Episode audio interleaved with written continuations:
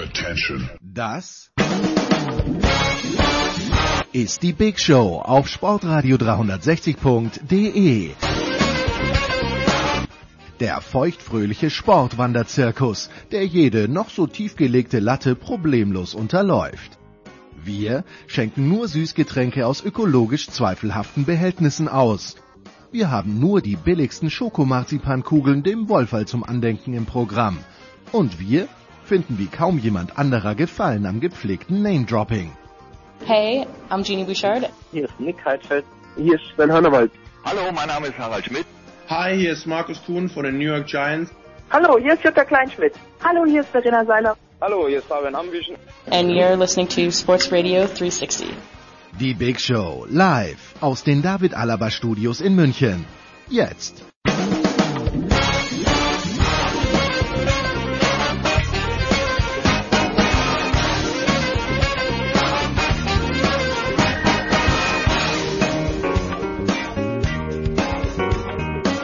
Show 420 hier bei Sportradio 360. Der Producer ist in New York. Der Producer meldet sich später. Die Außenstudios Malta übernehmen erstmal wieder für den Fußball nach dem ersten Spieltag in der Bundesliga. Es ist quasi Overreaction Thursday, wenn wir es übertragen wollen.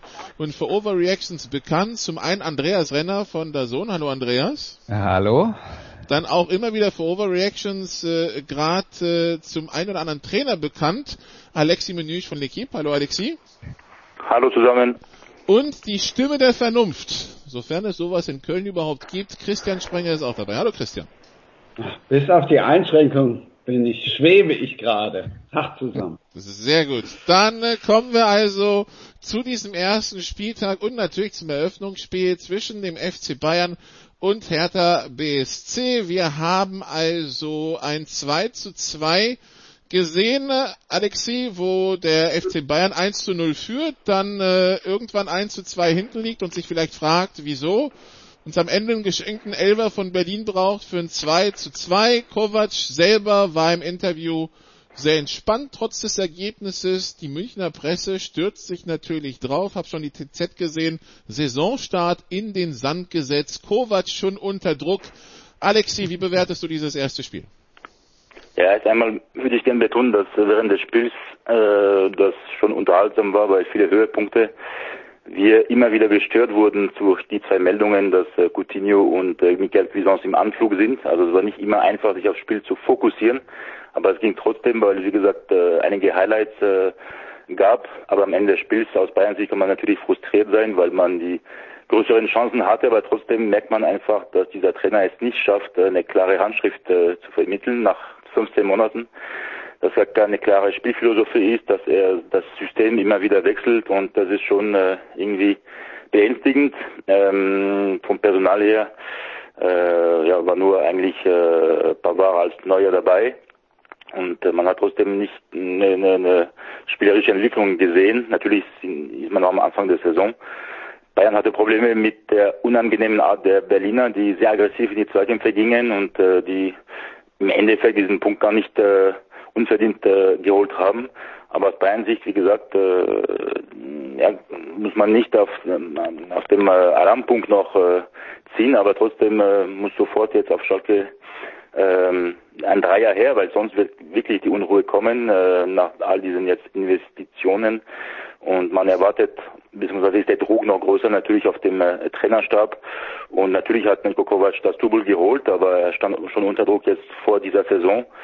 Ähm, der Start war in Cottbus schon im Pokal nicht so überzeugend, jetzt gegen Berlin sowieso nicht, also bleibt der Druck auf dem Trainer immens. Ist das so, Andreas? Naja, also der Druck auf den Trainer ist äh, allein schon deswegen immens, weil es halt im Vorstand jemand gibt, der ihn permanent in Frage stellt. Deswegen, äh, deswegen wird der Druck natürlich dann auch von außen größer. Wenn, wenn die Rückendeckung aus dem Vorstand zu 100 Prozent da war, würde ja auch äh, in den Medien keiner nachfragen, wenn immer klar gesagt würde, wir, wir sind zufrieden mit Nico Kovac. Das ist ja offensichtlich nicht der Fall. Es wird ja immer wieder darauf hingewiesen, dass, äh, dass man gefälligst zu gewinnen hat beim FC Bayern, sonst wird's eng und so weiter und so fort. Also das ist ja ein selbstgemachtes Problem, das man leicht abstellen könnte, wenn man es wollte. Ja. Und äh, zumindest Karl-Heinz Rummenigge will das offensichtlich nicht. Ähm, ja, was jetzt die, die Probleme des FC Bayern angehen, wir haben schon drüber geredet nach dem äh, Spiel gegen Borussia Dortmund äh, im, im äh, Supercup. Äh, es ist halt, äh, ja, also Bayern hat ja jetzt auch, das darf man nicht vergessen, gegen Hertha unentschieden gespielt mit einem Tor Torchancenverhältnis von 10 zu 3, wie es die Kollegen vom Kicker gezählt haben. Also ähm, da waren immer noch zehn Torchancen da, aus denen man so ein Spiel normalerweise locker gewinnen kann. Aber war es natürlich auch, und das ähm, ist ja jetzt wirklich nichts Neues, ähm, der FC Bayern gegen tiefstehende Gegner hat nicht so viel Esprit und nicht so viel Lösungen gegen Mannschaften, die sich aufs Verteidigen konzentrieren.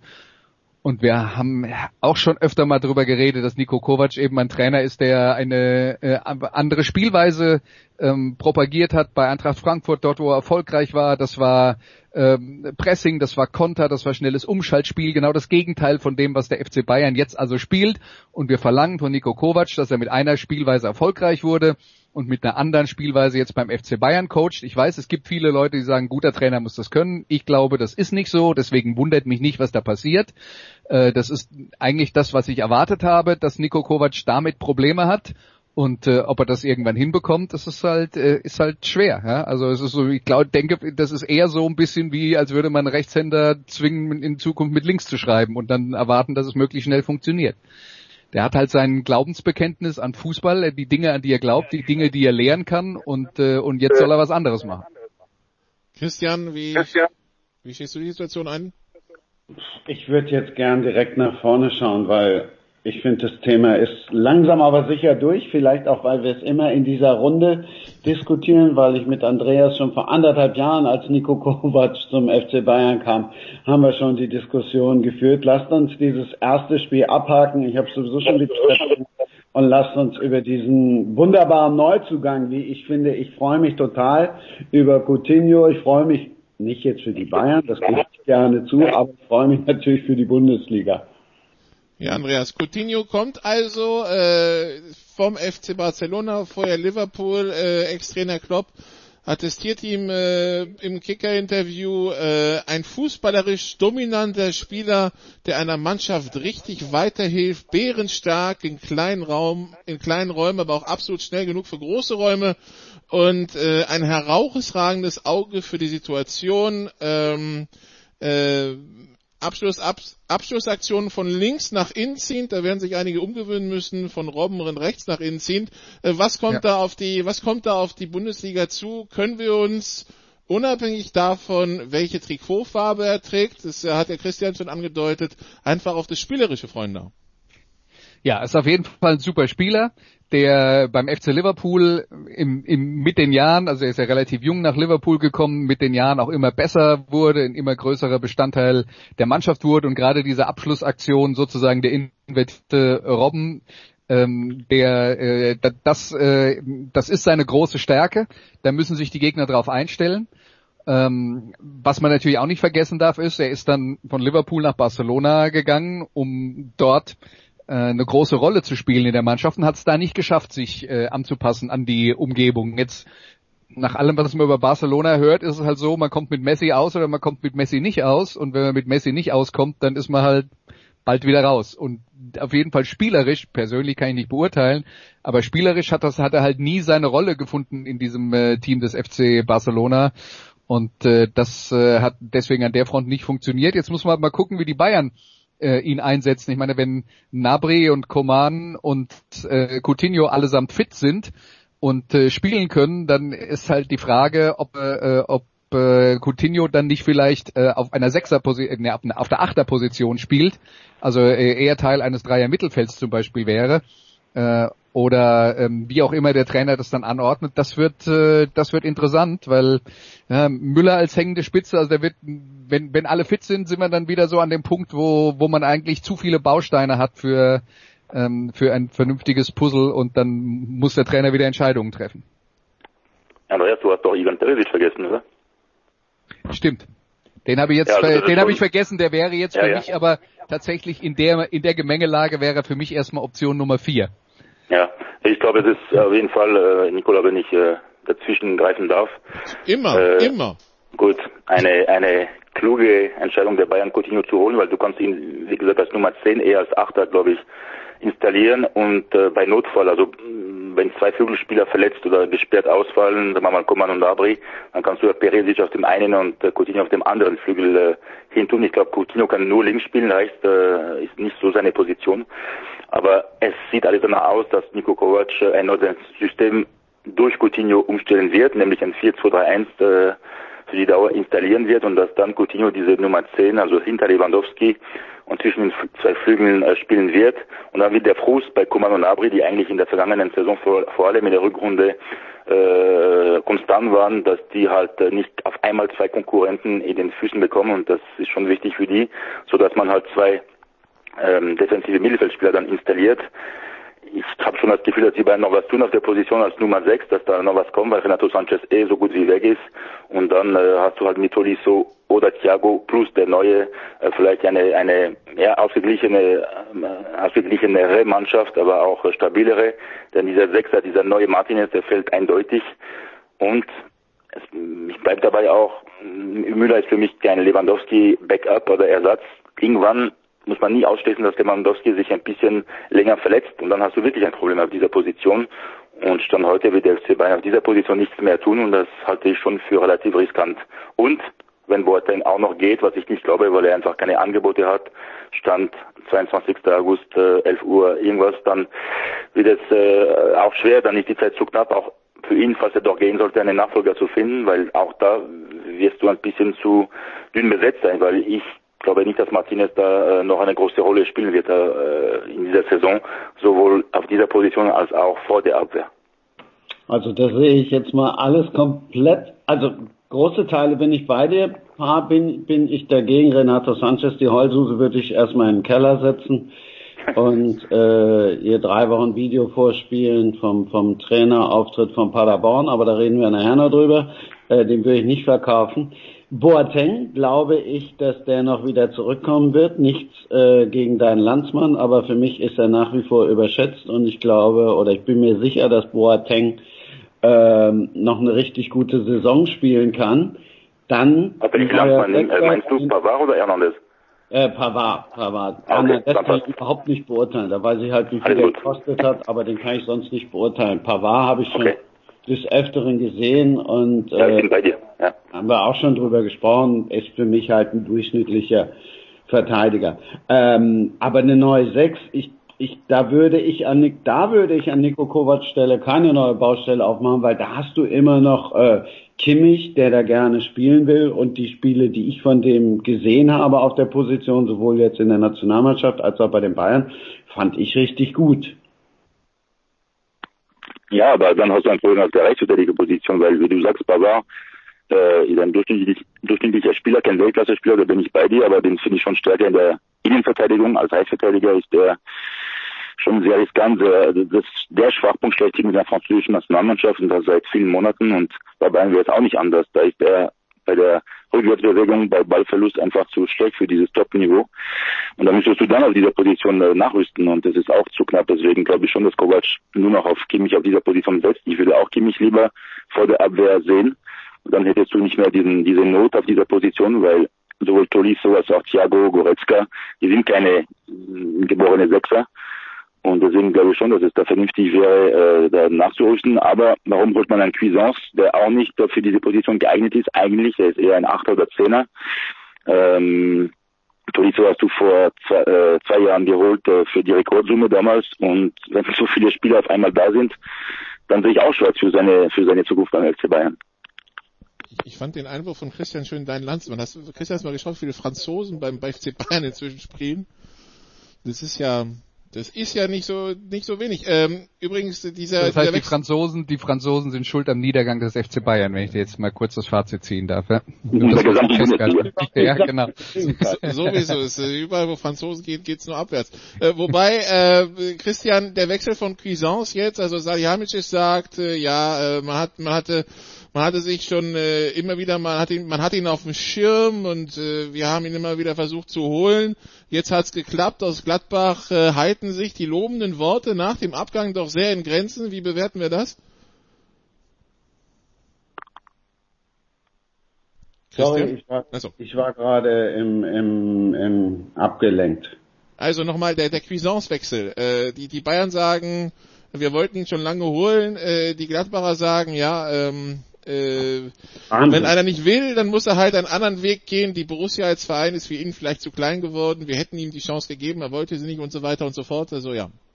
Ich finde großartig, dass Borussia Mönchengladbach sagt, kommt weg, auch wenn sie wissen, dass das wirklich ein begnadeter Spieler ist. Ich habe den letztes Jahr zwei oder dreimal gesehen, schon großartig, aber einerseits finde ich es gut, dass Gladbach ihn weggeschickt hat, andererseits bin ich ja auch der Meinung, dass du einen Sanchez nicht wegschicken darfst, sondern eher, eher bestrafen musst. Ähm, ich weiß nicht, was sie mit dem Cousins wollen, keine Ahnung. Hat Alexi ja gerade schon gesagt. Der wird bei Bayern ähm, hoffentlich auch erstmal versauern und äh, auch erstmal Lehrgeld zahlen. Manchmal fragst du dich echt, äh, in welchen Sphären diese, diese jungen Leute schweben und was die denken und ob sie meinen, zum Fußball gehört kein Arbeiten mehr dazu, sondern nur noch Kohle in den Arsch geschoben zu bekommen. Christian Sprecher, Sprenger, ein, äh, ein Meister des ehrlichen Wortes, also ähm, war das gerade eben die Stimme der Vernunft? Wollte nur mal kurz nachfragen. Ja, genau. Das, äh, Äh, ja, also erstmal alle auf die Strafbank, äh, so gefühlt. Äh, ja, Andreas äh, Cuisance beim FC Bayern, auch äh, bei dir ein skeptischer Blick drauf, oder? Naja, äh, sagen wir mal so, äh, der skeptische Blick entsteht ja nicht äh, daraus, dass man sagt, der hat kein Talent, sondern daraus, dass er bei Borussia Mönchengladbach trotz des Talentes äh, in der vergangenen Saison auch keine so große Rolle gespielt hat. Und äh, das, denke ich, äh, muss man dann halt äh, äh, schon mal intensiv beobachten, äh, was das dann im, äh, in einem in einem Umfeld, in dem die Anforderungen höher sind, äh, letzten Endes bedeutet. Vielleicht ist es genau das, äh, was was der Typ braucht, vielleicht aber auch nicht. Äh, also ist ähm, natürlich, sagen wir mal, ein Transfer mit Fantasie. Ein Transfer mit Fantasie, okay, gut.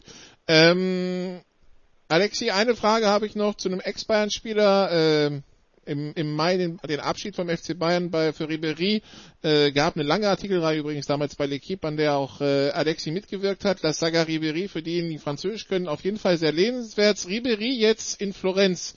Alexi, ähm, ist das der richtige Ort, um entspannt die Karriere ausklingen zu lassen? Also ich finde die Wahl überragend. Natürlich äh, meckern wieder manche, vor allem in Frankreich, dass er nicht bei einem Champions League äh, Verein anheuert.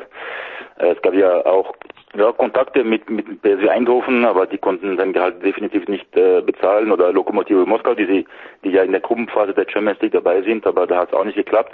Ich finde auf jeden Fall diese Wahl gut aus verschiedenen Gründen. Erst einmal spielt er nach wie vor in einer europäischen Topliga, dann bei einem Verein, der vielleicht nicht mehr zu den Top 4, Top 5 gehört, aber trotzdem im Kampf um die europäischen Plätze mit dem jungen Chiesa, mit äh, Kevin Prince Boateng und Trainer Montella äh, für die Überraschung sorgen kann. Überraschung meine ich jetzt vielleicht Platz drei, äh, Platz ja, Platz vier, fünf schaffen. Das ist äh, möglich, auch weil die Fiorentina nicht im Europapokal vertreten ist in dieser Saison, also die Belastung gut äh, wegstecken kann. Und ähm, ja, er spricht äh, fließend äh, Italienisch, wie man gestern äh, feststellen konnte, dank Luca Toni und seiner Münchner äh, Connections äh, aus zwölf Jahren. Und ich glaube, er macht alles richtig mit dieser Wahl, ist auch ein Traditionsclub. Er wurde wie ein König da äh, gestern in Florenz empfangen. Also Respekt vor der Karriere, Respekt vor dieser Entscheidung. Und äh, ich, man kann nur hoffen aus seiner Sicht, dass er sich nicht verletzt, dass sein Körper mitmacht und dann kann er sicherlich, haben wir schon in der vergangenen Saison gesehen und vor allem gegen die Frankfurter Eintracht am letzten Spieltag im Mai, dass er nach wie vor äh, sehr fit ist und äh, jede Mannschaft äh, helfen kann. Zumindest äh, jetzt die Fiorentina halte ich für eine sehr gute Wahl und äh, äh, bin sehr gespannt, wie es dann läuft. Und äh, jetzt geht's gleich gegen Napoli los am Samstag. Ich glaube nicht, dass er da noch eine große Rolle spielen wird. Das Spiel kommt noch zu früh. Hat jetzt mehr als drei Monate gar nicht mehr äh, Fußball gespielt. Und äh, aber dann gleich nach der Länderspielpause gegen Juventus Turin, dann wird's äh, sicherlich ein Leckerbissen. Fernduell Ribery gegen Ronaldo. Die Revanche für den Ballon d'Or, den geklauten Ballon d'Or 2013. Oh, und allein diese Stadt Florenz, da hatte ich schon, hatte ich schon Glanz in den Augen. Ne? Was ja, habe ich vergessen. Hat recht. Ja, und Franck Ribéry natürlich auch äh, ein, äh, be ein äh, bekannter Verehrer der schönen Künste, also das wird er bestimmt sehr zu schätzen wissen. Ich meinte das jetzt eher auf Shopping bezogen, denn äh, auf Da Vinci. Gut, wobei, da kann er, da hätte er überall nach Italien gehen können, wenn es darum geht. Aber gut, dann äh, kurze Pause und dann äh, geht's äh, noch um äh, ja, mehr Fußball hier in der Big Show. Bis gleich.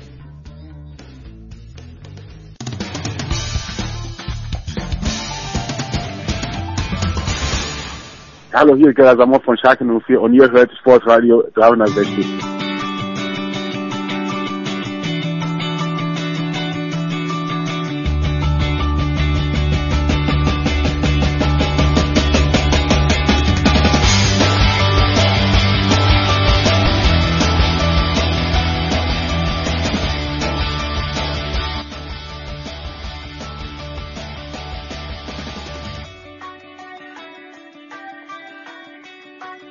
Big Show 420. Wir sind immer noch beim Fußball. Fußball in der Big Show wird Ihnen präsentiert von bet365.com. Heute noch ein Konto eröffnen und bis zu 100 Euro Einzahlungsbonus erhalten. Wir sprechen immer noch mit Alexi Menüsch, mit Andreas Renner und mit Christian Sprenger. Und Christian, ich muss dich jetzt lancieren, weil du schon im ersten Teil angedeutet hast und weil mich der Producer darauf hingewiesen hat, du möchtest unbedingt deine Lobeshymne zum SC Paderborn loswerden. Bitte sehr, deine Bühne.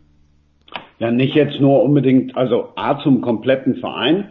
Okay, da bin ich aber auch ein bisschen, ähm, vielleicht auch ein bisschen parteiisch, weil ich den Verein jetzt in der in der Vorbereitung auch nochmal näher kennenlernen durfte, genauso wie äh, vor der ersten Bundesliga-Saison durfte ich mit der Mannschaft und mit allen Beteiligten arbeiten und sie ein bisschen medial auf die Bundesliga vorbereiten.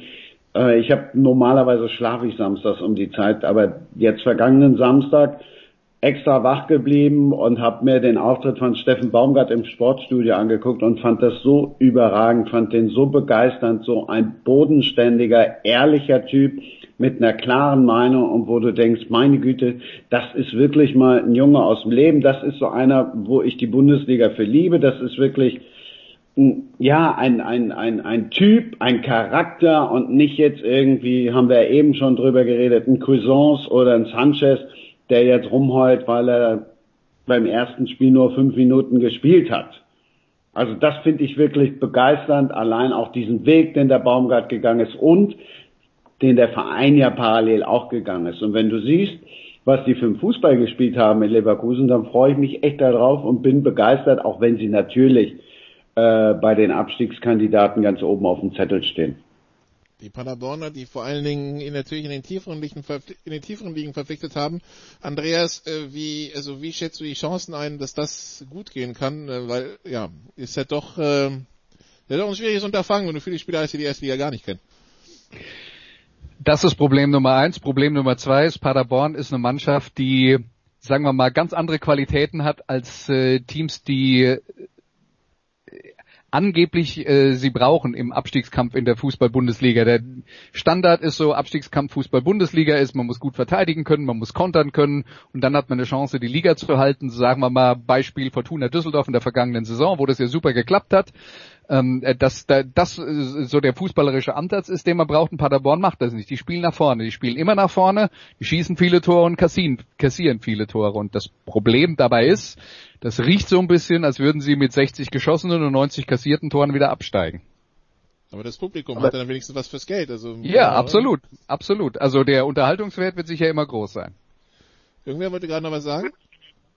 Es wäre jetzt auch kein Drama, also weder für den Verein noch für viele andere wäre das jetzt auch ein Drama, wenn die wieder absteigen. Ich glaube, die sehen jetzt tatsächlich diese 34 Spiele, die sind begeistert. Guck mal, wo die hergekommen sind. Die, ne, wenn jetzt nicht äh, dieser Verein, über den wir nie wieder hier sprechen wollten, damals die Lizenz nicht bekommen hätte, dann hätten die noch weiter unten anfangen müssen.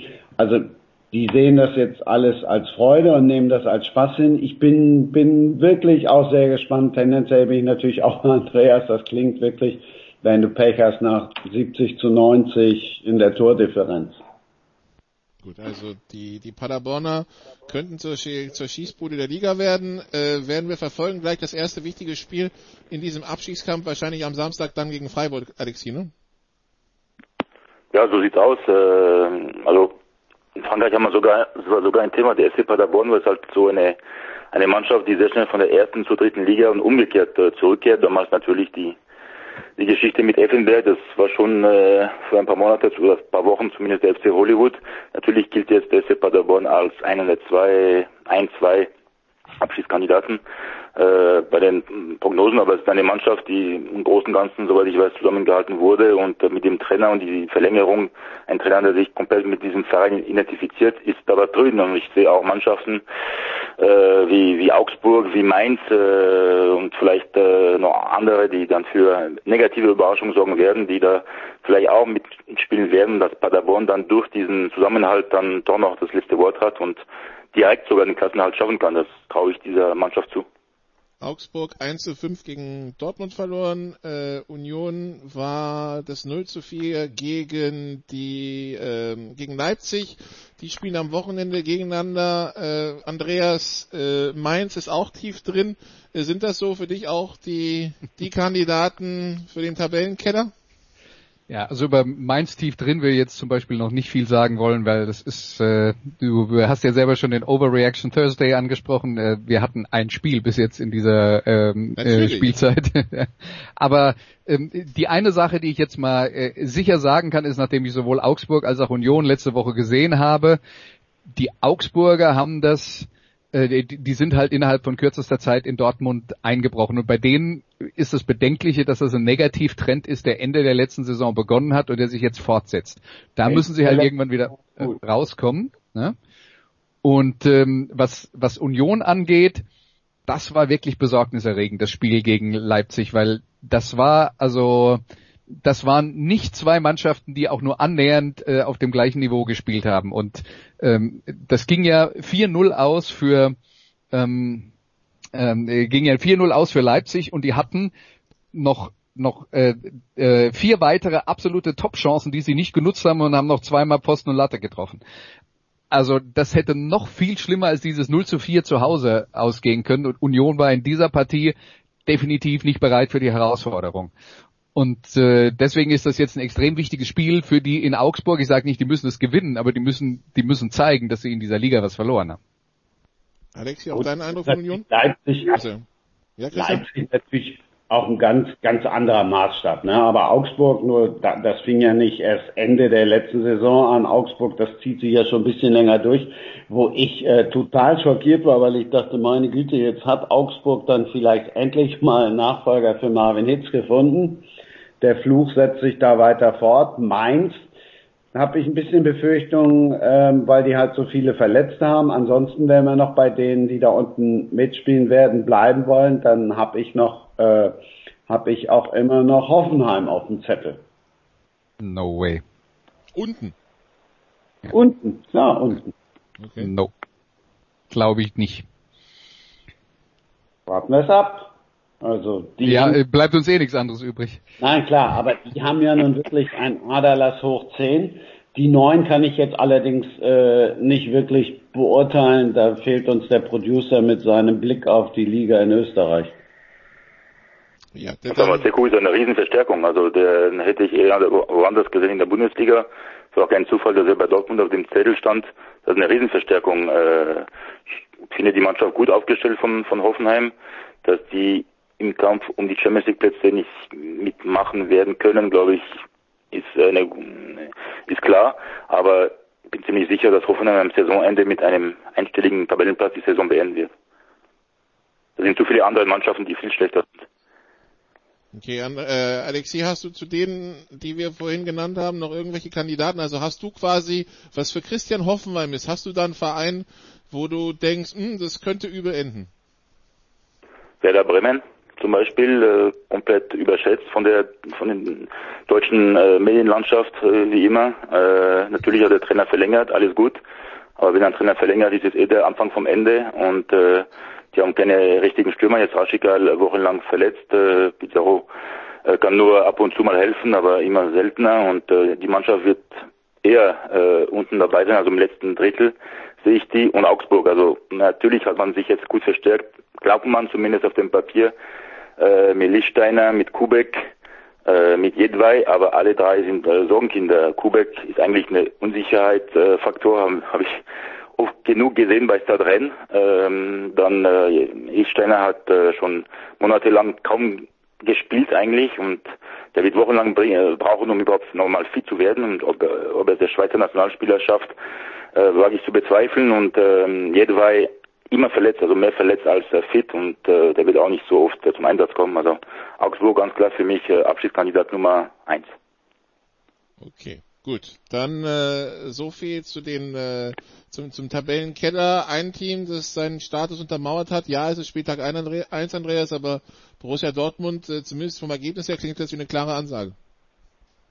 Ja, und das war, äh, das hat sich auch im, im, im Spiel gezeigt. Das war eine starke Anfangsphase von Dortmund, nachdem sie ja ganz früh in Rückstand geraten sind. Da hätten sie eigentlich schon äh, zur Pause deutlich führen müssen. Zwischendurch gab es noch so einen kleinen Hänger, so Ende der ersten Halbzeit, aber Anfang der zweiten Halbzeit haben die das Ding dann äh, relativ flott klar gemacht. Und das war, das war halt eine Mannschaft, die gezeigt hat, wie man gegen einen tiefstehenden Gegner äh, zum, zu gefährlichen Abschlüssen und zu Torerfolgen kommen muss.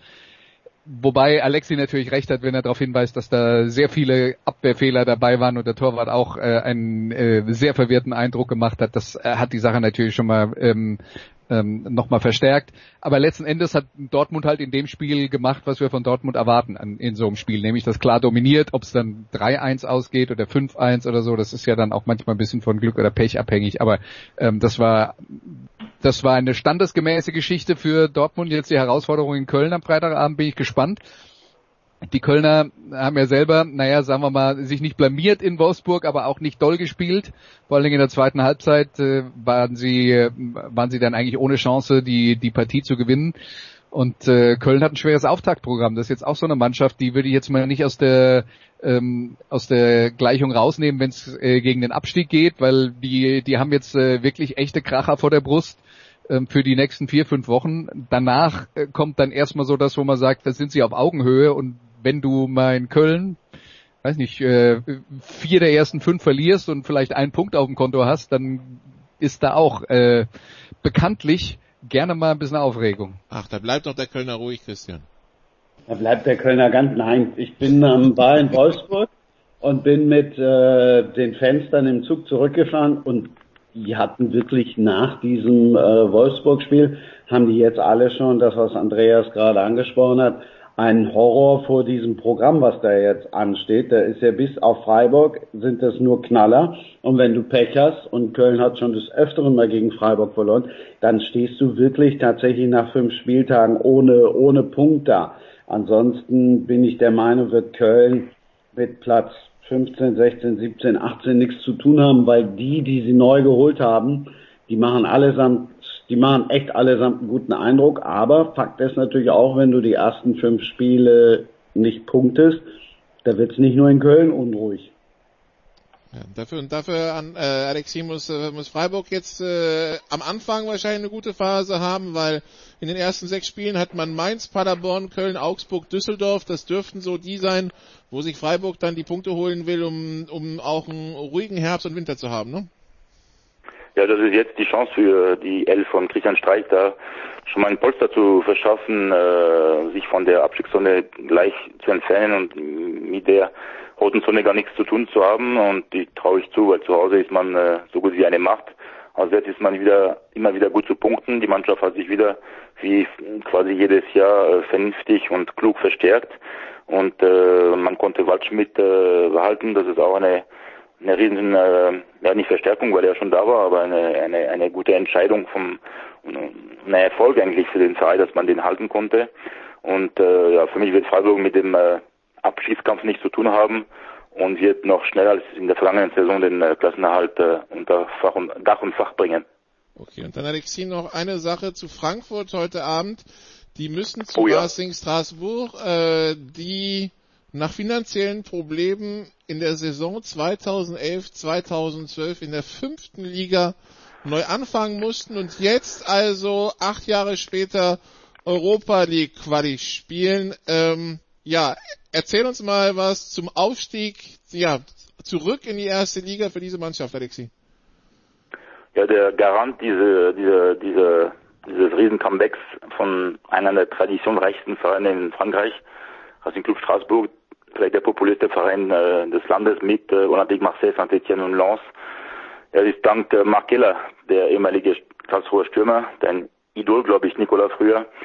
Er ist der, ja, der, der, derjenige, der die, den ganzen Verein wieder nach oben gebracht hat, weil er einfach mit, äh, mit Leidenschaft dabei ist. Ja, diesem Projekt es ist seine Stadt, sein Verein. Als er ankam, 2011 äh, war Straßburg damals in der fünften Liga. Der Trainer hieß François Keller, sein äh, Bruder.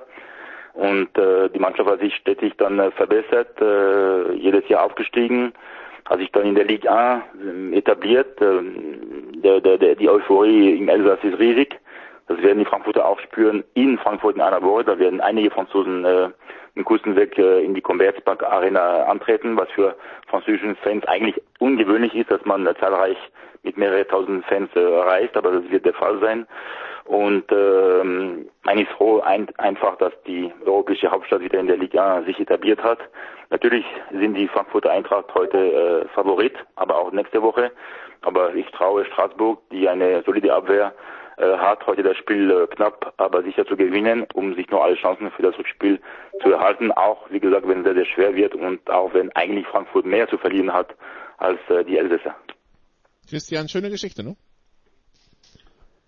Bin sehr gespannt. Ich hoffe aber nicht, dass es äh, dann für die Euroleague-Quali reicht. oh, okay. Äh, Andreas, äh, Racing Straßburg ja gewissermaßen auch für, für den Pfälzer badischen Raum äh, äh, eine Top-Mannschaft in der Nähe. Wie siehst du die ganze Geschichte? Ich muss zugeben, ich äh, weiß nicht viel darüber, habe mir aber vorgenommen, in dieser Saison mindestens einmal hinzugehen, weil Straßburg ist äh, letzten Endes, wenn ich mir so mich so umschaue, was für Bundesliga-Vereine ich in der Nähe habe, äh, da habe ich Hoffenheim, das könnte ein Ticken näher sein, aber Stuttgart und Frankfurt wäre dann schon mal weiter als Straßburg. Also äh, die Gelegenheit muss man mal nutzen und sich das mal angucken, wenn sich die wenn sich die Chance ergibt. Kollege Olaf Nordwig wird dich bestimmt mal einmal mitnehmen. Der ist da glaube ich öfter schon gewesen. Gut, dann Andreas bleibt für Football noch da. Wir verabschieden Alexi und Christian und fragen natürlich nach den Highlights am Wochenende. Christian. Ich habe das super Wochenende für den gebürtigen Düsseldorfer, der seit Jahren in Köln wohnt. Freitag Köln-Dortmund und Samstag Düsseldorf-Leverkusen. Mehr geht nicht. Ja, und das ist dann auch der, die, das Wochenende der kurzen Wege. Alexi. Von zu Hause aus freue ich mich morgen auf den Hattrick von Anthony Modest gegen den künftigen Bundesliga Vierten am Saisonende. und am Samstag äh, Topspiel Schalke Bayern. Ich hoffe die Premiere von Coutinho und vielleicht von Luca Hernandez von Anfang an. Ich glaube, das Spiel kommt noch zu früh, aber wer weiß. Auf jeden Fall das Spiel sehr reizvoll und Sonntagabend für der Sohn äh, das äh, vielleicht vorletzte Spiel von Thomas Tuchel als PSG-Trainer mit dem Heimspiel gegen Toulouse. Der Krise jetzt ein bisschen, äh, man hat zum ersten Mal seit Jahren viel, ja. einen Punktverlust in den ersten zwei Spieltagen verbucht. Geht gar nicht bei PSG. Auf jeden Fall gut. Dann schauen wir dem gespannt zu. Danke Alexi, danke Christian, kurze Pause. Danke. Dann geht's hier weiter mit Football in der Big Show 420.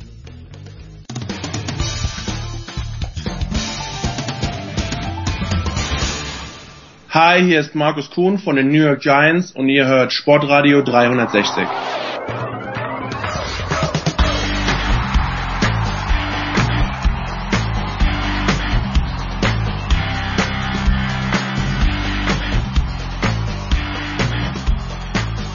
Big Show 420. Wir sind beim Football angekommen. Andreas Renner ist in der Leitung geblieben. Ja, Andreas, wir sprechen also über das, was es am letzten Spieltag zu sehen gab. Und darunter war ein Niedersachsen-Derby, auf das wir uns eigentlich alle gefreut haben. Und wenn wir uns das spielerisch ansehen, was da passiert ist, müssen wir sagen, äh, ja, die Braunschweiger scheinen sich am meisten drauf gefreut zu haben. Am Ende steht ein in der, in der Höhe auch komplett verdientes 37 zu 0, ein 30 zu 0 zur Halbzeit. Hildesheim wurde komplett überfahren und fragt sich wahrscheinlich jetzt noch von was genau. Naja, von dieser Dampfwalze, die die New Yorker Lions in dieser Saison sind, das Laufspiel äh, dominiert jeden Gegner bis jetzt. Es hat noch keiner stoppen können im Norden. Ähm, vielleicht, äh, vielleicht ändert sich das, wenn es gegen die Top-Teams aus dem Süden geht, aber das äh, bleibt auch erstmal noch zu sehen. Aber die äh, Lions haben mal wieder ihr Ding durchgezogen und Hildesheim hatte keine Antworten. Dann ist natürlich die Offense der Lions die eine Sache, die Defense der Lions ist ja auch herausragend und hat Hildesheim nicht viel gestattet.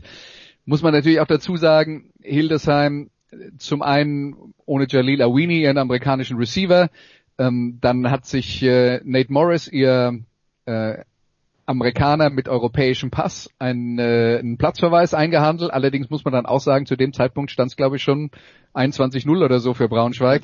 Also da, ja, da war das Ding schon fast durch.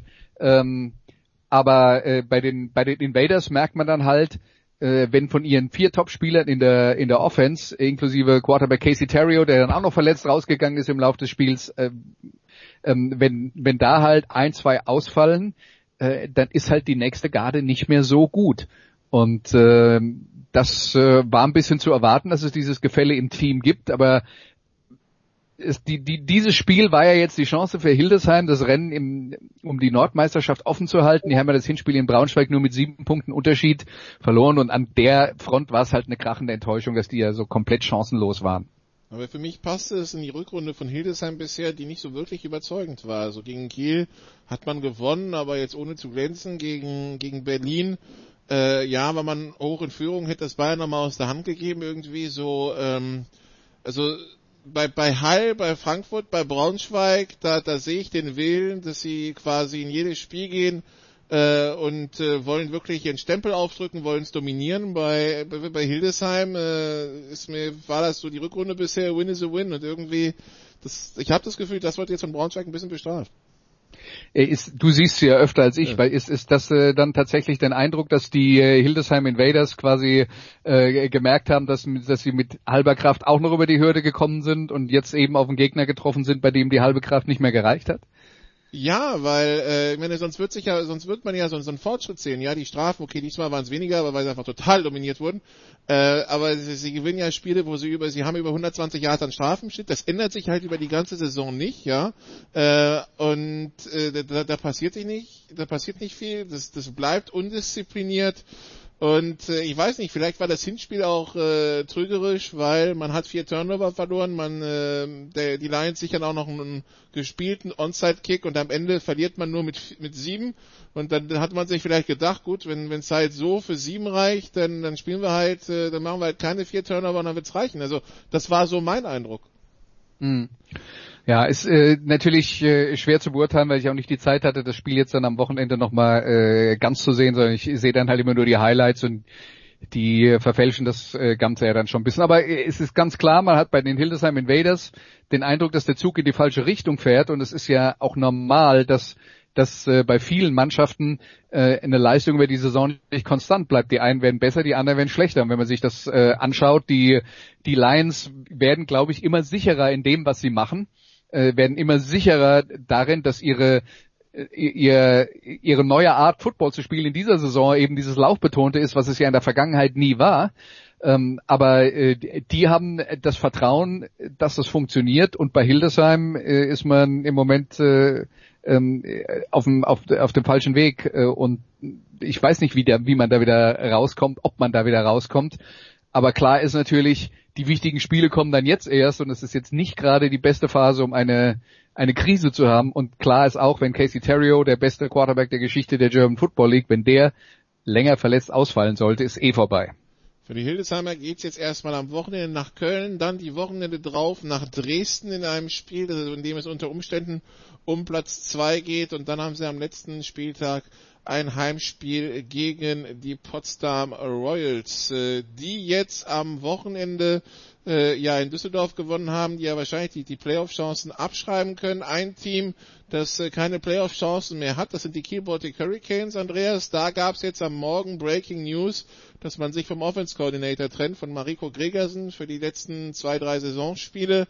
Äh, zugegeben, was ich von den Kielern gesehen habe, äh, zweimal gegen Hildesheim äh, und äh, hier und da auch im, äh, wenn ich mal Spielberichte schneide, das ist, das war offensiv schon harmlos. Auf der anderen Seite, nachdem Adalas äh, in der Saisonpause habe ich jetzt auch nicht grandios viel erwartet. Von daher, es kommt jetzt überraschend, dass es zwei, drei Spieltage vor Schluss ist, wo, wo es eigentlich äh, für die Kieler um nichts mehr geht, weil von unten wird Düsseldorf nicht mehr kommen und nach oben wird nicht mehr viel gehen. Ja, äh, über sowas kann man äh, über sowas kann man diskutieren. Äh, um es nochmal mit Zahlen zu untermauern, Kiel macht im Schnitt 17 Punkte pro Spiel, das ist Platz 13 in der Liga und was die die Gesamtyards angeht, sind sie tatsächlich die schlechteste Mannschaft der Liga mit nur 254 äh, Yards pro Partie. Also man kann Kritik an dieser Offense üben. Über einige der Gründe hast du geredet.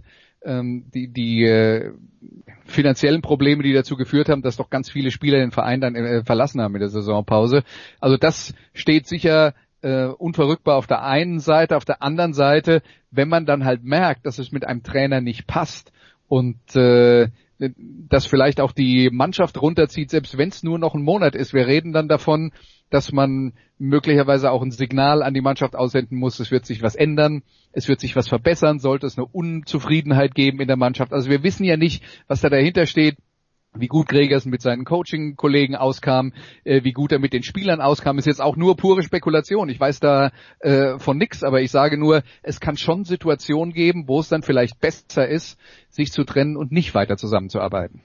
Die Kielbeute Hurricanes, die in elf Spielen schon 33 Sacks abgegeben haben für 276 Yards Raumverlust und auf der anderen Seite, das hat auch nichts mit der Offense zu tun, sondern mit dem, mit der Defense, den schlechtesten, mit Abstand schlechtesten Pass Rush der Liga haben mit äh, drei Sacks. Also das, äh, das Hauptproblem bei Kiel äh, wird sein für die Offseason, da im Line-Bereich besser zu werden, weil ähm, Sonst wird es schwer, da höhere Ansprüche zu haben. Also die, die Düsseldorfer haben gegen Potsdam verloren, spielen jetzt zweimal gegen die ähm, gegen die New Yorker Lions. Die New Yorker Lions äh, werden sich da wahrscheinlich nicht die Chance nehmen lassen, nächstes Wochenende mit einem Sieg Nordmeister zu werden. Ähm, jetzt ist die Frage, was passiert dahinter?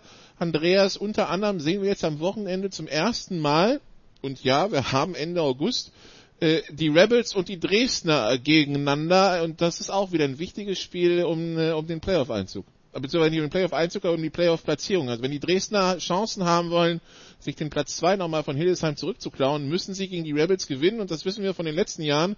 Das ist für Dresden nicht automatisch. Nee, das ist für Dresden nicht automatisch und die Rebels, die ja sich schwer getan haben, in die Saison reinzukommen, äh, sind dann zumindest in den letzten Wochen äh, um einiges konstanter geworden.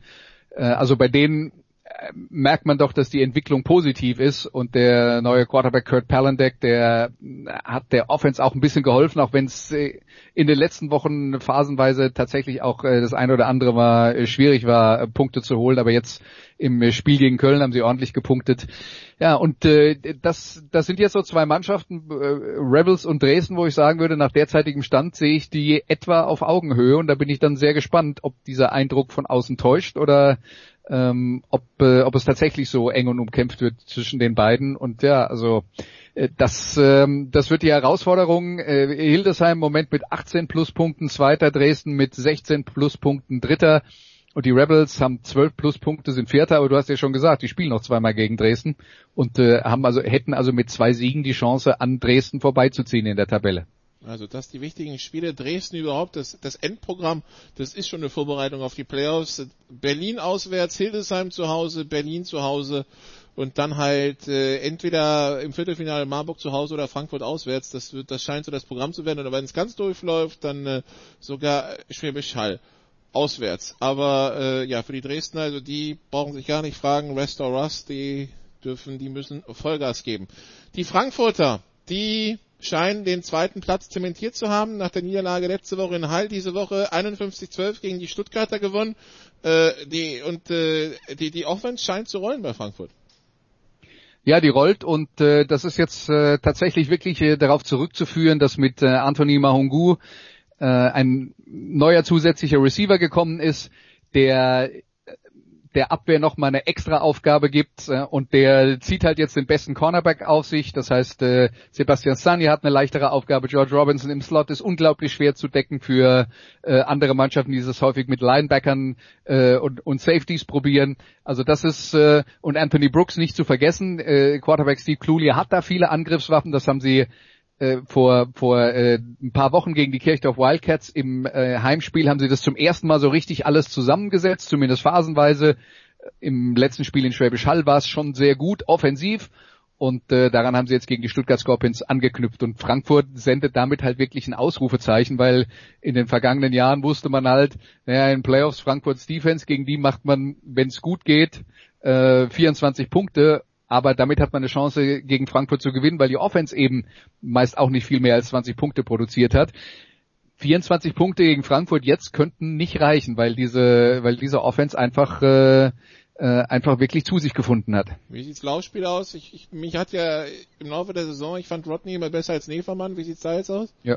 Ja, und Rodney ist jetzt auch die Nummer eins. Also äh, das ist klar entschieden vom, vom Trainerstab. Nefermann hat seine Qualitäten als äh, Third Downback, wo er dann eben auch mal einen Pass fangen kann, weil er, das kann er gut. Er äh, gibt der Mannschaft auch ein bisschen Flexibilität, weil er sich als Running Back aufstellen kann, als Receiver aufstellen kann. Ist also nicht so leicht zu entziffern für die Abwehr aufgrund der Personalgruppe, wer dann was macht. Und äh, ja, aber Rodney ist die Nummer eins. Und was man natürlich auch dazu sagen muss, Frankfurts Offensive Line ist halt durch die den Zugang von äh, Andrew Ness, dem amerikanischen linken Tackle, äh, besser geworden. Dazu kommt jetzt noch André Mattes, der äh, aus dem Urlaub zurückkommt und äh, dann diese Offensive Line auch noch verstärkt. Also Offensive Line war jahrelang eine Problemzone bei Frankfurt Universe und jetzt ist sie das nicht mehr. Und das wirkt sich natürlich auch aufs Laufspiel aus. Okay, die Frankfurter, die jetzt am Wochenende nach Kirchdorf müssen, die ganz lange Fahrt äh, nach, äh, nach Niederbayern, äh, Kirchdorf, für die das dann das letzte Spiel ist und die dann wahrscheinlich zittern müssen, wenn alles normal läuft, holt Kirchdorf gegen Frankfurt nicht so viel. Und dann müssen sie schauen, was die Münchner machen. Man ist im Augenblick punktgleich nach Pluspunkten, man hat den direkten Vergleich gewonnen, das heißt, punktet München nicht mehr, springt Kirchdorf auf Platz 7. München, die zwei Spiele gegen Ingolstadt jetzt vor der Brust haben. Am Wochenende war man in Marburg. Die aktuelle Personalsituation der Münchner in Marburg führte zu einem desolaten Auftritt. 52-0 verloren und äh, da hat Marburg auch noch die ganze zweite Halbzeit Backup spielen lassen. Also man hat schon den Fuß vom Gas genommen die Personalsituation soll sich in München für die Ingolstädter Spiele ein bisschen entspannen. Trotzdem, Brady Bowles wird wohl eher nicht dabei sein. Äh, das, das ist jetzt kein Gimme, dass sie da einen Punkt holen. Nö, äh, weil Ingolstadt eben sich auch deutlich verbessert hat und bei den Cowboys hat man den Eindruck, da bricht jetzt alles in sich zusammen im Lauf der Saison.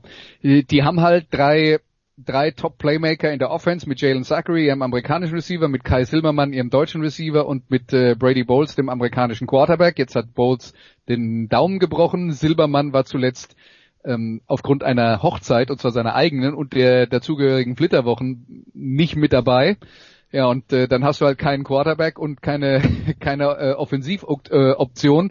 Maxime Soujean, der in der letzten Saison äh, eine, eine tolle Option war für die Cowboys aus dem Slot, äh, ist in dieser Saison auch sehr unregelmäßig mit dabei. Ich weiß gar nicht, ob der, der verletzt, verletzt ist oder ob es andere raus. Probleme gab. Ja, und äh, ja, dann, dann äh, sind wir halt an dem Punkt, wo eine Mannschaft wie die Munich Cowboys, die nicht so richtig viel Geld zu investieren hat, dann auch äh, schnell an ihre Grenzen stößt. Und ähm, dann ist es so, Jarek Koperski hat Quarterback gespielt die letzten beiden Wochen. Da muss ich dann ganz ehrlich sagen, sehe ich nicht, dass das GFL-Niveau ist, äh, beim, bei allem Bemühen. Äh, und mit Manuel Engelmann hätten sie vielleicht auch eine Chance oder eine bessere Chance, der in Düsseldorf schon mal Quarterback gespielt hat. Äh, aber der äh, ist zurzeit halt auch nicht mit dabei und da müssen halt ein paar Leute zurückkommen. Wenn Silbermann mit dabei ist, wenn Engelmann Quarterback spielt, dann ist er zumindest, da, da habe ich dann zumindest die Fantasie, dass er gegen Ingolstadt vielleicht was klappen könnte. Also die ganz wichtigen Spiele für die Münchner am Wochenende in Ingolstadt am Samstag um 18.30 Uhr und das Wochenende drauf dann um 16 Uhr ähm, im Dante-Stadion das Heimspiel. Wie gesagt, es geht darum, einen Punkt zu holen. Holen sie keinen oder äh, noch schlimmer, wenn Kirchdorf gegen Frankfurt punktet, dann brauchen sie ja, dann brauchen sie äh, einen Punkt mehr als Kirchdorf. Äh, wenn sie das nicht tun, dann heißt es Relegationsspielen äh, am 20., 21. Äh, September und dann am Wochenende vorm German Bowl, also am 1. Oktoberwochenende, äh, gegen den Meister aus der GFL 2. So, das waren jetzt also die, der Überblick über die Liga äh, am Wochenende. Andreas, äh, werde, werden wir dich wo hören? Also ich werde dich in meinem Kopfhörer hören, höchstwahrscheinlich. Genau, also ich habe ein volles Wochenende, geht heute Nacht schon los mit äh, Dolphins gegen Jaguars, 2 Uhr am Freitagmorgen NFL Preseason. Äh, Freitagabend mache ich die Zusammenfassung von Borussia Dortmund gegen den 1. FC Köln für der Zone. Samstag sind wir zusammen in Schwäbisch Hall für den Junior Bowl Cologne Crocodiles gegen Wiesbaden Phantoms und Sonntag bin ich zurück in München für eine Bundesliga-Zusammenfassung von äh, Leipzig gegen Frankfurt. Und dann fahre ich wieder heim. Da, da, da, da wird einer einiges an, äh, da hat einige, einiges vor dieses Wochenende. Gut, das ist ja, ja wunderbar. Wird, wird, wird, wird, wird Kilometer auf die, äh, äh, auf die auf den Tacho fahren. Ja. Definitiv. Äh, viel Spaß auf dem deutschen Autobahn. Wir sehen uns Samstag. Kurze Pause hier in der Big Show 420 und dann geht's hier weiter mit Handball.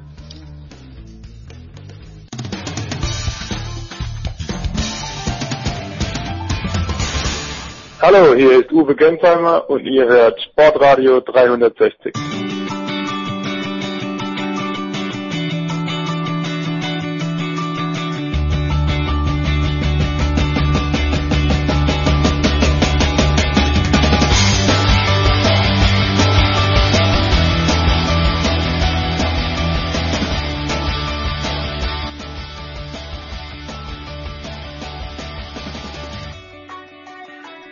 Big Show 420, wir sind angekommen beim Handball und Handball heißt natürlich Markus Götz von Sky ist in der Leitung. Hallo Markus. Guten Tag. Ja, die Handball-Bundesliga-Saison, die 54. Sie fängt heute Abend an. Äh, gestern Abend gab es schon ein kleines Highlight, Markus. Äh, 100. Mhm. Nordderby zwischen Flensburg und Kiel, der Supercup.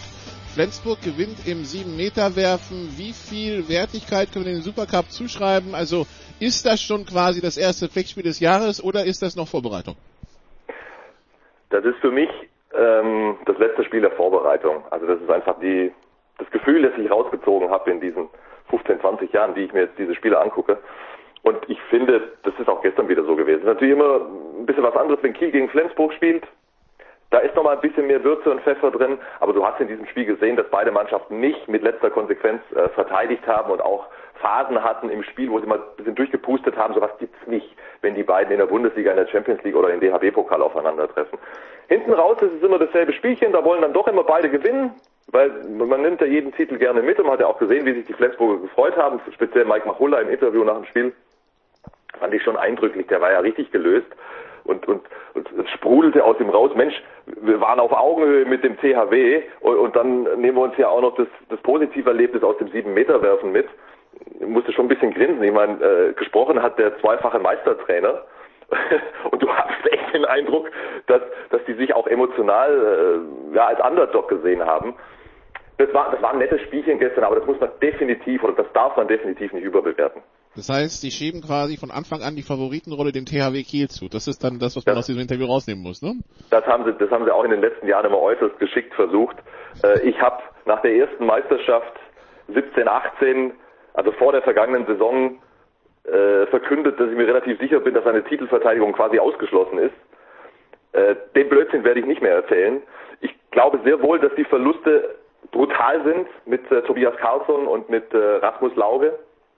Aber das hat ja gestern schon wieder phasenweise richtig rund ausgesehen. Also die sind schon, sind schon absolut konkurrenzfähig. Und ich glaube, dass die Unterschiede äh, zwischen den absoluten Top-Mannschaften, also zwischen Kiel, Flensburg, äh, Rhein-Neckar-Löwen, eventuell auch Magdeburg, aber da habe ich nach wie vor ein paar Fragezeichen, auch wenn andere Menschen anderer Meinung sind. Äh, aber äh, zwischen den absoluten Top-Teams sind die, sind die Unterschiede wirklich relativ gering. Also da halte ich schon im Grunde alles für möglich. Der THW Kiel, der ja eine neue Ära schreitet, die Ära nach Gislason, ähm, der dritte Trainer jetzt seit 93. Das heißt, man, man ist in, in Kiel im Augenblick auf Konstanz und Kontinuität bedacht. Jetzt äh, hat man den Co-Trainer zum, äh, zum Trainer gemacht. Äh, das ist auch seine erste Station als Haupttrainer. Philipp Picher, der jahrelang bei dem, beim THW gespielt hat. Wie groß ist denn das Risiko, dass der THW da eingeht? Also das beste Argument pro Philipp Picher liefert ja die gestrige Gegenseite. Mike Machulla ist ja auch vor äh, etwas mehr als zwei Jahren vom Co-Trainer auf den Cheftrainerposten gerückt, nachdem Lubo Franjes ähm, den Club verlassen hat und, und nach Westcom wechselte. Und da gab es genau dieselben Frage, Fragen ja, und, und Fragezeichen vor allen Dingen. Und was ist passiert? Er holte in den ersten beiden Jahren zweimal die deutsche Meisterschaft. Das ist natürlich alles andere als eine Garantie, dass das jetzt mit Philipp Biecher in Kiel genauso läuft, aber man muss es ihm zutrauen. Er hat, er ist, er ist echt clever. Äh, dass er den Handball kapiert, ist eh klar, aber das reicht natürlich nicht. Hm, ich, ich halte ihn aber definitiv für intelligent genug, gerade auch im vergangenen Jahr alles nochmal mitgenommen zu haben, was nur ging, unter der Anleitung von Großmeister Alfred Gislason. Er wird sicherlich auch seine Prozesse machen müssen. Wie bei Mike Machula auch. Der war im ersten Jahr auch nicht durchgehend souverän. Aber man muss es ihm auf jeden Fall zutrauen. Er wird seine Fehler machen, er wird seine Schlüsse ziehen. Die Mannschaft ist top besetzt. Das wird total spannend. Das ist, es ist schön. Also ich, ich traue es ihm absolut zu um, um deine Frage jetzt nochmal konkret zu beantworten, Eine Garantie gibt's aber natürlich nicht. Wie, wie, wie, geht, wie muss man sich denn so eine Saison, die Saisonziele beim THW jetzt vorstellen mit dem neuen Trainer? Also gilt dann, also gilt beim THW immer deutscher Meister oder Bust oder wie muss man sich das vorstellen? Naja, das war lange so, aber man darf ja nicht vergessen, in den letzten na, letzte Saison war es top, ja, mit, mit, mit der Vizemeisterschaft mit nur sechs Minuspunkten, da wirst du ja in den allermeisten Fällen deutscher Meister äh, und den beiden Titeln im EHF Cup und im DHB-Pokal. Also es war ja tipo topo, wie, wie Alfred Gislason da rausgekommen ist in seiner letzten Saison, was mich total gefreut hat äh, für ihn. Aber die Jahre davor waren schwierig, also für Kieler Verhältnisse. Das war, glaube ich, zweimal Dritter und einmal Fünfter.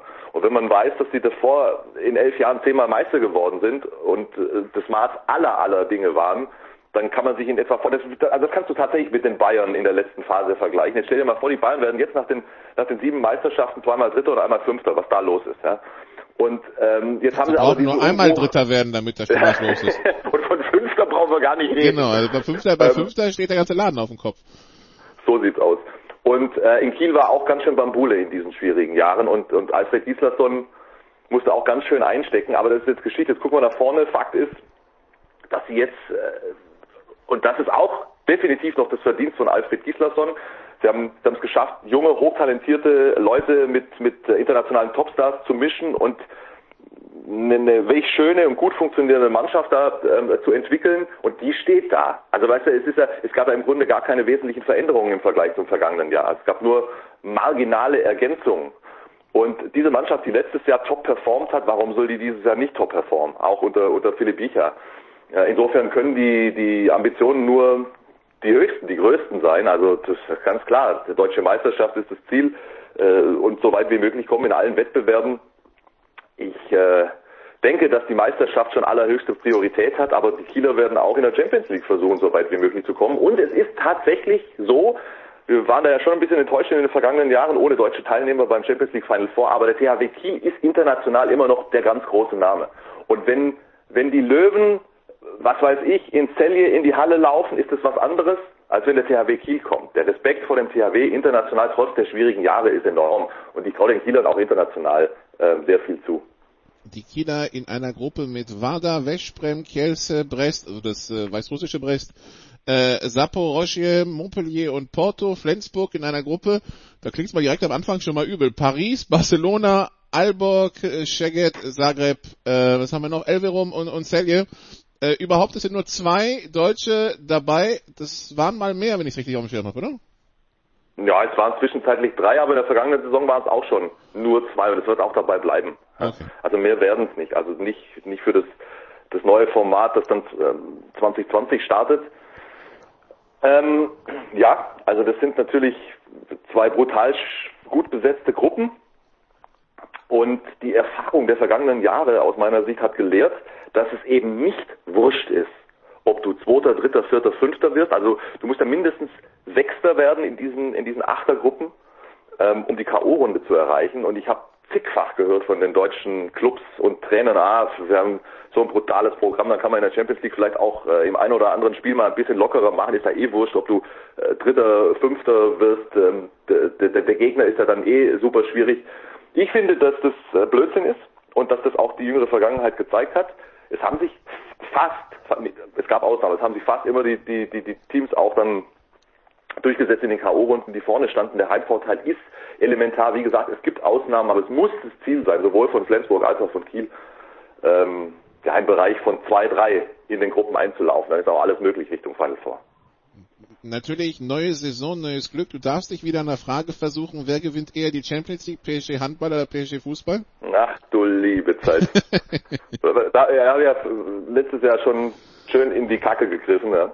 Ich war mir ziemlich sicher, dass das PSG also nicht nur das Final Four erreicht, was ja nicht gelungen ist, wie wir wissen, weil sie gegen Kielce raus sind, also sensationell im Viertelfinale. Ich war mir ganz sicher, dass sie das reißen. Ähm,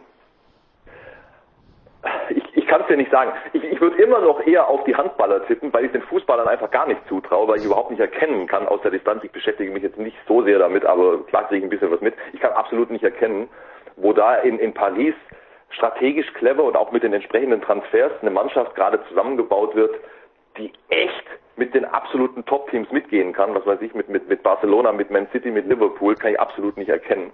Korrigier mich, wenn du es besser weißt. Nö, nö, die sind ja Aber- selber auch noch auf Findung, was sie mit ihren Spielern machen, habe ich das Gefühl. Also ähm, die Ja, Neymar-Geschichte. ja, zum also ich höre immer nur Neymar. Was anderes höre ich gar nicht. Und äh, ich glaube, in der Liga haben sie auch schon verloren, oder? Genau, zum ersten Mal seit zig Jahren an den ersten zwei Spieltagen Punkt liegen gelassen. Ja. Also ja, also äh, wie gesagt, das, das fällt mir schwer, äh, die Klasse zu erkennen. Habe schon auch jetzt, nach dem, was in den letzten passiert ist, meine Fragezeichen bei PSG, aber sie haben natürlich immer noch einen Kader, der ähm, top besetzt ist. Ja, sie haben das höchste Budget nach wie vor beim Handball und ähm, deswegen muss man ihnen auch in dieser Saison äh, alles zutrauen. Tatsache ist aber eben auch, dass der alles überragende oder der lange alles überragende Nikola Karabatic äh, körperlich nicht mehr der ist, der er mal war. Wie, wie könnte es auch anders sein? Nach so vielen Jahren äh, auf allerhöchstem Niveau, mit so vielen Spielen auf allen Ebenen.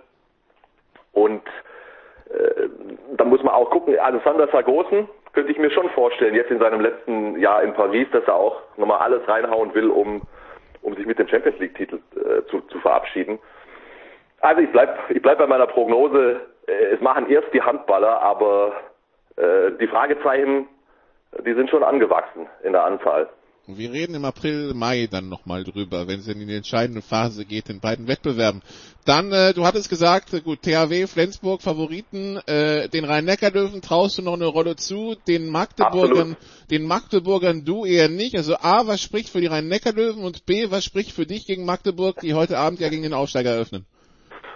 Also, das war jetzt gerade ein bisschen äh, überspitzt formuliert von dir. Ich habe gesagt, dass meine Fragezeichen bei Magdeburg doch äh, etwas größer sind. Ich bin mir relativ sicher, dass die, dass die Löwen A, ihren Kader sehr sinnvoll verstärkt haben. Ich habe gehört, dass äh, Niklas Kirkelöke, der, der Halbrechte aus Dänemark, der so lange verletzt war und der ja eigentlich für die WM, wo die Dänen ja Weltmeister geworden sind im vergangenen Januar, absolut gesetzt war auf dieser Position, ähm, dass der eine super Vorbereitung gespielt hat. Jetzt warten wir mal ab, Vorbereitung, wissen wir, muss man nicht immer überbewerten, aber das ist wohl ein richtig guter Kerl.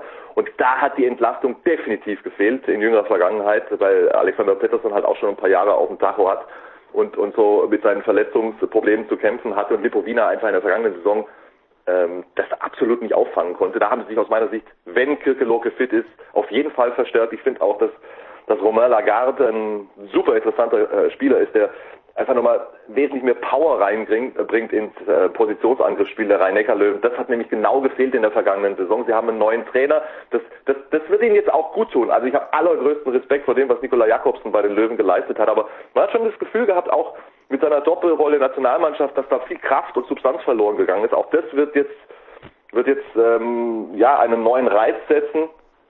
Ich traue den Löwen auch Uwe Gensheimer, um Gottes Willen, den hätte ich fast vergessen, der ist ja auch wieder zurück.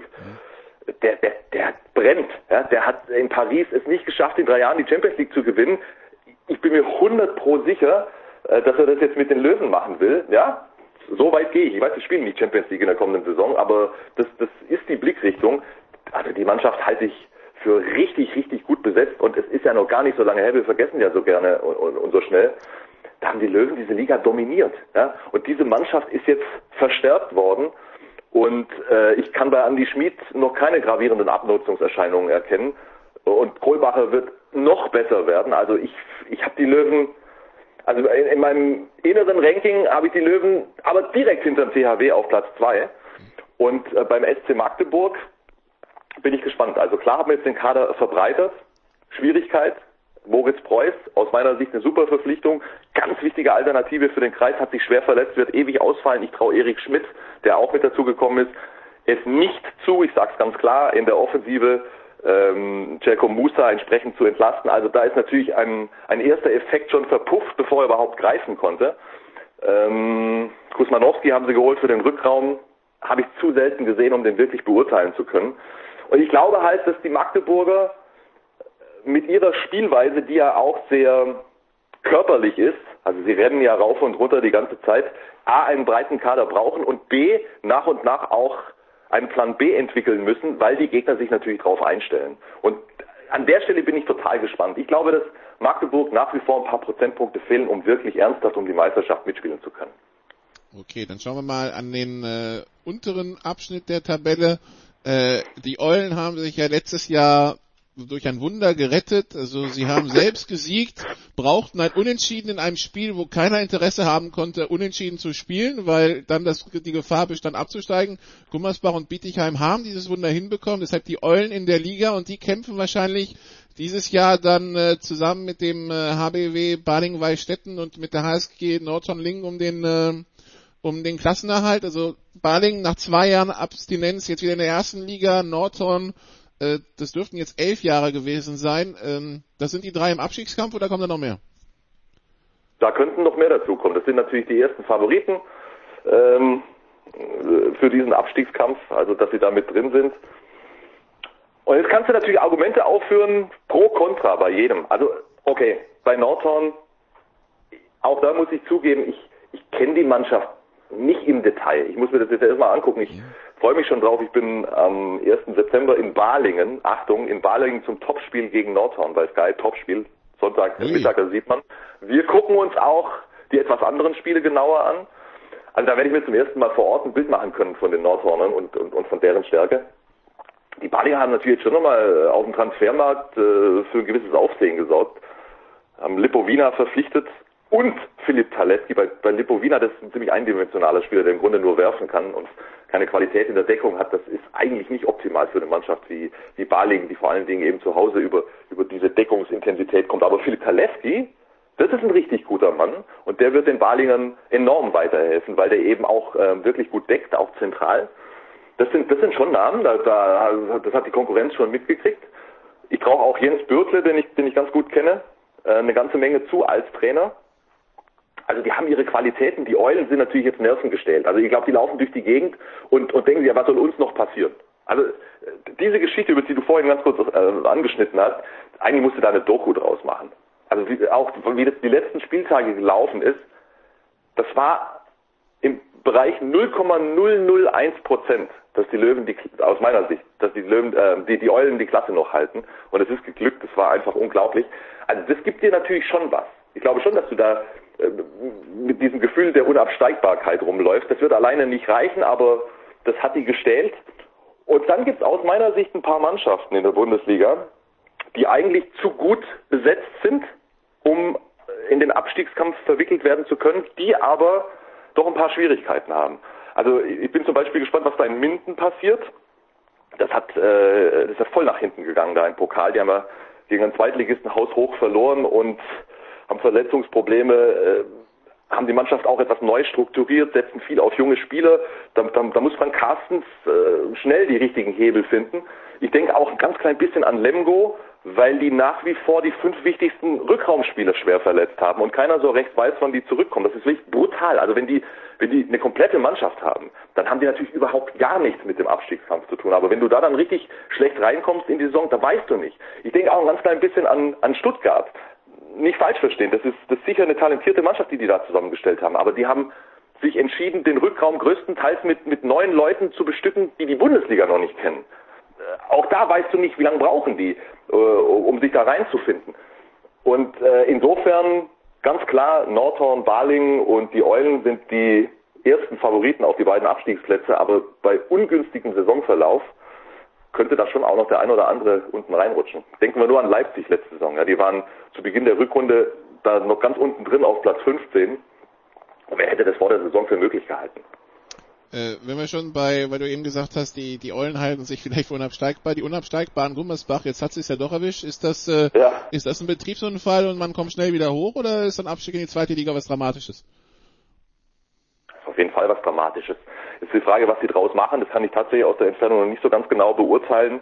Ähm, die müssen sich neu aufstellen und da müssen natürlich jetzt auch die lokalen Sponsoren äh, was einfallen lassen. Also so, ich glaube, dass, dass es nicht funktionieren wird in Gummersbach, wenn man wenn man da zwei, drei, möglicherweise vier Jahre in der zweiten Liga rumhängt. Die Traditionsclubs, denen es so ergangen ist, mir fällt da jetzt spontan Tusem Essen ein, mir fällt da spontan der TV Großwaldstadt ein, die sind dann, die waren dann halt irgendwann mal weg. Also ich bin zu weit weg im Moment äh, von Gummersbach, um wirklich einordnen zu können, ob die schon die richtigen Maßnahmen und auch die entsprechende Unterstützung äh, bekommen haben, um das, um das äh, sofort wieder zu korrigieren. Aber das muss das Ziel sein des VfL Gummersbach. Grundsätzlich ist es natürlich ein brutaler Verlust, aber sorry, wenn ich so direkt anspreche, sie haben sich echt redlich verdient. Ja, das äh, allein wie das letzte Spiel, also natürlich liegt es ja nicht am letzten Spiel, dass sie abgestiegen sind, aber äh, wie das letzte Spiel lief ähm, und sich verlassen auf ja. Unentschieden, das, das, das passt, es das wird dann ab. Ne? Weißt, es war, Nikolai war auch dort quasi ein Prozess und ein Weg, ähnlich wie beim HSV im Fußball. Ja. Also du hast ja quasi konsequent jahrelang darauf hingearbeitet, dass es dann irgendwann mal passiert. Dass das natürlich maximal unglücklich dann in diesem letzten Moment gelaufen ist für Gummersbach, da brauchen wir auch nicht drüber reden. Aber die Entwicklung ging ganz klar in diese Richtung und, und, und dann irgendwann kriegst du, in den letzten 15 Jahren. Ne? Irgendwann kriegst du die Quittung halt dafür und genauso ist es halt gekommen. Ich drücke Ihnen die Daumen, also bloß nicht falsch verstehen, ich habe überhaupt gar nichts gegen den VfL Gummersbach. Das ist ein, ein unwahrscheinlich großer Name und ähm, der die Bundesliga auch immer geschmückt hat und ähm, dementsprechend würde ich mich auf jeden Fall freuen, wenn sie da ähm, ja, einen guten Weg finden.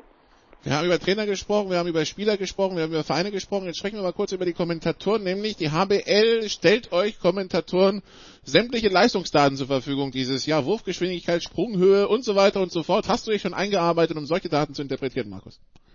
Äh, äh, das, das, das wird die Aufgabe in den nächsten Monaten. Das ist ein, nein, das ist ein komplett neues Feld. Wir wollen jetzt nicht drüber reden, welche Daten oder oder äh, was für Möglichkeiten wir da in der Vergangenheit haben hatten. Also da war die Handball-Bundesliga ein bisschen hinten dran im Vergleich zum Basketball zum Beispiel. Das muss man ganz klar sagen. Die, die Einführung dieses Kinexon-Systems ist ein Quantensprung. Das kann man sich überhaupt nicht vorstellen. Mir ist noch gar nicht ganz klar, wie viele unterschiedliche Daten überhaupt da erhoben werden und was wir damit anfangen. Das ist halt die große Frage. Du wirst einen Boost von Zahlen haben aus den unterschiedlichsten Bereichen. Aber das Entscheidende ist ja, dass du nicht nur diese Zahlen hast, sondern dass du damit auch was anfangen kannst. Ja. Du musst die ja interpretieren. Du brauchst Vergleichswerte. Du musst wissen, was bedeutet das eigentlich? Welche Zahlen haben Relevanz, welche nicht? Und da müssen wir uns alle erstmal reinarbeiten. Das ist ein super spannender Prozess. Die Liga hat da ein gewaltiges Invest gemacht also die, die ganze Technik, das ganze Personal, alles was dafür notwendig ist, das ist alles andere als billig. Das zeigt aber ganz klar die Ambition der HBL, ähm, sich zukunftsfähig machen zu wollen. Aus meiner Sicht ein, ein überragend äh, guter Schritt. Da müssen wir jetzt alle Beteiligten, die HBL, die Vereine, ähm, die Medien, wir speziell natürlich von Sky als übertragender Sender, auch die Kollegen von den öffentlich-rechtlichen, aber wir haben natürlich schon ein ganz anderes Spielepaket, die müssen da reinwachsen. Also ich bin da weit entfernt davon, äh, schon schlaue Sprüche machen zu können. ich bin, nein, ich bin echt, bin total gespannt. Ich habe auch echt Respekt davor. Ja, ähm, ich, ich werde, das wird meine Taktik sein, ich werde den Austausch suchen mit allen Beteiligten. Auch total spannend, was die Vereine da machen. Also es gibt Vereine, die, die zum Beispiel ähm, Unis mit reinnehmen, also ähm, den wissenschaftlichen Bereich, um, um diese Daten auswertbar zu machen. Ja. Da arbeiten Vereine schon mit verschiedenen Universitäten zusammen. Total spannend, super Ansatz, wie ich finde. Ja. Also das, das wird, das wird eine Weile dauern, bis wir da richtig was mit anfangen können, aber ich bin absolut davon überzeugt, dass alle Beteiligten, die Vereine, ähm, die Liga, der Handball, die Medien und letzten Endes vor allen Dingen dann natürlich auch die Zuschauer davon profitieren werden. Wir sind gespannt. Deine Vorgespräche einfach mal so fallen lassen. Letzte Woche 65 Pässe an Mann gebracht und einfach schauen, wie das Gegenüber reagiert wahrscheinlich. Aber ja, gut. Dann wissen wir ja, übernächstes Wochenende geht's für dich zum Duell auf Augenhöhe, wahrscheinlich zwischen, zwischen ähm, den beiden Aufsteigern. Was steht am Wochenende an? Du, was, äh, heute steht schon mal was an. Ja? Ich werde jetzt gleich unter die Dusche hüpfen, bin noch in München und dann ab zum Bahnhof. Ich habe heute eine, eine schöne Scheißreise auf dem Programm. Ähm, Entschuldigung die Deutlichkeit, aber ich glaube, im Podcast kann man schon auch mal ein bisschen deutlicher werden. Äh, ich muss heute nach Wetzlar, äh, bloß nicht falsch verstehen, ich bin total gerne in Wetzlar und ich freue mich auch auf dieses Spiel Wetzlar gegen Lemgo, das ist Handballtradition und das sind zwei Mannschaften, die ich in etwa auf Augenhöhe erwarte. Und gerade zum Saisonauftakt total spannend, wie sich die Mannschaften präsentieren. Aber nach Wetzlar zu kommen von München aus ist jetzt nicht die angenehmste Sache. Also ich glaube 4,45 mit dem Zug. Hm. So, und dann am Sonntag bin ich in Kassel. Das wird hochspannend. Melsung gegen Flensburg. Die Melsungen haben sich ja auch äh, nochmal gehörig verstärkt und müssen jetzt die Ambition haben, den nächsten Schritt nach vorne zu machen. Und wenn die Fünfter waren im vergangenen Jahr, dann reden wir hier schon mal mindestens von Platz vier. Die wollen mindestens äh, den Abstand verkürzen auf die auf die Top 4. Aus meiner Sicht müssen sie da wirklich angreifen. Und wenn du zu Hause dann in die Saison startest gegen Flensburg, dann ist es schon äh, eine sehr interessante Angelegenheit. Das kann man jetzt wieder interpretieren, wie man will. Die einen mögen sagen, um Gottes Willen, wäre es nicht besser gewesen, irgendwie gegen eine Mannschaft da in die Saison zu starten, wo man, wo man eine höhere Wahrscheinlichkeit hat zu gewinnen, um, um gleich mal irgendwie ein bisschen Selbstvertrauen zu tanken. Ich sage, das ist ein absoluter Glücksfall oder ist zumindest eine Riesenchance. Ob es ein Glücksfall ist, das werden wir hinterher wissen, aber es ist eine Riesenchance für Melsung, Flensburg am ersten Bundesligaspieltag zu kriegen, zu Hause. Ähm, man hat ja gestern gesehen, trotz des Sieges nach äh, sieben Meter werfen, dass Flensburg, wie, wie, wie könnte es auch anders sein, dass Flensburg auch noch nicht bei 100 Prozent ist. Das ist für mich, das ist für mich hochspannend, was da am Sonntag passiert. Okay, dann wünschen wir viel Spaß, vor allen Dingen erstmal auf der Anreise nach Wetzlar. Äh, ja, danke. Äh, Frankfurt, ich mich Frankfurt, Wetzlar und Co. kenne ich, also ähm, I feel you, aber ja. Okay, also das Schöne ist ja, ich, ich fahre wahnsinnig gerne Bahn. Alles andere ist aus meiner Sicht verschwendete Lebenszeit. Ich habe meinen Laptop mit dabei und habe Zeit, mich auf die kommenden Spiele vorzubereiten. Na dann kann ja nichts mehr schief gehen. Ist das alles gar nicht so schlimm. Gut, dann äh, viel Spaß dabei. Äh, kurze Pause hier in der Big Show 420, dann geht's weiter.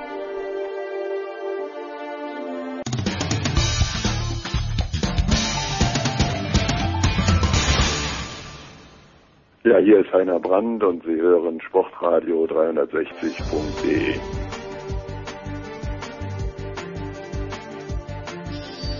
Sportradio 360, die Big Show 420. Wir sind beim Hockey angekommen. Wir mussten es technisch ein bisschen anders lösen, um den Anruf zustande zu bekommen. Deshalb vielleicht tontechnisch ähm, ein bisschen das Nachsehen haben. Wir sind verbunden zum einen in, äh, in Belgien bei der Hockey-EM Björn Jensen vom Hamburger Abendblatt. Hallo Björn. Moin. Und äh, dann haben wir noch in der Leitung Hockey-Expertin und Journalistin äh, Nina Niedermeyer. Hallo Nina. Hallo.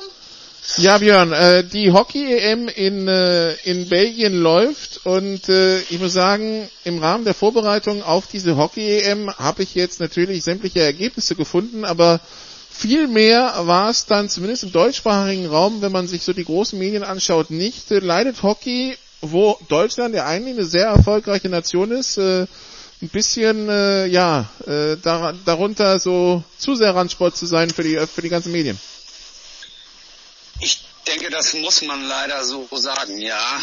Ähm, wenn ich mich hier umschaue in Antwerpen, ich bin seit Sonnabend hier, seit das Turnier gestartet ist und ich bin äh, bis jetzt immer noch der einzige deutsche Journalist äh, vor Ort. Äh, das heißt, ähm, äh, die Berichterstattung kann natürlich auch gar nicht so umfangreich sein, weil einfach keiner hier ist und berichtet. Das ist tatsächlich jammerschade, äh, denn alle vier Jahre bei Olympia sehen wir ja, wie wichtig Hockey ist für Deutschland äh, und für die deutsche Sportlandschaft.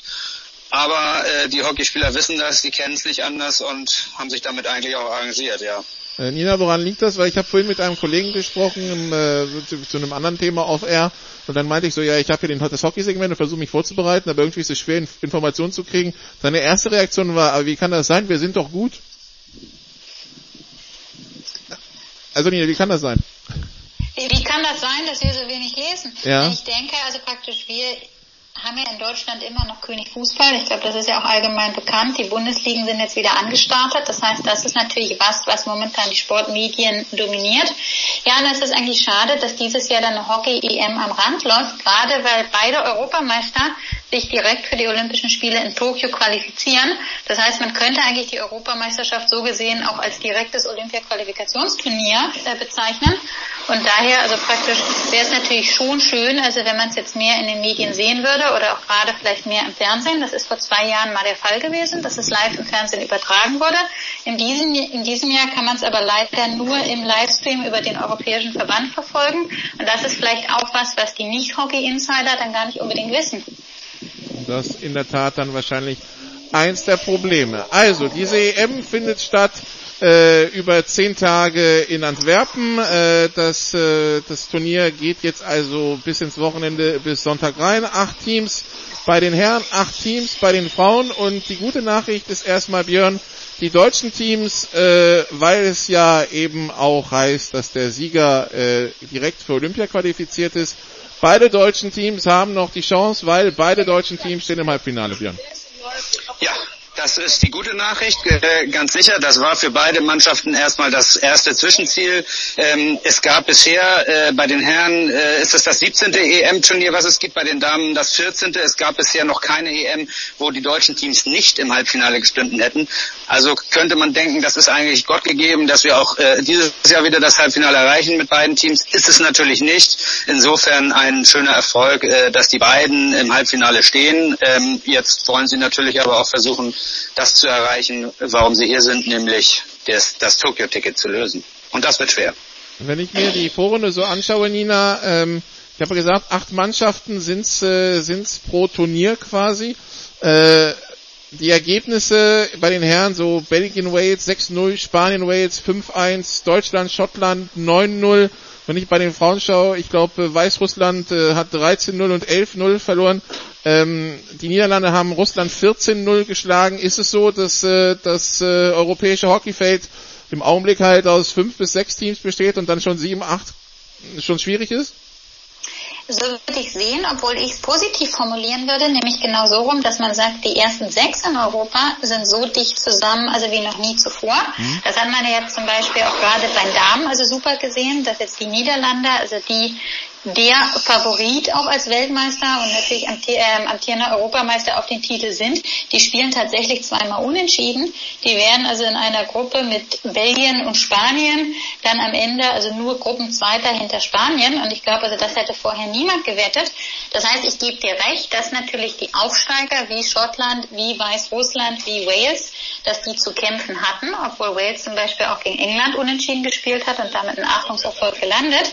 Aber ich würde es eher so sehen, sehen und sagen, also praktisch insgesamt ist in Europa die Spitze breiter geworden, weil wir halt sehen, dass wir wirklich sechs Mannschaften haben, die durchaus also berechtigt um die Halbfinaltickets kämpfen. Gut, dann äh, fangen wir vielleicht mal bei den äh, Frauen an. Äh, nächster Stopp für die Frauen ist ein Halbfinale gegen Spanien. Die Spanierinnen haben den Traum der Belgierinnen beendet. Äh, die Belgierinnen, denen Unentschieden zum Weiterkommen gereicht hätte ins Halbfinale. Allerdings hat man gegen Spanien 1 0 verloren, deshalb ist man raus. Björn, äh, Deutschland, Spanien, ähm, wie sieht da die, wie sieht da die Favoritenlage aus?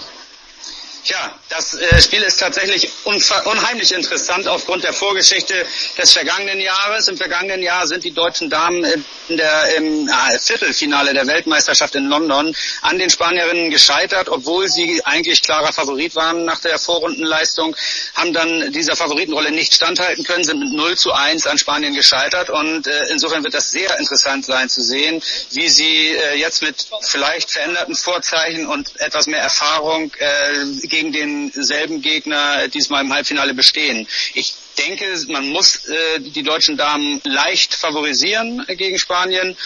Aber dass das nichts heißt, haben wir bei der WM gesehen. Insofern ein für mich sehr, sehr spannendes Spiel. Wie muss man denn, Nina, die, die Vorrunde der Damen bisher bewerten? Also 13-0 13 gegen Weißrussland, 1-1 England und dann brauchte es einen Punkt gegen Irland, um weiterzukommen und den hat man auch geholt, auch da ein 1 1. Genau, also es ist ja ähnlich praktisch, was ich eben auch schon erklärt habe. Also Weißrussland als Aufsteiger, klar, also das 13-0 war ja der zweithöchste Sieg der Geschichte. Aber ans Eingemachte ging es dann halt wirklich in den Spielen gegen England und gegen Irland. Ja, gegen England, klar, hätten sie also praktisch genauso gut gewinnen wie auch verlieren können. Das heißt also daher am Ende des Unentschieden also auch nicht ungerechtfertigt. Und auch wenn man sich das Spiel gestern gegen Irland angeschaut hat, also dieser eine Punkt, der war ja schon erkämpft. Und Irland hat ja wirklich in den letzten Minuten nochmal alles nach vorne geworfen, um halt noch ein Tor zu erzielen und selber ins Halbfinale einzuziehen. Ja, also deswegen, ähm, ich denke, die Vorrunde ist auf jeden Fall was, also wo die Deutschen daraus lernen konnten. Die Deutschen haben ja auch meiner Meinung nach gestern ihr letztes Gruppenspiel gegen Irland quasi als Viertelfinale bezeichnet. Ja, also praktisch sich die Wettkampfhärte nochmal zu holen und halt wirklich, also vorbereitet, jetzt in dieses Halbfinale gegen Spanien auch reinzugehen. Also Halbfinals morgen Spanien gegen Deutschland, England gegen die Niederlande. Wie eng ist da das Feld beieinander, Björn? Also ist es Tagesform oder ist es mehr? Also ich denke mal, dass die Niederländerinnen sich jetzt mit dem 14 zu 0 gegen Russland so ein bisschen freigeschossen haben und glaube, dass sie die Engländerinnen relativ klar schlagen werden. Äh, Deutschland hatte beim 1 zu 1 gegen England eine sehr schwache erste Halbzeit, hat aber dann in der zweiten Halbzeit gezeigt, wie man gegen die Engländerinnen auf jeden Fall auch nicht nur besteht, sondern ganz klar auch dominiert und die Holländerinnen werden da, glaube ich, von Anfang an Gas geben und klar gewinnen. Äh, das Feld ist trotzdem gerade in so einem Halbfinale natürlich, wie Nina vorhin schon gesagt hat, sehr eng zusammengerückt. Äh, es ist außer den Niederlanden ähm, eigentlich kein wirklicher, äh, ja, keine Mannschaft, die, die wirklich hervorsticht, sondern es ist eigentlich alles auf Augenhöhe, auf einem Level. Insofern, ja, bin ich da sehr gespannt. Die Halbfinals England gegen Niederlande am Freitag um 18 Uhr und dann Spanien gegen Deutschland am Freitag um 20.30 Uhr. Das Spiel um Platz 3 wäre dann am Sonntag um 13.30 Uhr und das Finale wäre am Sonntag um 16 Uhr. Also auf jeden Fall nochmal zwei Spiele für alle. Dann schauen wir mal bei den Herren. Bei den Herren, äh, da hat sich Deutschland auch in der Gruppe äh, fürs Halbfinale qualifiziert. 9 zu 0 gegen Schottland, 2 zu 3 gegen Niederlande und 5 zu 0 gegen Irland, Nina. Ähm, also zwei klare Siege und dann ein äh, vom Ergebnis her enges Spiel gegen Niederlande. Man naht zurück, man hat geführt und am Ende, äh, nee, man, man lag zurück, man hat zweimal ausgeglichen so und dann am Ende verliert man 2 zu 3. Genau, also praktisch wer das Spiel gesehen hat, es war natürlich auch ein bisschen unglücklich. Es hätte in beide Richtungen gehen können. Deutschland hat ja auch individuelle Fehler gemacht, die halt zu den Gegentoren in dem Fall geführt haben, sodass es jetzt am Ende in Anführungsstrichen nur zu einem souveränen zweiten Platz äh, gereicht hat. Ja, jetzt muss man halt gucken. Jetzt geht's heute Abend gegen Belgien. Die EM, wissen wir, findet in Belgien statt. Belgien ist amtierender Weltmeister. Belgien möchte jetzt unbedingt auch mal Europameister werden. Aber wie auch Bundestrainer Stefan Kermer schon gesagt hat, das kann ja auch genau die Chance der Deutschen sein, dass die Deutschen halt heute Abend als Außenseiter in dieses Spiel gehen, während Belgien vor heimischer Kulisse den Druck hat, gewinnen zu müssen. Und das sehe ich auch genau als die große Chance unserer Jungs. Weil sie haben auf jeden Fall das Potenzial, die Belgier zu schlagen. Äh, Björn, wir müssen vielleicht mal über die, über die Belgier reden. Ich meine, ja. Deutschland, traditionelle Hockeynation, soweit klar, also soweit ich mich erinnern kann, hat Deutschland eigentlich immer auch bei Olympischen Spielen immer mitgespielt und dann auch vorne mitgespielt. Die Belgier, die waren man möchte sagen, fast ein Jahrhundert abgemeldet in, in Sachen Hockey äh, seit ihrer Gründung und dann jetzt so seit Anfang der 2000er und ganz besonders seit Mitte der 2010er kommen die immer wieder, kommen die jetzt richtig hoch. Vize-Olympiasieger, äh, Vize-Europameister 2013, 2017, Weltmeister 2018. Wo kommen die Belgier her?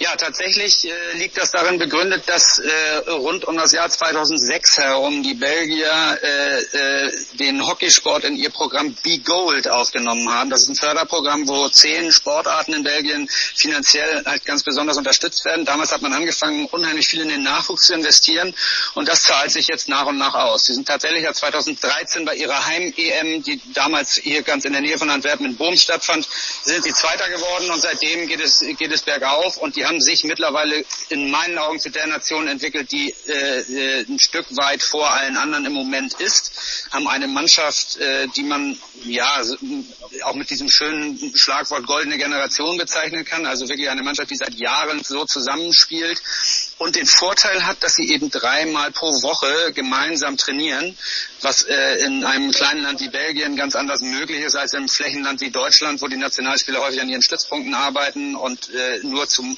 zentralen Maßnahmen mal zusammenkommen. Aber dreimal die Woche zusammen trainieren, das merkt man in den Abläufen und so spielen die Belgier auch. Deswegen glaube ich, sind sie äh, ganz vollkommen zu Recht auch der Top-Favorit. Nicht nur heute Abend, sondern auch auf den Titelgewinn. Okay, also die belgische Presse sieht sie natürlich als Favoriten, das habe ich in der Vorbereitung gesehen, Nina, aber es ist aber auch so, dass, äh, dass man sagen muss, dass die einen Schritt weiter vorgemacht haben. Ist der eins, ist das dieses organisatorische, ist es das, was sie den anderen voraus haben oder was macht sie sonst so stark?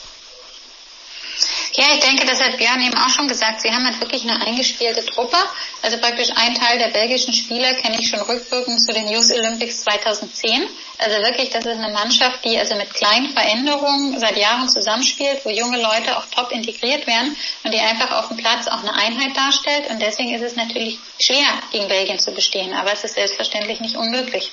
Was, äh, das stimmt. Was, was spricht für die Deutschen, Nina? Also ich würde sagen, für die Deutschen spricht auf jeden Fall die individuelle Klasse, die wir in der Mannschaft haben. Dann, also wie gesagt, das, ja, klingt jetzt nach Floskel, aber das an einem guten Tag, also wirklich auf dem Niveau jeder jeden schlagen kann. Das ist ja auch das, was die deutschen Spieler selber immer sagen. Es gibt auf dem Level keine einfachen und schweren Gegner mehr. Ja, und daher denke ich also praktisch, wenn Deutschland von Anfang an mutig spielt und sich auf keinen Fall von der Atmosphäre, die heute Abend dem Stadion herrschen wird, irgendwie einschüchtern lässt, sondern wenn sie Selbstvertrauen haben, das von Anfang an zeigen, mutig zusammenspielen, auch mutig nach vorne spielen, dann also sehe ich durchaus die Chance, also dass es auch zum Erfolg führen kann, ja. Björn, wie groß wäre die Enttäuschung, wenn es fürs Finale nicht reicht? Na, die wäre sicherlich insofern groß, als dass äh, äh, man sich gerne direkt für Tokio qualifizieren würde, keine Frage. Aber wir dürfen auch nicht vergessen, dass äh, dann noch, wenn sie Belgien schlagen sollten, auch noch ein kleines Finale wahrscheinlich dann gegen die Niederlande wartet. Das muss man dann ja auch erstmal gewinnen. Also ich glaube, äh, die Enttäuschung ist immer groß, wenn man ein Halbfinale verliert. Äh, aber die Spieler, das hat man schon gemerkt, sind im Moment auch äh, äh ja ehrlich genug, dass sie einordnen können, dass Belgien eigentlich im Moment eine Klasse besser ist. Ähm, und ja, trotz allem äh, wissen wir alle, äh, kann man auch einen Klassenbesseren äh, an einem guten Tag immer mal bezwingen. Genau, weil wenn es sowas nicht geben würde, dann bräuchten wir die Spiele ja gar nicht zu spielen. Äh, so ist es. Dann äh, wird's ja, dann wird's ja nie Sensationen geben. Ähm, ja. Nina, wenn, wenn das jetzt heute Abend nicht klappen sollte oder mit dem Titel nicht klappen sollte, der Weg nach Tokio führt dann worüber und äh, also ich meine, die Deutschen sind ja eigentlich immer dabei. Äh, muss man da ernsthaft Gefahr, äh, Gefahr sehen, dass die Deutschen es nicht schaffen könnten, auch über den Umweg nach Tokio zu kommen? Also ich würde die Gefahr nicht sehen, dass nächstes Jahr die Olympischen Spiele ohne deutsche Beteiligung stattfinden. Zu deiner Frage, also sollte es nicht klappen mit dem EM-Titel, dann müsste Deutschland Anfang November ein Qualifikationsturnier äh, in Mönchengladbach bestreiten. Qualifikationsturnier klingt jetzt also nach vielen Mannschaften, das ist es nicht, sondern es wird ein Gegner geben, der, also Momentan kennen wir die Mannschaft noch nicht, aber die unter Deutschland in der Weltrangliste stehen würde, weil man guckt am Ende, also praktisch alle Kontinentalmeister sind direkt für Olympia qualifiziert und dann also praktisch werden anhand der Weltrangliste von den nicht qualifizierten Mannschaften praktisch Paare gebildet, die dann im K.O.-Modus die letzten Olympiaplätze ausspielen. Das heißt, Deutschland wird dann im November einen Gegner haben, der in der Weltrangliste schlechter gestellt ist und den, also praktisch müssten sie dann in zwei K.O.-Duellen schlagen oder beziehungsweise als bessere Mannschaft aus den beiden Duellen herausgehen, um das Ticket für Tokio zu lösen. Und das also praktisch halte ich auf alle Fälle äh, ja nicht nur für machbar, sondern also da sollte es eigentlich auch keinen Zweifel dran geben. Wer die Halbfinals sehen will, sowohl bei den Herren als bei den Frauen, muss wo gucken, Björn? Ähm, es gibt beim Europäischen Verband äh, auf der Seite äh, Eurohockey TV, meine ich, heißt sie. Ich bin mir aber nicht ganz sicher. Gibt es einen Livestream, äh, den man allerdings bezahlen muss. Ähm, ansonsten äh, muss man nach Belgien äh, fahren oder einen belgischen Sender reinkriegen. Im belgischen Fernsehen läuft das frei empfangbar im Hauptprogramm. Okay, jetzt mal für die für die, die sich spontan denken, ach, so ein Wochenende in Brüssel ist ja auch ganz nett, äh, beziehungsweise in, Antwer äh, in, ähm, äh, in Antwerpen. Äh, äh, wie, wie ist denn die Ticketsituation? Wir haben ja gerade schon gehört, das wird äh, wahrscheinlich die Hölle, in, äh, wenn die äh, wenn die wenn die Belgier nachher Heimspiel haben. Wie schaut's mit den Tickets aus? Also besteht da überhaupt noch die Chance, spontan dahin zu fahren? Soweit ich gehört habe, sind die Tickets äh, für die Wochenendveranstaltungen schon ausverkauft. Das äh, Problem ist, dass es halt nur Tagestickets zu kaufen gibt. Das heißt, wer Belgien sehen will, äh, kauft auch automatisch ein Ticket für das andere Spiel. Wenn da Deutschland spielen würde, ähm, ist es trotzdem relativ schwer, dann da noch was zu kriegen. Also ich, da müsste man sich wahrscheinlich auf den Schwarzmarkt verlassen. Und auch heute Abend war, wie ich ge gestern gehört habe, nur noch relativ wenig zu machen für das, für das Deutschland-Belgien-Spiel bei den Herren äh, Deutschland, Spanien, die Damen morgen. Da kann es durchaus äh, noch gute Gelegenheiten geben, nachdem Belgien jetzt auch äh, bei den Damen das Halbfinale verpasst hat. Da könnte man für Spontankäufe vielleicht äh, noch was werden. Und ich kann es absolut empfehlen. Antwerpen ist eine sehr feine Stadt, ähm, bietet eine ganze Menge. Äh, das Wetter soll bombig werden und äh, insofern, also wer Lust hat, sollte das auf jeden Fall äh, mal in Angriff nehmen. Nina, die, äh, die Veranstaltung also in Antwerpen, du bist auf dem Weg dahin äh, fürs Wochenende. Ähm, für diejenigen, die Hockey nicht kennen und sich nach dem Segment jetzt vielleicht unabhängig von der ein bisschen äh, auf der, das deutsche Hockey, äh, äh, so den Ligabetrieb und so weiter interessieren wollen, äh, wo müssen die nachschauen? Wo müssen die nachschauen? Einfach auf unseren Websites, halt unserer Verbandspage auf hockey.de. Die Bundesliga beginnt ja auch schon wieder Anfang September. Das heißt, es geht auch für unsere Nationalspieler Schlag auf Schlag weiter. Dann wird bis Herbst äh, die Feldhockey-Bundesliga gespielt. Dann, wie ich gerade gesagt habe, Anfang November der also dieses olympische Qualifikationsturnier, sollte es halt jetzt mit dem EM-Titel nichts werden. Ja, und dann spielen wir ja auch noch eine Hallensaison im Hockey, die beginnt dann auch schon wieder Anfang Dezember. Das heißt, das ist eigentlich das Schöne an unserer Sportart. Ja, irgendwie, abgesehen von Feiertagen, läuft immer Hockey, sei es auf dem Feld, in der Halle oder eben international. Wie, wie groß ist der Zuschauerzuspruch? Also, ich meine, ich äh, kenne noch äh, aus Hamburg den, den ein oder anderen, äh, den ein oder anderen Hockeyplatz, wo es dann gut gefüllt ist. Wie ist es deutschlandweit? Ähm, ja, in Hamburg äh, ist bei den Derbys, äh, die wir ja zuhauf haben, bei so vielen Bundesliga-Vereinen, die wir haben, äh, ist bei den Derbys eigentlich immer äh, ein guter Zuspruch. Es gibt aber auch Bundesligaspiele, da äh, kannst du im Prinzip den ganzen Familienmitgliedern, kann, die kannst du per Handschlag begrüßen. Also das ist auch ein Problem, was Hockey hat leider, ähm, dass, äh, dass, die, dass die Bundesliga unter sehr ja, und unterschiedlicher Wahrnehmung leidet und ähm, äh, da, da ist definitiv auch, also wenn man äh, darüber redet, ob man als spontan äh, Zuschauer noch mal ein Ticket krieg, kriegen kann, das kriegt man in je, auf jedem Bundesliga-Platz beim Hockey ohne Probleme. Okay, dann drücken wir die Daumen, dass es mit der mit der Olympia-Qualifikation klappt, dass es jetzt bei der EM klappt und vor allen Dingen, dass äh, Hockey dann ein Sport ist, der irgendwie langfristig auch nicht nur einer ist, der alle vier bei Olympia stattfindet in den Medien, sondern äh, dann auch ein bisschen öfter. Danke Björn, danke Nina. Kurze Pause hier bei Sport 360, dann geht's weiter mit Motorsport.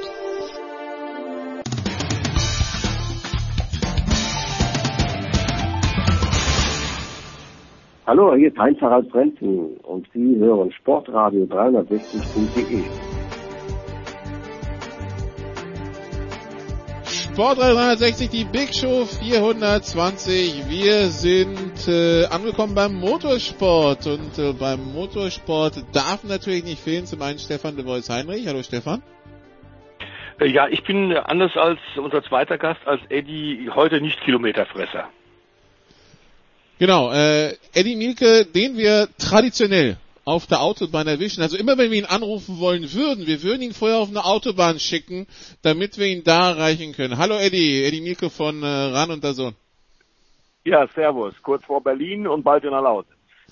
Genau, denn es, es geht Richtung Lausitz-Ring, es geht äh, zum DTM-Wochenende, die Rennen The Voice 499 und 500 in der DTM-Geschichte stehen an, äh, wenn ich so an die Diskussion zur DTM die letzten zwei, drei Jahre hier so bei Sportradio 360 mich erinnere, passt dann das Sprichwort totgesagte Leben länger?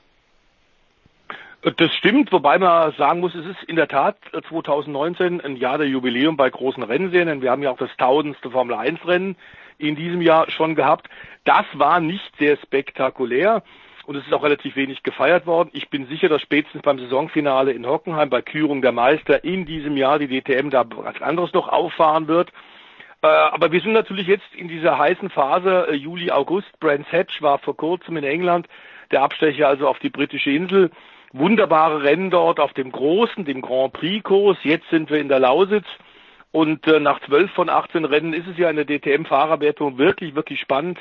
Denn wir haben René Rast vorne, mit Nico Müller im zweiten Audi auf Platz zwei, dann Marco Wittmann und Philipp Eng, zwei BMW-Fahrer knapp dahinter. Also ganz wichtig das Wochenende jetzt unter Tat mit dem Jubiläumrennen 500 am Sonntag, kommenden Sonntag. Man sollte unbedingt in die Lausitz fahren, sich's anschauen. Oder bei den Kollegen bei Sat1 dem Eddie Mielke lauschen. Genau, Eddie. Ähm, nun müssen wir mal zurückkommen auf das, was in Brandon Sedge passiert ist. Es gab da wohl eine Stallorder die äh, bei deinem Kommentatorenkollegen nur anscheinend bedingt gut ankam. Auf jeden Fall fetzen sich seitdem äh, die Herren Scheider und Rast. Äh, da, da geht's hin und her. Was ist da los, Eddie? sich wirklich fetzen, weiß ich nicht. Äh, bei meinem Kenntnisstand reden die schon noch miteinander.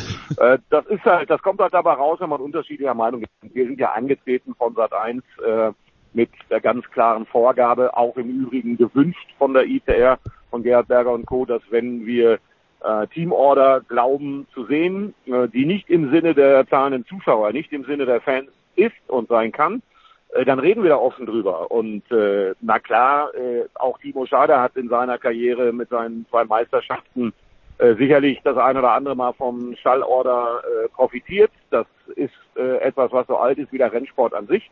Das werden wir auch in Zukunft nicht verhindern. Äh, und da kommen dann mehrere Sachen zusammen. Zum einen diese Steilvorlage vom BMW, äh, dass die ersten acht Plätze äh, im Qualifying eben von Audis besetzt waren, weil BMW am Sonntag überhaupt nicht in die Spur kam. Das war das eine. Damit haben sie denen natürlich einen Steilpass geliefert. Und ja, das hat Audi dann so gemacht. Äh, man muss sich nur, wenn man an unseren Worten zweifelt, einfach mal anschauen, wie Nico Müller in der ersten Runde ja nicht vorbeigewunken worden ist, aber vorbeigelassen worden ist von seinen Kollegen auf die zweite Position. Ja, und dann entzündete sich halt alles daran, dass äh, DRS und Push to Pass nicht so eingesetzt worden ist bei Nico Müller, wie wir uns das vorgestellt hätten, wenn einer noch um die Meisterschaft fährt, als momentan Zweiter in der Meisterschaft. Ja, und das haben wir klar angesprochen und das hat nicht jedem gefallen, dass wir das klar angesprochen haben und daher diese Debatten. Aber ich finde die Debatten gar nicht schlecht, muss ich ganz ehrlich sagen. Es sind noch 168 Punkte zu vergeben äh, mit den ausstehenden Rennen. Also da ist noch einiges offen. Und René Rast hat ja letztes Jahr mit seiner Aufholjagd vorgemacht, dass da auch noch was geht, wenn man Rückstand hat. Von daher völlig richtig, was Stefan gerade gesagt hat. Es ist ein sehr, sehr wichtiges, äh, vielleicht vorentscheidendes Wochenende. Und was ich mir wünsche, ist, dass wir klares Racing sehen, ohne Teamorder. Das wäre schön. The Voice ist, ist ja nun in verschiedensten Motorserien, Motorsportserien dabei. Äh, Stallorder passieren hin und wieder. Wie stehst du A zu diesem, also zu dieser Stallorder-Geschichte und B jetzt zu dieser öffentlichen Diskussion, wo es halt vor allen Dingen medienwirksam anscheinend hin und her geht, weil anscheinend kannst du jetzt immer, kann man sich im Augenblick täglich die Uhr danach stellen, dass irgendwer auf den anderen antwortet. Ja, das ist Klappern gehört absolut zum Geschäft. Also da sind wir lang genug dabei. Wir sind in der, in der Showbranche, in der Unterhaltungsindustrie. Äh, der Motorsport kann sich da nicht rausnehmen. Ähm, aber ich sehe es ganz genauso wie der Eddie. Äh, es wäre schön, wenn es ohne ginge. Aber das ist natürlich ein, ein frommer Wunsch. Denn in der Tat, seit Beginn des Motorsports, zu Beginn des letzten Jahrhunderts gab es immer schon Stallorte. Die Frage ist nur, wie setzt man um? Wann macht man das? Und in der Tat, da kann ich den Timo Scheider, wir sind nicht oft und nicht immer einer Meinung, aber Timo hat völlig recht, die Art und Weise, wie es verkauft wird und damit eigentlich der Endverbraucher, der Zuschauer, der Besucher an der Rennstrecke veräppelt wird, das ist nicht gut. Dass Audi da nicht mit offenen Karten spielt. Ich glaube, jeder kann verstehen in der Tat, wenn, wenn du hohe Investments hast als, als ein Automobilkonzern, viel Geld, viele Millionen ausgibst, willst du sicherstellen, dass die am Ende auch äh, sinnvoll in Marketingmaßnahmen und in Erfolg umgesetzt werden. Ähm, Hauptproblem in der Tat ist, dass seit einiger Zeit wir eigentlich nur eine Speerspitze bei BMW haben, nämlich Marco Wittmann, seit Jahren schon. Und das in der Tat auch, nachdem man teilweise Waiver BMW gegeben hat. Also BMW ist einfach nicht richtig gut. Das muss man einfach sagen. Man muss in dieser Deutlichkeit sagen, seit langer Zeit diskutieren wir da intern in den Fahrerlagern dieser Welt drüber, was ist bei denen eigentlich los? Warum klappt das nicht? Und zwar nicht nur jetzt der DTM, in der Langstrecken-Weltmeisterschaft nach einem Jahr zieht man sich zurück, mit großem Tamtam aufgetreten, riesen Ziele verkündet. Nach einem Jahr zieht man Schwanz ein, haut wieder ab. Äh, in Amerika, in der IMSA-Rennserie, bei anderem Reglement, jammert man dauernd über die bösen, bösen Regeln und die gute, gute Konkurrenz und will dauernd wieder, dass man technisch ihnen entgegenkommt, weil die Reifen gefressen werden von den BMW. Das ist einfach aktuell nicht gut und die haben, die Münchner haben da ein Problem äh, wenn da in der Tat nicht die ersten vier Startreihen in Brands Hatch von Audi belegt worden wären, hätten die Ingolstädter dieses Spiel in der Form gar nicht so machen können. Es liegt in diesem Fall an der Konkurrenz. Und äh, nur die Art und Weise in der Tat, wie, wie äh, Motorsportchef von Audi, Dieter Gass und Co. das im Grunde vermitteln, das ist blöd. Man sollte dazu stehen und sagen, Leute, es ist ganz einfach. Wir sind jetzt in der letzten Phase, biegen quasi auf die Zielgerade der Meisterschaft ein. Wir wollen unsere Funde sichern. Seit Jahren bauen wir bei Audi auch in diesem Jahr 2019 das bessere Auto über eine Runde und über die Renndistanz. Das ist der beste Allrounder, funktioniert in einem großen Fenster, äh, ist vom Setup ganz gut einzufangen, passt prima. Äh, wir wollen äh, nicht wieder, dass uns die Pokale weggenommen werden. Also wir wollen das absichern und wenn wir die Meisterschaft rechnerisch in der Tasche haben, gibt's wieder freies Fahren. Ich glaube, ein paar Fans würden das dann sehr viel besser verknusen, als was momentan passiert. Wie kriegen wir die Kurve, Eddie, zum, zum, zum Rennen jetzt am Lausitzring? Also wie, wie groß ist die Gefahr, dass äh, sowas nochmal passiert? Besonders, dass sich dann Rast und Müller äh, ja äh, quasi gegenseitig, gegenseitig nicht bekriegen. Das ist ja legitim, was sie machen. Also da kann man ja nichts gegen sagen. Und äh, ich würde es als Dieter Gast wahrscheinlich genauso sehen. Ich würde es vielleicht ein bisschen anders verkaufen. Ähm, das ist äh, ganz klar, dass die nach den Vorgängen vom Nogisring daraus gelernt haben, dass sie sich nicht gegenseitig aus dem Rennen schießen. Denn äh, Stefan hat völlig recht. Die, die, das Grundübel ist die Performance von BMW. Die war schlicht und ergreifend nicht da an dem Sonntag in Brands Hatch. Äh, man hat ja nicht nur die sechs werksunterstützten Audis vorne gehabt, sondern auch die beiden WRC-Audis, die in ihrem ersten Jahr sind die vor den BMWs waren. Äh, und dazu kommt natürlich auch noch, dass man nicht vergessen darf, dass René Rast und auch Nico Müller im Moment meiner Ansicht nach in der Form ihres Lebens fahren. Äh, die waren beide noch nie so gut. Das kommt noch dazu, zu diesen technischen Vorteilen, die sie da haben. Trotzdem ist der Lausitzring eine Strecke, wo man gut überholen kann und ich bin mir relativ sicher, der Sieg von Marco Wittmann, äh, den wir da samstags in Brands Hatch gesehen haben, der hat ein bisschen Mut gemacht. Äh, mal schauen. Also die müssen vielleicht ein bisschen mehr Risiko gehen, äh, Sturz, Luftdruck und ähnliche Dinge, was sie da machen können. Mal gucken, am Lausitzring kann man überholen mit zwei langen Geraden. Das geht, das sollte passen. Ja, und von daher bin ich einfach optimistisch, dass alle diese Zahl 168 im Hinterkopf haben. Denn das sind die Punkte, die es noch zu vergeben gibt. Und damit kann man eine Meisterschaft nochmal drehen. Sechs mal 28 Punkte. The Voice, was ist das Besondere an der Strecke am Lausitzring? Ja, das ist diese Mischung zwischen dem ehemaligen Trioval. Dafür ist die Rennstrecke ja ursprünglich entstanden, äh, zwischen Dresden und Berlin. Man hat damals ja zur Eröffnung auch äh, die Indycars, die Chamcars äh, in Europa gehabt, rübergeholt, die üblicherweise zu dem damaligen Zeitpunkt auf Ovalrennstrecken gefahren sind. Das Trioval war ursprünglich, hat man Infield noch gemacht, wie man es bei vielen amerikanischen Rennstrecken auch hat, um eben auch Sport, Tourenwagenrennen äh, abhalten zu können und Motorradrennen. Ähm, inzwischen wird nur noch das genutzt. Ähm, ich glaube, dass es eine sehr, sehr gute Rennstrecke für die DTM ist. Ich wünsche mir, dass das Wetter hält. Sieht ganz gut aus, Wettervorhersage. Ich wünsche mir, dass natürlich auch die Diskussionen um die DTM dafür sorgen, dass man bei in, in den entscheidenden Wochen jetzt äh, auch eine große Unterstützung hat, dass viele Leute kommen. Das Problem ist so ein bisschen diese riesig große Haupttribüne.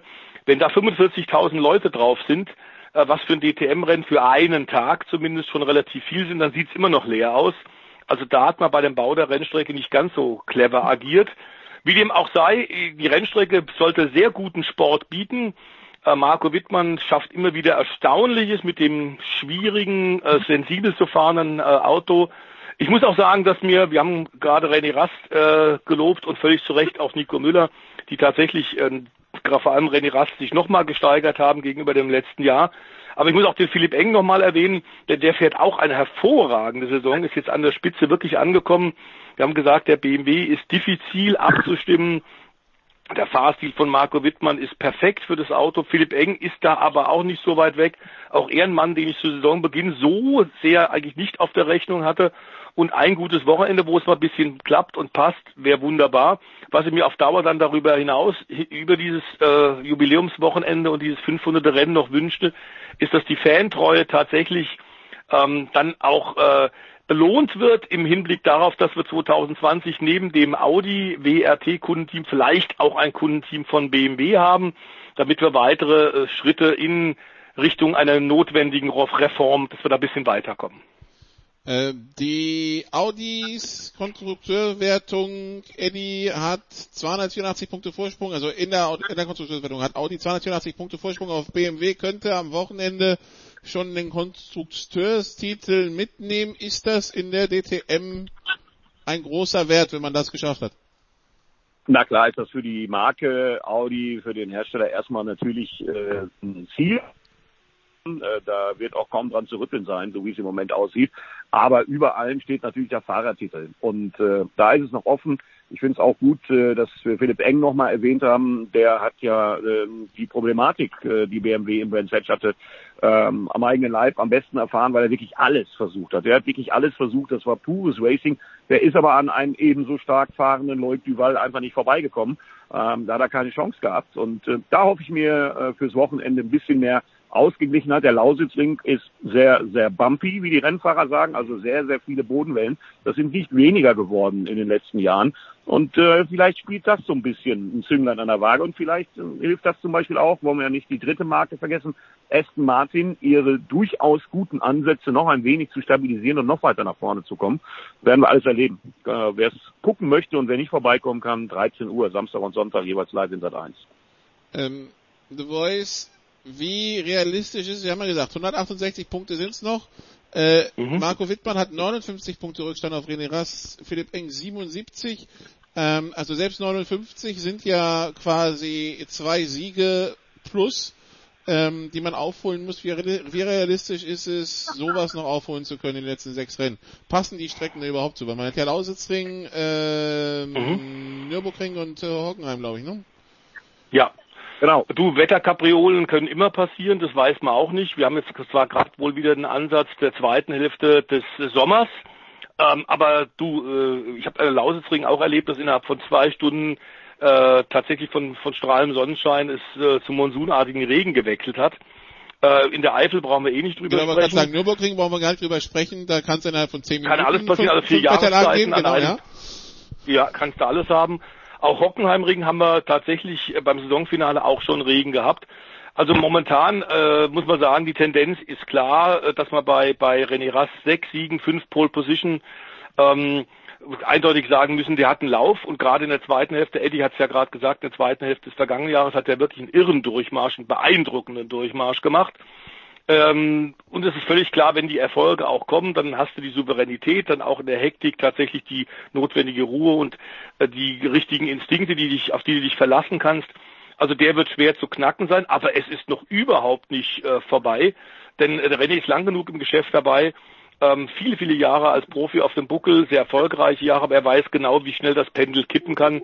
Einmal in eine Kollision äh, verwickelt, dazu muss man sagen, die Starts in diesem Jahr sind ja deutlich schwieriger, weil äh, Gerhard Berger unbedingt gewollt hat, die Fahrer haben wieder mehr Verantwortung im Cockpit. Das ist bei den Starts inzwischen auch so. Auch ein René Rast kann da durchaus mal einen Start vergeigen, dann ist er plötzlich in der Carbon Area, wie es in der Fachsprache heißt, also in dem Bereich im Einfädeln der ersten Kurve, wo ein paar andere links, rechts, neben, oben, unter ihm sind. Er wird dann vielleicht abgeschossen und sofort ist ein Nuller da. Also das ist noch überhaupt keine gemähte Wiese, sondern äh, da muss er weiter dranbleiben, weiter arbeiten und die Konkurrenz weiß auch, was die Stunde geschlagen hat. Marco Wittmann war wirklich beeindruckend. Das Samstagrennen in Brands war atemberaubend gut, muss man einfach sagen, auch wenn am Ende die Reifen eingegangen sind. Aber der hat schon eine ganz außergewöhnliche Klasse und das ist auch einer von den Fahrern aus der DTM, die ganz sicher hätten die den Weg in die Formel 1 geschafft. Ähm, da musst du zum richtigen Zeitpunkt an der richtigen Stelle sein, da musst du die richtigen Connections haben, da musst du das richtige Geld haben. Ähm, dann bin ich sicher, hätte der auch in der Formel 1 reüssiert. Das gilt für die anderen Top-Leute DTM ganz genauso.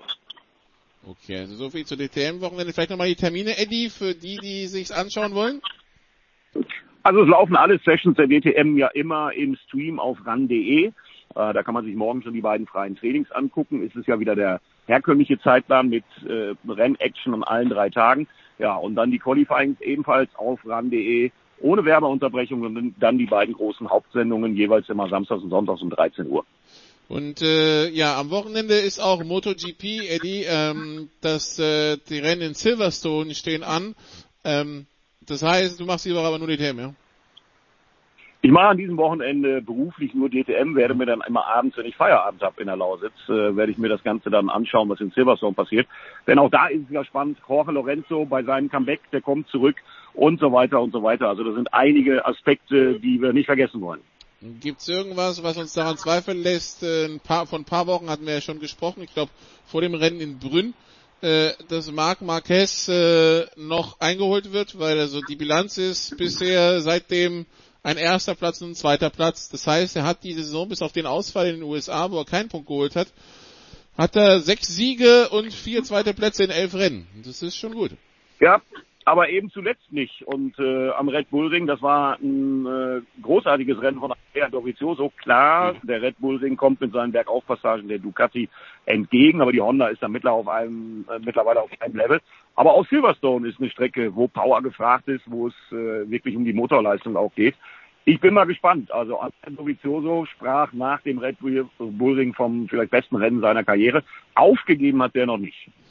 Dann werden wir das mit Spannung verfolgen. Dann äh, entlassen wir Eddie wieder zurück auf die Autobahn. Er soll ja zeitlich in der Lausitz ankommen. Und äh, Highlight logischerweise dann auch das, das Rennen am Wochenende in der Lausitz. Dann danke Eddie Mieke, kurze Pause hier und dann machen wir noch weiter mit The Voice zum restlichen Motorsport.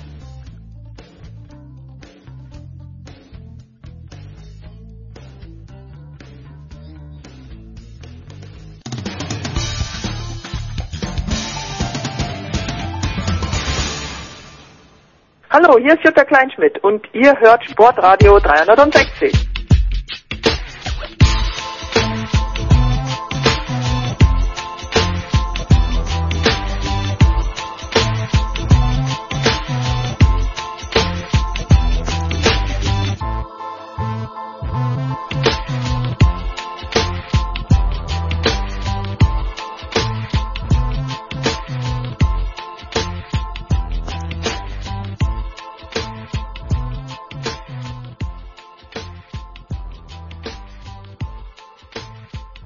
Show 420. Wir sind äh, immer noch im Motorsport mit Stefan de Voice Heinrich. Und wir schauen auf die andere Seite des Atlantiks. Äh, wir schauen äh, ja in die NASCAR und äh, es gab ja die ein oder andere Schlagzeile rund um äh, Flugzeugunglücke in den letzten Wochen. Es gab diesen Airbus, der, der in Moskau in einem Maisfeld gelandet ist und ich glaube am gleichen Tag war es, äh, The Voice. Da ist äh, Dale Earnhardt Jr. mit äh, Frau und Kind an Bord eines Privatfliegers in Tennessee und äh, ja, der der Flieger war, ich weiß nicht mehr, ob es beim Start oder beim Landen war, auf jeden Fall der Flieger hat die Bahn verlassen. Man sieht Bilder von einem in Rauch und Feuer gefangenen Flieger. Die gute Nachricht ist, Dale Earnhardt und seine Familie haben es ohne größere Verletzung rausgeschafft. Ja, das stimmt. Ähm, das war auf dem Weg nach Bristol. Die haben da in der Nähe des, des äh, NASCAR-Ovals auch gelandet. Er ist ja inzwischen nach Rücktritt als äh, Vollzeitfahrer äh, Experte fürs US-Fernsehen, macht das natürlich auch sehr gut, war da auf dem Weg hin. Äh, wie üblich sind Gott sei Dank in diesem Fall äh, alle gut rausgekommen. Es war wohl ein Problem, wie die amerikanische Verkehrsbehörde, Luftverkehrsbehörde inzwischen rausgefunden hat, äh, mit dem rechten vorderen Fahrwerk des Jets. Der ist wohl bei zwei, drei starken Aufschlägen beim Aufsetzen auf die Landebahn tatsächlich kollabiert, abgebrochen. Das Flugzeug ist dann gerutscht, durch den Zaun durch, auf den nächsten Highway in der nächste und dort dann liegen geblieben. Wenn man die Bilder sieht, du hast es gerade beschrieben, muss man sagen, das ist äh, angsteinflößend und ein Wunder tatsächlich, muss man sagen, dass da alle problemlos rausgekommen sind. Nicht nur die Familie, auch der Familienhund und die beiden Piloten hatten keine Probleme. Die haben auch offenbar nichts falsch gemacht, wie die ersten Anzeichen äh, darauf deuten. Es scheint ein technisches Versagen gewesen zu sein. Ähm, denn die Maschine ist da schon ein paar Mal gelandet. Die ist auch nicht äh, zu kurz, die Landebahn, wie man es bei einigen amerikanischen Rennstrecken ja manchmal hat. Also die ist da absolut für geeignet. Äh, die haben das alles richtig gemacht, die Piloten. Da ist tatsächlich die Technik äh, kollabiert, ist draufgegangen. Und Gott sei Dank, äh, bis auf ein paar Prellungen und natürlich einen gehörigen Schreck, völlig klar, kamen die alle aus dem Wrack raus. Äh, Dale Earnhardt hat da nicht kommentiert am Wochenende, klar, weil er sich um die Familie gekümmert hat. Sein kleines Baby war ja auch noch drin im Flugzeug, kam auch problemlos raus. Ähm, und damit können wir dann aber vielleicht zum Sportlichen kommen. Also neben dem Glück müssen wir sagen, war es dann ein reguläres Rennen. Wir haben noch nach diesem Bristol-Rennen zwei weitere Cup-Rennen an den nächsten beiden Wochenenden und dann beginnen die NASCAR Playoffs. Das heißt, die besten 16 Fahrer werden sich dann in mehreren Schritten bis zum Finale im November in Miami qualifizieren müssen. Am Ende wird man also reduzieren auf nur noch vier, die beim äh, 36. und letzten Rennen in Homestead um den Titel fahren werden, um den Meistertitel 2019. Aktuell muss man sagen, ist es sehr ausgeglichen. Wir haben, äh, was die drei Hersteller angeht, die dort vertreten sind, Toyota, Ford und Chevrolet, äh, zwölf Siege für Toyota, sieben Siege für Ford, fünf Siege für Chevrolet. Was momentan so die Fans bisschen beeindruckt, ist tatsächlich die Fahrt von einem relativ unbekannten Fahrer, einem unbekannten Fahrer hier in Europa, nämlich, äh, man muss sagen, Matt Di Benedetto, der in einem Einfamilien kleinen Familienteam, in einem Wagenteam der Levine Family fährt und Erstaunliches in diesem Jahr geleistet hat und beinahe jetzt in, Hem in, in äh, äh, Bristol gewonnen hat. Wenn da nicht am Ende der Joe Gibbs-Fahrer Danny Hamlin, der ja auch schon mal Champion war, ihn kurz vor Schluss noch überholt hätte, zwei Runden vor Schluss, ähm, vor diesem historischen Triumph, Matt Di Benedetto, der vorher auch in diesem Jahr schon einige fantastische Leistungen gezeigt hat, gegen die Multicar-Teams, die Millionen Dollar haben, hunderte von Mitarbeitern, drei, vier Spitzeneinsatzwagen haben und Spitzenfahrer, die sich gegenseitig helfen, was die Datenauswertung, die Abstimmung angeht, der ist ganz alleine und der hat jetzt leider die Entlassungspapiere bekommen. Ähm, denn sein Team, Levine Family, arbeitet jetzt mit der großen und reichen Joe Gibbs Truppe zusammen und die wollen da einen ihrer, der ihren Nachwuchsfahrer im nächsten Jahr einsetzen, 2020. Matt Di Benedetto also hat da nochmal Werbung in eigener Sache gemacht und ähm, Danny Hamlin, der Sieger und alle anderen, viele große Stars haben gesagt, und zwar ziemlich deutlich, so wie man es im europäischen Motorsport nicht hört. Also wenn der Matt, der so ein exzellenter Rennfahrer ist, tatsächlich kein Cockpit im nächsten Jahr bekommen sollte, dann sind alle amerikanischen NASCAR-Teamchefs dumm und doof. Ähm, wir okay. halten die Daumen, dass er das tatsächlich, dass er das tatsächlich schafft, dass da irgendeiner kommt und die Leistung, da hat es längst verdient, tatsächlich ein Cockpit zu bekommen, und zwar in einem großen, im erfolgreichen Team, ist einer von diesen äh, jungen Leuten, der sich sukzessive nach oben gearbeitet hat, zäh durchgebissen hat durch die unteren kleinen äh, Nesca-Serien und jetzt ganz oben vorne mitspielt mit den Großen. Eins sollten wir vielleicht noch erwähnen, ähm, denn wir haben mit Jimmy Johnson ja den siebenfachen Champion, der von der Papierform her der erfolgreichste noch aktive Fahrer aller Zeiten ist im US Motorsport. Und der hat nach dem jetzigen Stand der Dinge, nach dem Rennen in Bristol, es nicht geschafft. Der ist 18. und muss damit in den nächsten beiden Wochen Enden noch ein bisschen nachlegen, um in die Top 16 zu kommen. Nach dem jetzigen Stand würde der große Superstar Jimmy Johnson also zuschauen müssen bei der Titelvergabe in diesem Jahr. 26 Punkte Rückstand auf Daniel Suarez, der auf 16 steht. Äh, ein Sieg würde reichen, also unabhängig von der Punktezahl. So ist es. Genau. So ist es. Ähm, Aber das ist nicht sehr wahrscheinlich. Nee. Es läuft für ihn auch in diesem Jahr nicht sehr gut. Ähm, und das, das erinnert so ein bisschen an, an anderen großen. Wir haben ja gerade von MotoGP hier bei Sportradio 360 ähm, Nikolas schon gesprochen. Das erinnert so ein bisschen an Valentino Rossi, bei dem sich ja auch viele Leute fragen, hat der den Zenit schon überschritten? Valentino Rossi, jetzt über 40 Jahre alt, ist noch dabei, hat immer noch Spaß, ist aber in den Top 5, zumindest in den Top 5 der MotoGP. Ähm, aber der fährt auch zu den vergangenen Erfolgen ein bisschen her. Man muss sagen, bei Jimmy Johnson hat man den ähnlichen Eindruck. Und sollten Sie in den USA sein und Sie sehen verwirrte Menschen rumirren, dann liegt es daran, dass Nesca am nächsten Wochenende die erste Pause seit Ostern hat, ne? So ist es, und nur zweimal im Jahr. Also dementsprechend äh, mal kein kein Nesca-Rennen, die letzten zwei Rennen. Aber das so. können wir auch erklären, warum. Ja? Und zwar hängt es natürlich mit Sportradio 360 interner zusammen. Das hängt natürlich damit zusammen, dass wir den Jens nach äh, New York geschickt haben zu den US Open und das will Nesca nicht spoilern. Ja, aber der, dann ist er auch schon mal vor Ort, da könnte er sich ja mal anschauen. Ich meine, wir haben ja schon mal von Jens gehört, er ist bis zu einer Strecke gefahren und dann nicht reingegangen. Aber äh, ja, also ähm, das, äh, das also ja, ne, erstmal Darlington am 1. September, dann Brickyard am, äh, in Indianapolis am, mhm. ähm, am 8. September und dann die Playoffs. Vegas, Richmond, Charlotte, Dover, Talladega, Kansas, Martinsville, Texas, Phoenix und dann Homestead. Miami, da dann der Zeitplan und wer sich denkt, uh, dann kannst du noch hin. Ja, das letzte Rennwochenende ist der 17. November, da ist noch ein bisschen. Also, äh, aber die Playoffs beginnen schon am 15. September. Gut, dann ähm, wollen wir noch ein Thema ansprechen, äh, The Voice, das ist die, die Rallye Deutschland, die findet an diesem Wochenende statt, startet am äh, heutigen Donnerstag, wenn ich das richtig auf dem genau. Schirm habe. Äh, was muss man wissen, wo muss man hin und äh, was sollte man sich anschauen? Also man muss sagen, die ADAC äh, Rallye Deutschland ähm, ist ja seit Jahren äh, extrem zuschauerfreundlich. Man muss sagen, dass die Veranstalter da unheimlich viel tun, um den Fans äh, die den äh, Rallye-Sport wirklich nahe zu bringen. Der Servicepark ist wieder am Brusttalsee. Es ist wieder Pfalz und Saarland, in der die äh, Rallye stattfindet. Es sind teilweise diese engen Weinbergpisten, die ihre eigenen, äh, eigenen Reiz haben entlang der Mosel. Dann haben wir das Militärareal in Baumholder, äh, Panzerübungsplatte, ähm, dann haben wir die schnellen Landstraßen im Saarland. Also es ist wieder ein, ein aufregender Mix und es ist von den unterschiedlichsten Streckenbedingungen die abwechslungsreichste Rallye im ganzen WM-Jahr. Immer die Deutschland-Rallye. Deswegen aber auch besonders schwierig. Äh, Im letzten Jahr hat äh, Ott Tenak gewonnen, der Este im Toyota und der könnte nach zwei Siegen in Folge in diesem Jahr 2019 am diesem Wochenende den Hattrick schaffen.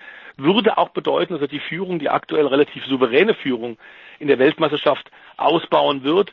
Kurioserweise ist der Mann tatsächlich wirklich aktuell so gut und auch er nach den Fehlern im letzten Jahr hat sich nochmal gesteigert und auch durch einige technische Probleme in diesem Jahr bei Toyota ähm, rund um den vierfachen ehemaligen Rallye-Weltmeister und Teamchef äh, Tommy Mäkinen, da hat man offenbar ein bisschen dran gearbeitet.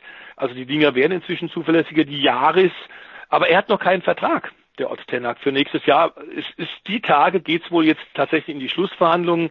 Klar, dass die anderen Hersteller, Hyundai und Ford, M-Sport, auch dem Tenak große Angebote gemacht haben, aber er wird jetzt wohl tatsächlich bleiben. Er ist momentan drauf und dran, die Ära der Sebastians äh, der letzten Jahrzehnte, der eineinhalb Jahrzehnte zu beenden. Äh, Sebastian äh, Loeb und Sebastian Ogier, die beiden Franzosen, haben ja den äh, Fahrer-WM-Titel in der Rallye, im Rallye Championship eigentlich in den letzten Jahren unter sich immer wieder ausgemacht. Ogier jetzt in den letzten Jahren souverän, egal in welchem Auto er saß. Nun sitzt er wieder im Citroën, dort wo er seine internationale Karriere begonnen hat, aber der Citroën ist noch nicht so gut, um tatsächlich auch in diesem Jahr locker wieder Weltmeister zu werden. Er bleibt aber dran. Ogier ist bei jeder Rallye, auch bei der Deutschland Rallye, für eine große Überraschung gut und er ist vor allem ein Beißer. Er hat gesagt, er wird seine Karriere bei Citroën beenden. Äh, Ende 2020 wird das wohl der Fall sein. Und er will unbedingt nochmal Weltmeister werden, nun auch in diesem französischen Paket. Äh, er, französischer Beifahrer und Citroën. Ähm, ob sie es in diesem Jahr noch schaffen und tatsächlich den etwas enteilten Ött Tenak im Toyota noch einzuholen, bleibt abzuwarten. Nicht vergessen sollten wir, dass auch Hyundai in diesem Jahr schon eine Menge Rallyes gewonnen hat und für die ist es ein Heimspiel, denn die sind im äh, hessischen Alzenau zu Hause. Ähm, das Geld kommt natürlich aus Fernost, aus Asien, aber Hyundai, die Hyundai Rallye Autos entstehen in Deutschland, werden gebaut. Für die also ein Heimspiel und damit auch eine, eine besondere wichtige Veranstaltung riesengroßer Aufwand, der da getrieben wird. Ähm, wir erwarten so 250.000 wohl Fans aus allen Herrenländern. Und nicht nur aus Europa, auch aus dem Rest der Welt kommen viele Fans tatsächlich für diese Veranstaltung her. Ähm, es sind 3000 ehrenamtliche Helfer im Einsatz, 2000 äh, Sportwarte. Also es ist eine Riesenangelegenheit ähm, und tatsächlich der Rallye-Höhepunkt in diesem Jahr in Deutschland. Und wenn wir von Rallye sprechen, Nicola, sollten wir vielleicht noch anfügen, dass tatsächlich ähm, mit der Rallye auch der Valtteri Bottas so ein bisschen ja kokettiert und, und ein bisschen sich anfreundet. Wir wissen ja nicht, ob der tatsächlich im nächsten Jahr nochmal einen Mercedes-Vertrag kriegt. Das ist ja gerade in der Sommerpause in der Formel 1 das große Thema. Wer fährt im nächsten Jahr neben Lewis Hamilton in dem Werks Silberpfeil Mercedes AMG? Ähm, ist es äh, eher eben Valtteri Bottas oder ist es tatsächlich ähm, Esteban Ocon? Momentan nach den beiden letzten schlechten Grand Prix für Bottas sieht es wohl eher nach Esteban Ocon aus. Und äh, Bottas, wie viele andere Skandinavier und vor allem wie viele Finnen, ist natürlich auch Offroad ein, ein interessierter Beobachter und hat jetzt selber auch ausprobiert. Der hat einen Tag lang ähm, unter anderem jetzt vor, vor der Deutschland Rallye äh, den äh, Werks äh, Focus ausprobiert ähm, war mit dem Werks Ford wirklich schnell. Also der kann das auch, hat ein paar kleinere nationale Rallye, Arctic Rallye auch schon mal bestritten. Ähm, die Vermutung in vielen sozialen Netzwerken, dass der vielleicht eine Rallye-Karriere starten wird, so wie wir es von Kimi Räikkönen vor einigen Jahren ja erlebt haben, das halte ich allerdings für ein bisschen abwegig. Aber es ist gut, dass eben auch mal Fahrer aus der einen Motorsportdisziplin in die andere mal hineinriechen und gucken. Und einer, der das ja in den letzten Jahren des Öfteren gemacht hat, ist auch Fernando Alonso, der kein Cockpit mehr im nächsten Jahr in der Formel 1 hat. Und es scheint jetzt tatsächlich so, dass er im August 2019 mit der Formel 1 endgültig abgeschlossen hat. Sein Ziel ist es, die Dakar 2020, 2020 zu fahren für Toyota und da scheint auch schon ein Testplan zu, zu bestehen. Der hat ja den Toyota im März dieses Jahres, der siegreiche Toyota äh, Hilux, tatsächlich schon mal in der Wüste ausprobiert, hat da wohl so Gefallen dran gefunden, dass auch er tatsächlich wohl mal die größte Rallye äh, des Jahres, die Dakar, im Januar 2020 bestreiten möchte. Gibt es einen größeren Unterschied als von einem Formel 1 Auto? Wir wissen ja, die Formel 1 Autos saubere Spur und so weiter, ja, keinen Dreck an den Reifen kriegen und so weiter und dann zum Rallye-Sport zu gehen. Also im Motorsport gibt es eine Möglichkeit, noch mehr diametral entgegengesetzt zu agieren? Wird schwer. Ähm, ich würde aber sagen, tatsächlich äh, Rallye, Rallye-Sport und die Ovalrennen in Amerika sind dann nochmal was anderes. Aber viel diametraler, da hast du völlig recht, Nikolas, kann es kaum gehen. Aber äh, da hat da Alonso keine Scheu vor. Der hatte nun auch die 24 Stunden von Le Mans schon gewonnen. ähm, hat sich auch in einem Nesca-Auto schon ausprobiert, hat die unterschiedlichsten Sachen bereits probiert. Beim Indy 500 war er gut dabei. Das ist einer von den klassischen Allroundern, die es eigentlich in diesem Spezialist, Spezial, Spezialistentum, das wir in den letzten zwei Jahrzehnten eigentlich haben. Alles wird noch feiner, alles wird noch genauer und jeder konzentriert sich nur auf seine Spezialdisziplin.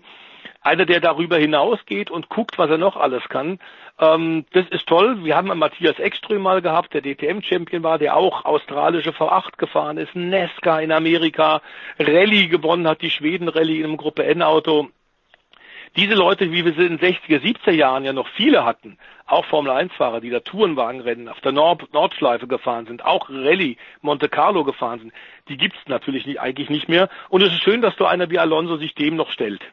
Äh, ich habe jetzt gesehen, Opel will irgendwie so ein eigenes Markending, also einen eigenen Markenportal etablieren mit, mit E-Rallye-Autos. Äh, ich meine, wir wissen mhm. ja, so, so E-Autos, wenn man die ordentlich trippt, dann kommt dann auch ordentlich Wumms raus. Und ich meine, äh, Rallye-Autos sind ja generell die kleineren Fahrzeuge.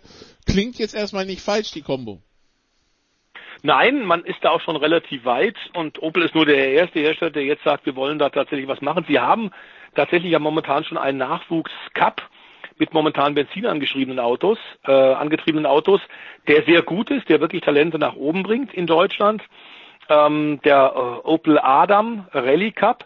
Äh, dazu haben wir mit Manfred Stohl, die Truppe von Manfred Stohl, äh, ehemaliger Rallyefahrer aus Österreich, der inzwischen auch ein toller Techniker, einen eigenen Ingenieurbetrieb hat, eine eigene Firma, tatsächlich eher schon dabei, ein Rallye-Cross-Auto, Elektroauto auf die Räder zu stellen. Ist da auch schon weit, das Ding läuft schon steht schon da, wird schon getestet. Also wenn man die ganzen Ressourcen zusammenschmeißt, dann könnte das ein Weg sein. Ähm, und das, die längsten Rallye-Wertungsprüfungen momentan, zumindest auf WM-Ebene, sind um die knapp 40 Kilometer. Das kannst du in jedem Fall mit der Ladekapazität der Batterie in jedem Fall hinbekommen. Das ist der nächste Weg und wir wissen auch in der Rallye-Weltmeisterschaft, die ganzen dort involvierten Hersteller schauen schon mit Argusaugen auf die E-Mobilität und wollen, dass mittelfristig die Reise dahin geht. Na, dann lassen wir uns überraschen. Stefan, was steht für dich am Wochenende auf dem Programm? Fährst du nach, äh, fährst, Urlaub. Du ins, fährst du ins Saarland? Nein, okay. Nein, ich muss, äh, weil das die einzige Chance ist im Jahr, tatsächlich mit der gesamten Familie Urlaub zu machen. Für mich geht's nach äh, Süditalien. Wir fahren am Samstag los und ich bin dann in 14 Tagen wieder zurück und stehe euch dann wieder gerne zur Verfügung. Ich kann dir sagen, pack die leichten Klamotten ein. Ja, die ganz dolle Hitzewelle ist vorbei, aber für den für, den, für den durchschnittsdeutschen Urlauber ist es immer noch äh, angenehm warm hier unten. Genau, so soll es ja auch sein. Deswegen fahren wir auch so weit runter, damit wir da auf der sicheren Seite sind. Gute, angenehme Außentemperaturen, um auch draußen wunderschön italienisch essen zu können. Ähm, dann direkt am Mittelmeer, das Wasser da unten südlich von Neapel ist auch noch richtig warm. Das wird schon alles passen. Und danke für deinen Hinweis. Du weißt ja, von was du sprichst. Äh, ja, äh, ich mache auch gleich nach der Aufnahme wieder die Klimaanlage an, weil ohne und ich mache sie immer aus, damit es hier im Hintergrund nicht rauscht. Ne? Und ohne wird's dann doch schwierig, weil das Meer mit seinen 28, 29 Grad und die Sonne geben dann beide doch ordentlich Wärme ab. So, jetzt haben wir, glaube ich, alle Zuhörer neidisch gemacht, äh, The Voice. Ich glaube auch. Das heißt, wir verabschieden dich in den Urlaub. Ich verabschiede mich aus der Big Show, aber die Big Show ist noch nicht vorbei, weil jetzt geben wir ab an den, der schon halb im Urlaub ist. Natürlich offiziell US Open, aber hey, das ist New York. Äh, wir geben an, ab an den Producer äh, Jens Huber, der hat natürlich auch ein paar Segmente aufgenommen. Das war's von mir in der Big Show 420. Wir hören uns nächste Woche wieder für die Big Show 421. Machen Sie es bis dahin gut. Ciao und jetzt ab nach New York.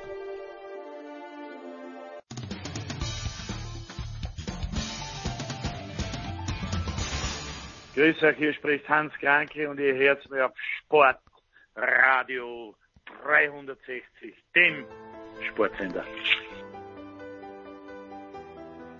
So, und es geht weiter in der Big Show 420. Danke Nicola, wie immer, für die kompetente Vorarbeit. Wir machen in dieser Richtung weiter. Und zwar geht es jetzt um den Basketball. Und ich freue mich sehr, dass nach einer kleineren Pause mal wieder bei uns am Start ist Coach Stefan Koch, Magenta Sport. Servus Stefan. Servus, grüß dich. Bevor wir uns auf die deutsche Basketballnationalmannschaft stürzen, Stefan, zwei fachfremde Fragen. Zuerst, ähm, Markus Gaub hatte das Vergnügen oder auch nicht im Pokal die Gladbacher zu beobachten, danach das 0 zu 0 zu Hause im Topspiel am Samstag gegen Schalke. Ab wann sollte man aus deiner Sicht denn die, die Zauberkräfte von Marco Rose sehen? Ähm, also ich, ich denke, so ein Zeitraum von, von fünf Spieltagen muss man auf jeden Fall jetzt mal abwarten. Also ich glaube, alles andere sind verfrühte Urteile und damit auch Vorurteile. Ich weiß nicht, ob Marco Rose Zauberkräfte hat. Er ist der neue Trainer in Gladbach. Ähm, ich muss gestehen, ich habe ihn als eine gute Wahl empfunden. Oh ja. Und ähm, jetzt lass uns einfach mal schauen. Ähm, ich, also ich, ich finde jetzt Pokal nicht mit Ruhm bekleckert, äh, torloses Unentschieden zum Heimauftakt, auch nichts Tolles, aber jetzt schon in irgendwelche äh, pessimistischen Szenarien zu verfallen, ist es deutlich zu früh. Also ich denke, man sollte wirklich mal so die ersten fünf, sechs Spieltage abwarten. Du, du, da rennst da bei mir natürlich offene Türen ein, denn Marco Rose habe ich als Österreicher natürlich kennen und schätzen gelernt während der letzten Jahre. Aber ich habe das jetzt nicht nur gesagt, um mich mal wieder bei dir einzuschlagen, sondern weil ich ihn wirklich für, sondern weil ich ihn wirklich für einen guten Trainer halte.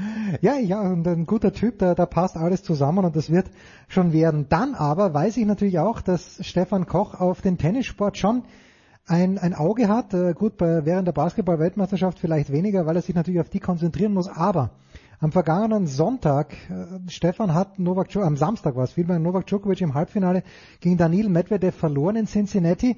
Einfach nur, wenn man auf das Ergebnis schaut, in drei Sätzen verloren. Ähm, darfst du als Tennisexperte da irgendwas reinlesen oder wird bei Grand Slam Turnieren aus deiner Sicht dann doch wieder einer der drei Großen den Titel ziehen? Also es ist unfassbar, dass du, mich, du, Jens Huber, nicht Stefan Koch, einen Tennisexperten. Doch, bist du. Wenn wir das umgekehrt, wenn wir das umgekehrt so äh, handhaben würden, dann hätte das ja eine Berechtigung, aber so sicherlich nicht. Also ich, ich äh, interessiere mich für Tennis, aber ich bin weit von, von einem äh, von einem Experten äh, entfernt. Ich glaube, äh, trotz dieser Niederlage in Cincinnati, dass, dass der Joker der Favorit ist.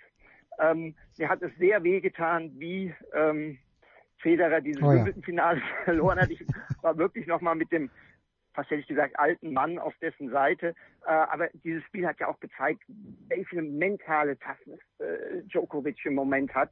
Und ähm, also, um deine Frage zu beantworten, äh, man sollte da nicht zu viel reininterpretieren. Dann lass uns bitte auf das schauen, was sich am Wochenende zugetragen hat, der Supercup. Und bevor wir äh, die Ergebnisse uns anschauen, eines der Ergebnisse war, dass Henrik Rödel sich äh, dagegen entschieden hat, Moritz Wagner mitzunehmen. Nach China, Michael Körner hatte das letzte Woche ein kleines bisschen schon angekündigt. Warst du von dieser Entscheidung in irgendeiner Art und Weise überrascht? Nein, ich äh, bin davon ausgegangen, dass äh, nach dem Eindruck, den das Schwedenspiel gemacht hat und nach äh, den Eindrücken in Hamburg und auch aufgrund der Tatsache, ähm, dass der Wagner im letzten Spiel gegen Polen gar nicht mehr gespielt Hm. hat, Wagner derjenige sein würde, der draußen ist. Mich hat es nicht überrascht. Ähm, für mich war das die logische Entscheidung. Das war aus meiner Sicht der nächste Spieler, der gecuttet wurde. Du kannst nicht mit sechs Großen zur WM gehen. Du gehst mit fünf, vielleicht sogar nur mit vier. Und dann fällt eine Entscheidung zwischen Wagner und Thiemann. Und ich finde, dass sich äh, Thiemann seine Spots sowohl spielerisch als auch emotional, was seine Rolle im Team äh, betrifft, besser gewählt hat, als Wagner das getan hat. Und deswegen geht diese Entscheidung für mich auch in Ordnung. Jetzt, äh, es war Deutschland, es war Polen, es war Ungarn und es war Schweden. Ähm, sind das Gegner, wo du was reinlesen kannst? Also gerade bei den Ungarn hätte ich da meine Zweifel, aber ich, äh, ich kenne mich ja nicht aus. Sind das Gegner, die adäquat und gut gewählt waren für die Vorbereitung auf eine WM?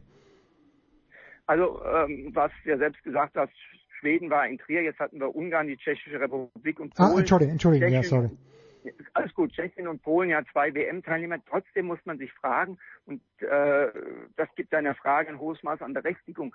Ähm, die Mannschaft bestreitet sechs Vorbereitungsspiele. Es ist Schweden, das ist die drei, die jetzt beim Supercup waren, und in Japan als letzter Test nochmal Jordanien Hm. und Japan. Und du fängst aber im ersten Spiel gleich gegen den dicken Brocken an, gegen Frankreich. Und so ein Kaliber hast du in der Vorbereitung eigentlich nicht gespielt. Und ist für mich nicht so ganz nachvollziehbar, warum das der Fall war. Ich denke mal, der, der, der Supercup ist eine Traditionsveranstaltung, wo man sicherlich auch vertraglich an gewisse Dinge gebunden ist. Nur ähm, da, da hat man in der Vergangenheit auch schon stärkere Teams da gehabt und während wir, sage ich jetzt mal, gegen nicht so starke Mannschaften uns vorbereiten, da sind äh, die, die, Starken untereinander schon ein bisschen mehr äh, unterwegs und testen gegeneinander. Die Spanier haben in, in Kalifornien gegen die USA gespielt äh, und auch die europäischen Top-Teams, äh, die messen sich miteinander. Und wir haben eigentlich jetzt vor dieser WM kein Top-Team äh, gespielt in diesen sechs Partien. Äh, und ja, das kann einem schon ein bisschen Sorge bereiten, gebe ich dir recht. Wer wäre da in der Verlosung gewesen? Ist Litauen so ein Team, das man dann zum Supercup hätte einladen können? Ähm, oder sind Und die Litauer dann schon fast zu stark? Nein, also zu stark gibt's ja nicht. Hm. Äh, zu stark gibt's ja nicht. Man, man hatte in der Vergangenheit äh, auch die Serben äh, beim Supercup. Äh, es gibt es gibt genug interessante europäische Teams, äh, mit denen man äh, da hätte was machen können. Äh, sicherlich, auch wenn nochmal Polen und Tschechische Republik äh, WM-Teilnehmer sind, Teams, die stärker sind. Und da muss man auch gar kein einzelnes rauspicken. Ähm, da sollte man auch nicht drauf schauen. Ich finde, es ist sowieso schwer, dass man jemanden findet, der von der Spielanlage vielleicht ja den Franzosen ähnelt. Es geht einfach nur ums Kaliber. Es geht einfach nur ums Kaliber. Du bist natürlich viel, viel näher dran als ich. Ähm, Ich habe ein, wie ich finde, sehr nettes Verhältnis mit Chris Fleming immer gehabt als Bundestrainer und ich habe das auch toll gefunden, dass er es macht. Ich weiß aus den USA, Heiko Olderb hat mit ihm gesprochen, dass er eigentlich, er sagt in Gedanken ständig beim Team ist. Jetzt ist Henrik Rödel der Trainer für euch Experten. Hat sich äh, etwas geändert und wenn ja, was?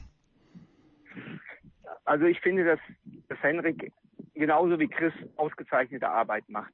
Ähm, ich glaube, dass ähm, er wie Chris auch ähm, ein sehr hohes Maß an Professionalität bei gleichzeitig großer Empathie hat. Und das einfach gerade, wenn du eine Auswahlmannschaft betreust, die nicht über ein ganzes Jahr zusammen ist, wo die Spieler nicht aufgrund der materiellen oder ja, ich sag's jetzt mal einfach, in, in, in der Vereinsmannschaft spielst du, ist, deine, ist dein Motiv auch ein hohes Maß materielle Entlohnung. Das ist in der Nationalmannschaft nicht so. Und das heißt, äh, atmosphärische Aspekte äh, spielen, spielen dort äh, durchaus eine große Rolle. Und ich finde, das hat Henrik hervorragend hinbekommen, ähm, diesen Weg, ähm, diesen Weg weiterzugehen. Also von daher, ich äh, glaube, das ist das Allerwichtigste dort und äh, dort unterscheiden sich die beiden natürlich in Nuancen voneinander, aber das grundsätzliche Konzept, wie man mit den Spielern umgeht, und ich glaube, das ist in einer Auswahlmannschaft tausendmal wichtiger als praktische Elemente. Äh, das funktioniert. Verstehe ich das also richtig, äh, dass der Ansporn, der große Ansporn ist zum einen die Olympia-Qualifikation für 2020 Tokio, dann natürlich ein gutes Abschneiden bei der Weltmeisterschaft, aber wir, wir kennen die Diskussion ja vom DFB, wo es darum geht, ob die Frauen gleich viel verdienen sollen wie die Herren, weil die Herren sehr gut verdienen. Der Deutsche Basketballbund würde selbst beim Weltmeistertitel nicht den großen Geldsack öffnen und es regnen lassen. Also das ist mir zumindest nicht bekannt. Okay, also, die, also diese, diese Diskussion mit, sollen die Frauen so viel bekommen wie die Männer, äh, mögen mich jetzt Leute äh, als Chauvinist ab, äh, abkanzeln, aber das ist natürlich nicht gerechtfertigt, denn letztendlich geht es ja darum, wie viel Geld generiert ja. ein Sport als Männer- oder Frauensport und davon hängt es auch ab, wie viel kann ich ausschütten. Äh, und ich glaube, der, der Durch Zuschauerdurchschnitt beim Start der Frauenfußball-Bundesliga am Wochenende lag bei 1800. Äh, ich weiß nicht, wie viel er in der Bundesliga war, aber ich glaube, er lag Tacken höher. Ähm, kennen, ja. Bei auch, glaube ich, höheren Preisen und bei ganz anderen ähm, Summen, die für die Vermarktungsrechte gezahlt werden. Also lange Rede, kurzer Sinn, ich, ich, ich, natürlich bekommen die Basketballer auch eine Erfolgsprämie, aber ähm, wie hoch die jetzt aussieht, weiß ich nicht. Und ich glaube auch nach wie vor nicht, dass das für irgendeinen Spieler ein Grund ist, zu kommen oder nicht zu kommen, die Höhe dieser Prämie. Jemand, der sich um seine Kohle keine Sorgen machen muss, ganz generell, unabhängig davon, was ihm der Deutsche Basketballbund zahlt, ist natürlich Dennis Schröder. Wie siehst du denn seine Rolle? Also ich habe ja letzte Woche natürlich in meiner Halbunwissenheit angemahnt, dass er ein bisschen später dazugekommen ist. Körny hat mich beruhigt. Wie hat er sich denn aus deiner Sicht geschlagen während der letzten Spiele? Ähm, also hat, hat, finde ich, in allen drei Spielen in Hamburg gut gespielt. Ähm, er ist einfach immer in der Lage, auch auf eine schwierige Art und Weise Punkte zu machen. Ob er einen schwierigen Drive finisht. Ähm, ich finde ähm, sein Dreier auch von ein bisschen weiter draußen als der europäischen Drei-Punkte-Linie fällt gut. Und was mir auffällt, ist, dass er sich defensiv intensiver und konstanter engagiert. Mhm. Und ähm, das ist sicherlich auch äh, der Tatsache geschuldet, dass er jetzt bei OKC gespielt hat, wo sich seine Rolle, aber auch die Gesamtphilosophie ein bisschen im Vergleich zu Atlanta ähm, verändert hat. Ähm, also ich muss, ich, ich muss sagen, ähm, Dennis Schröder wird bei dieser WM einer der absoluten Top-Point Guards sein. Das steht für mich außer Frage. Ja, und wir wollen noch mal daran erinnern, dass Magenta Sport nicht nur alle Spiele live und kostenlos überträgt, sondern da gibt's auch noch Studiosendungen. Zwei Leute werden vor Ort sein, Benny Zander und Michael Körner. Und ich gehe ich geh davon aus, Stefan, du wirst auch eine prominente Rolle spielen bei dieser WM. Ich werde eine Rolle spielen, aber wenn du sie prominent nennen würdest, wäre das reichlich übertrieben. Jetzt ist es so, und äh, der größte Basketballexperte in ganz Deutschland, machen wir uns nichts vor, Frank Buschmann hat gemeint, dass die US-Amerikaner schlagbar wären. Das höre ich jetzt oft und dann hörst du auch, äh, PJ Tucker hat, glaube ich, auch noch abgesagt jetzt am Ende und es kommt ein Team der Namenlosen. Könnte da nicht äh, küchenpsychologisch der Effekt eintreten, dass die da rüberkommen und sagen, was ist da los? Keiner glaubt an uns, jetzt zeigen wir es allen. Ähm, also nat natürlich will diese Mannschaft sich beweisen. Ich glaube, dieses keiner glaubt an uns. Ähm, die glauben mit Sicherheit an sich selbst. Ich Hm. denke, die haben auch äh, in den USA Rückhalt, aber ich gebe äh, Buschi trotzdem in seiner Gesamteinschätzung recht, diese Mannschaft ist schlagbar. Diese Mannschaft ist schlagbar. Für dieses Team wird der Titel kein Selbstläufer, wie es der Fall wäre, äh, wenn die USA in einer deutlich besseren Besetzung auflaufen würden. Dieses Team, was jetzt kommt, ist angreifbar. Was kann dann, und äh, on so many levels mag ich Coach Popovic einfach gern, äh, weil er immer, wenn er was sagt, was Schlaues sagt, ähm, kann der überhaupt, wenn es überhaupt noch geht, an dieser Herausforderung vielleicht noch zusätzlich wachsen, dass er jetzt mit diesem Team und eben nicht mit LeBron oder mit Anthony Davis hier antanzt. Also wir, wir reden von dem aus meiner Sicht heraus besten und wichtigsten Basketballcoach der Welt. Hm. Ähm, und ein anderer Coach, der das lange, der mal das lange oder lange als das galt, äh, John Wooden, der erfolgreichste College-Basketballtrainer aller Zeiten, war ja ein großer Verfechter des lebenslangen Lernens. Mhm. Und ich glaube, dass das Greg, Pop Greg Popovich auch ist. Er wird sicherlich versuchen, auch in dieser Situation zu lernen, sich zu verbessern. Ob er daran noch weiter wachsen kann, ähm, möglich ist auch das. ähm, aber wir, wir, wir sprechen einfach von einer ab, absoluten äh, Koryphäe, von dem, ich glaube, wenn du, wenn du eine Umfrage startest, wer ist der beste Basketballcoach der Welt unter Experten, wird der Name Popovic am, am, am, am meisten fallen. Und das heißt, da ist natürlich auch schon ein Niveau erreicht, wo dann die Luft sehr, sehr dünn wird. Ja, und auch weil die meisten Schischewski nicht buchstabieren können. Auch ein sehr, sehr schöner Auftrag. Der Vorgänger von Greg Popovich. Jetzt habe ich noch eine Frage. Damals, als Yao Min in der äh, NBA für Aufsehen gesorgt hat, bis er sich dann verletzt hat, habe mir gedacht, okay, China ante Portas, da ist was ganz Großes im Entstehen. Warum war da nichts Großes im Entstehen oder habe ich was übersehen, Stefan? Na, es ist, äh, ich, ich glaube, du liegst mit deiner Einschätzung nicht so verkehrt.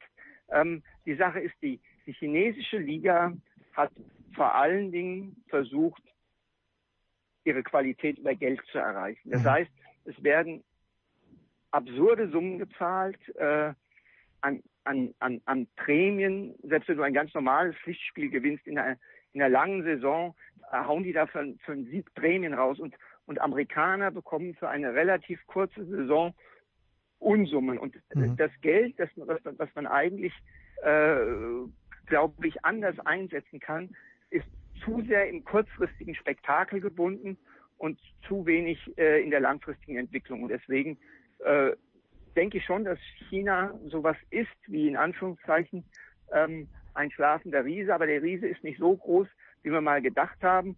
Und ähm, der Riese stellt sich selbst auch im Moment äh, nicht wirklich aufrecht hin, weil er, glaube ich, falsche Prioritäten setzt. Gut, dann äh, we let you go on this one. Erstes Spiel ähm, gegen Frankreich, du hast es vorhin erwähnt. Mm, Gehen wir mal davon aus, dass die deutsche Mannschaft dieses Spiel gewinnt, äh, nach, einer, nach einem harten Kampf. Ab wann wärest du mit dieser Mannschaft, wo alle fit sind, wo alle gesagt haben, ja, sie spielen, ab wann würdest du es als, äh, ab welchem Ergebnis würdest du einen Erfolg konstatieren in China bei der Weltmeisterschaft? Nochmal bitte, ich habe jetzt den Schluss nicht ganz verstanden jetzt. Wann, wann, Wann wärst, würde ich- wann würdest du sagen, okay, die Welt, bei welchem Ergebnis würdest du sagen, die Weltmeisterschaft war aus, aus Sicht des Deutschen Basketballbundes erfolgreich? Also, ähm, ab Viertelfinale. Ich Ab glaube, Viertel- okay. diese Mannschaft, die, diese Mannschaft hat die Chance und die Qualität, unter die letzten acht zu kommen. Ähm, es ist vielleicht, wenn alles super läuft, ein bisschen mehr drin. Ähm, aber ähm, mein, mein Gefühl, diese Mannschaft hat äh, performt, ähm, wobei man halt immer, vorsichtig sein muss, das, das äh, ergebnistechnisch festzumachen. Du musst das natürlich auch ähm, spielerisch und entwicklungstechnisch festmachen. Aber du willst natürlich von mir jetzt eine äh, ergebnisorientierte Aussage. für mich wäre das für mich wäre das Viertelfinale. Wir freuen uns, wenn es denn soweit ist. Wie gesagt, auf Magenta Sport alle Spiele live und kostenlos. Danke dir, Stefan. Wir drücken Marco Rose, den Gladbachern, Stefan Koch und Daniil Medvedev in New York die Daumen, denn Federer muss den Titel holen, aber dazu vielleicht noch ein kleines bisschen später. Kurze Pause in der Big Show 420.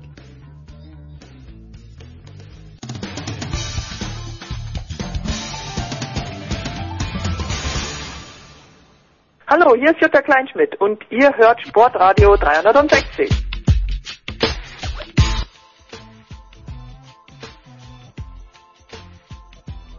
So, es geht weiter in der Big Show 420 und äh, ich freue mich sehr, dass unsere, ich möchte sagen, liebe Freundin Saskia Aleite von der Süddeutschen Zeitung wieder ein paar Minuten Zeit für uns hat. Servus Saskia. Hallo. Und das Schöne ist, mit Saskia, da kann man, sie ist proaktiv auf mich zugekommen, möchte ich sagen, an dieser Stelle. Ich denke mir, ich quäle sie mit meinen äh, komplett oberflächlichen Fragen und sie sagt, nein, diesmal nicht, diesmal bereitest du dich bitte vor in Gottes Namen.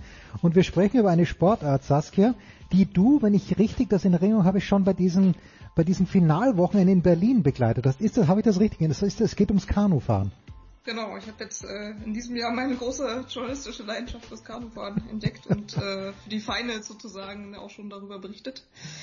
Und äh, genau, jetzt ist, steht die WM an und ich dachte mir, vielleicht kann man einfach da fortsetzen, wo wir es jetzt mal aufgehört haben. Ja, das, das machen wir sehr gerne, weil äh, ich dem Wassersport sowieso verbunden bin. Wir hatten nach diesem Wochenende äh, kurz mit dem äh, Joachim Mölter von äh, deinem Kollegen Joachim Mölter gesprochen, mit Sebastian Kaiser, mit Björn Jensen und mit Melanie Haag, die sich viele Sportarten angeschaut haben bei dem Finalwochenende in Berlin.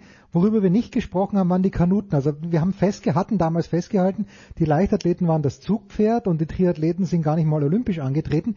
Wie hat denn aus deiner Sicht, äh, waren die Kanuten zufrieden mit dem Finalwochenende da in Berlin?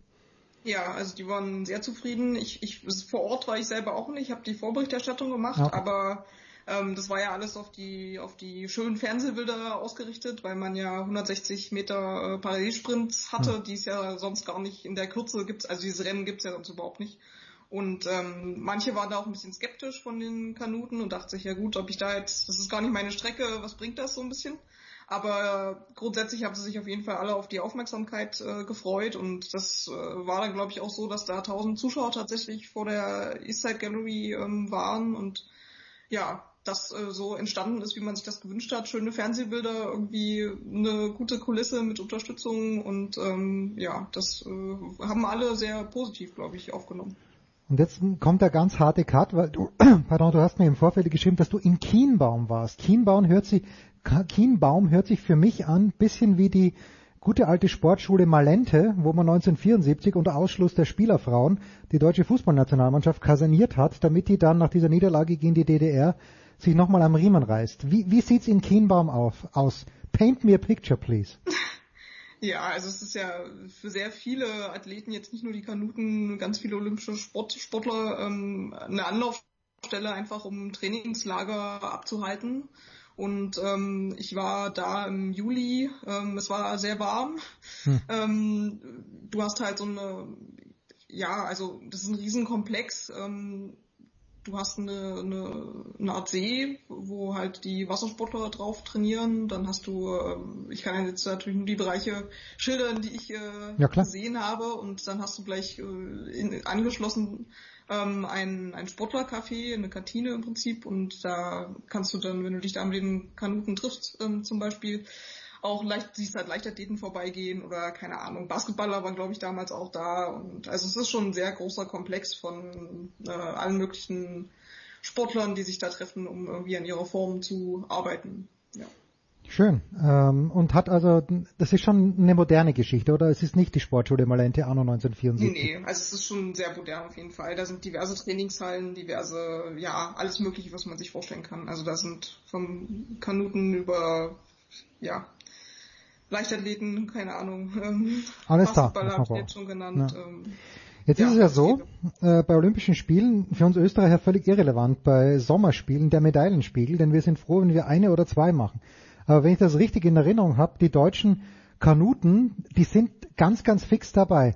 Äh, deute ich deine lieben Zeilen, die du mir als Vorbereitung geschickt hast, richtig, dass es jetzt bei dieser WM in Saget, die am Mittwoch begonnen haben wird und bis Sonntag dauert, dass es da ähm, um mehr geht als nur um die WM, gerade was auch Olympia betrifft. Genau, also es ist ja äh, wie in vielen Sportarten so, dass man sich äh, im vorolympischen Jahr dann für Olympia qualifizieren kann. Und äh, genau darum wird es jetzt ähm, bei der WM in Ungarn auch gehen. Ähm, es ist so, dass es zwar nächstes Jahr dann nochmal so ganz vereinzelt äh, sehr wenige Wettkämpfe gibt, wo man so eine Last Chance sozusagen hat, ähm, aber jetzt ist die WM eben entscheidend dafür und da hat sich so ein bisschen der Modus geändert, ähm, was die Qualifikationen angeht. Und ähm, während früher äh, wohl eher die Einer entscheidend waren, dass man ganz viele starke Einer-Athleten ähm, ins Rennen geschickt Mhm. hat.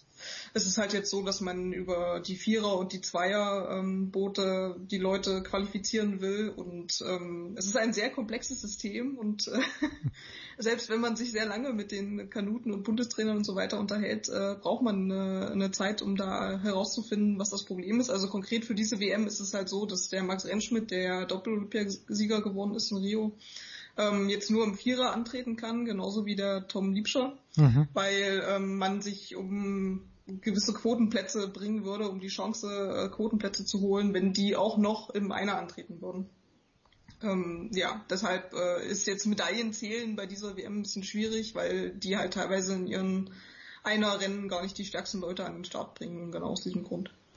Jetzt mal eine ganz blöde Frage von mir. Ich habe die Ruderer, fahren die immer einen Kilometer? Äh, Wie, wie ist es, na, lass mich anders blöd rumfragen, wie ist es bei den Kanuten? Gibt es da eine Standardstrecke oder gibt es da auch Sprintstrecken? Ähm, ich, ich, wie, wie weit paddeln die denn, die Jungs und Mädchen? Ja, also genau das ist so eine Sache, die sich gerade ändert oder die äh, ja vom Weltverband, äh, vom internationalen Kanuverband ähm, angeglichen werden sollen. Also das Olympische Programm hat sich da auch geändert. Sie fahren jetzt irgendwie zwischen 200 und äh, 500 Meter, Mhm, mhm. äh, 200 und 1000 Meter, Entschuldigung, ähm, im kommenden Jahr. Und es gab ich, äh, auch mal 5000 Meter Rennen und auch diese 5000 Meter Rennen sind zum Beispiel jetzt auch noch bei der WM dabei. Also es ist sagen wir, es sind zwischen 200 und 5000 Meter, aber die olympischen Strecken spielen sich zwischen äh, 200 und einem Kilometer ab. Und gerade auch die Vierer, das ist jetzt so ein ähm, Beispiel, da die haben sich halt ähm, verkürzt von 1000 auf 500 Meter,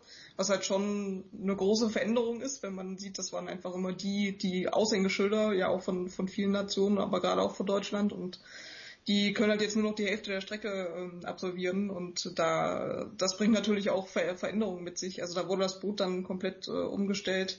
Ähm, also zwei der äh, Rio-Mannschaft sozusagen, die sind noch dabei. Dann ähm, gibt's einen Ronald Raue, der auch schon fünfmal bei Olympia dabei war, glaube ich, der eigentlich seine Karriere beenden wollte, der dann gesagt hat, okay, weil es jetzt verkürzt wurde, ähm, mache ich doch irgendwie doch nochmal einen Olympiazyklus mit und der jetzt in diesem Boot mit drinne sitzt und das ist eigentlich ganz spannend. Ähm, man sieht auf jeden Fall, dass da im, im Kanuverband sehr viel ähm, ja, überlegt wird, wie man äh, Rennen spannend gestalten kann, wie man den Sport irgendwie noch für die Zuschauer attraktiv halten kann. Ja, Ja, ich sag, ich sag, Biathlon hat's geschafft. Aber das ist halt eine geile Fernsehsportart, muss ich leider zugeben. Ähm, Wobei ich immer noch nicht verstehe, dass fünf Millionen Deutsche Biathlon schauen und aber wahrscheinlich 50 das in ihrer Freizeit machen, wenn überhaupt, und dann aber so viele Skifahrer in Österreich unterwegs sind und keiner den alpinen Skisport in Deutschland wert befindet im Fernsehen. Anderes Thema. Kurze Zwischenfrage, bevor wir wieder zur WM kommen. Aber gibt so etwas, und ich weiß, ich hätte es recherchieren können, müssen, sollen. Aber beim Rudern haben wir den Achter als äh, herausragende Klasse und der Deutschland-Achter und sicherlich auch der kanadische und der englische oder der britische Achter. Gibt sowas auch äh, in der im Kanusport? Mit anderen Worten, gibt es da eine Königsklasse? ja, das war halt der Kajakvierer über Ah, der Vierer, okay, das ist der 1000 Vierer. Meter. Genau, Ja, das ist okay. das größte Boot und ähm, wenn man so will, ist er das jetzt auch immer noch, ne? Aber die 1000 Meter gibt's halt nicht mehr, deswegen ähm, die äh, ganzen Verbände haben sich natürlich schon seit drei Jahren darauf ausgerichtet, ähm, auf die 500 Meter dann. Mhm. Und ähm, ja, also äh, die Deutschen gewinnen trotzdem weiter. Also die haben jetzt bei den letzten zwei Weltmeisterschaften auch im Vierer jeweils Gold geholt. Und ja, aber die Hoffnung des Verbandes lag halt so ein bisschen drin, dass ich, äh, dass man einen spannenderen Zieleinlauf hat. Also natürlich verkürzen sich die Abstände. Ähm, ich habe gerade noch mal vorhin nachgeguckt. Also in Rio hat dieser Vierer mit drei Sekunden Vorsprung gewonnen, Mhm. was halt für ein Kanurennen über 1000 äh, Meter schon heftig ist. Also äh, das waren anderthalb Bootslängen, die die vorne waren. Und das sind halt jetzt dann nicht, ist nicht dieses Herzschlagfinale, nicht dieses Drama und so weiter, das man ja dann immer gerne ähm, beschreibt und Ja. äh, verkaufen kann vielleicht auch, ja. Und jetzt äh, meinte der Bundestrainer, ähm, der hat mir erzählt, dass jetzt über 500 Meter, da spielt sich das eher so über die erste oder zweite Stelle hinterm Komma ab, was dann da die Unterschiede von Sieg und äh, ja, Medaillen und Nicht-Medaille ausmacht. Also, ja. Apropos Bundestrainer, darf ich mal ganz blöd fragen, wer ist denn der Bundestrainer in Deutschland? Also es gibt da auch diverse, diverse Unterscheidungen zwischen dann nochmal Kajak und Kanadier und so weiter und so fort. Der lei- leitende Bundestrainer heißt Arndt Hanisch, war früher auch selber Kanute. Okay, und weil wir gerade bei Namen sind, wir kommen gleich wieder zurück zum Kanadier, wir springen ein kleines bisschen, aber weil wir gerade bei Namen sind, ich, ich wäre natürlich in 100 Jahren nicht draufgekommen, aber jetzt, wo du es mir äh, netterweise im Vorgang ein kleines bisschen geschrieben hast, Sebastian Brendel, der Name, der sagt mir dann doch was, weil ich in Rio 2016 wieder viel zu viel vorm Fernseher gesessen bin.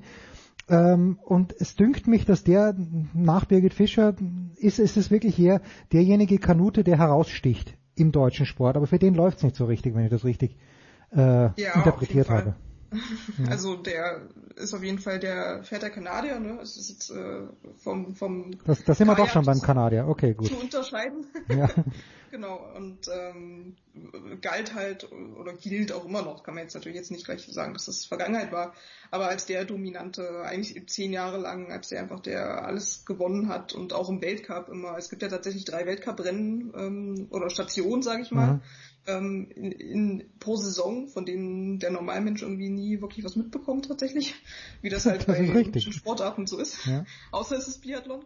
Ähm, genau, und da hat er halt immer alles gewonnen und jetzt war es das erste Jahr, wo äh, er keinen Podestplatz in dieser Saison ähm, einfahren konnte. Es gab dann irgendwie noch die European Games in Minsk, die ja auch eher so ein bisschen unter, unter dem Radar äh, fallen und äh, Schlecht, schlecht beleumundet sind, vergessen wir das mal nicht. Ja, genau, weil auch manchmal die Vergleichbar Hm. Vergleichbarkeit ein bisschen fehlt.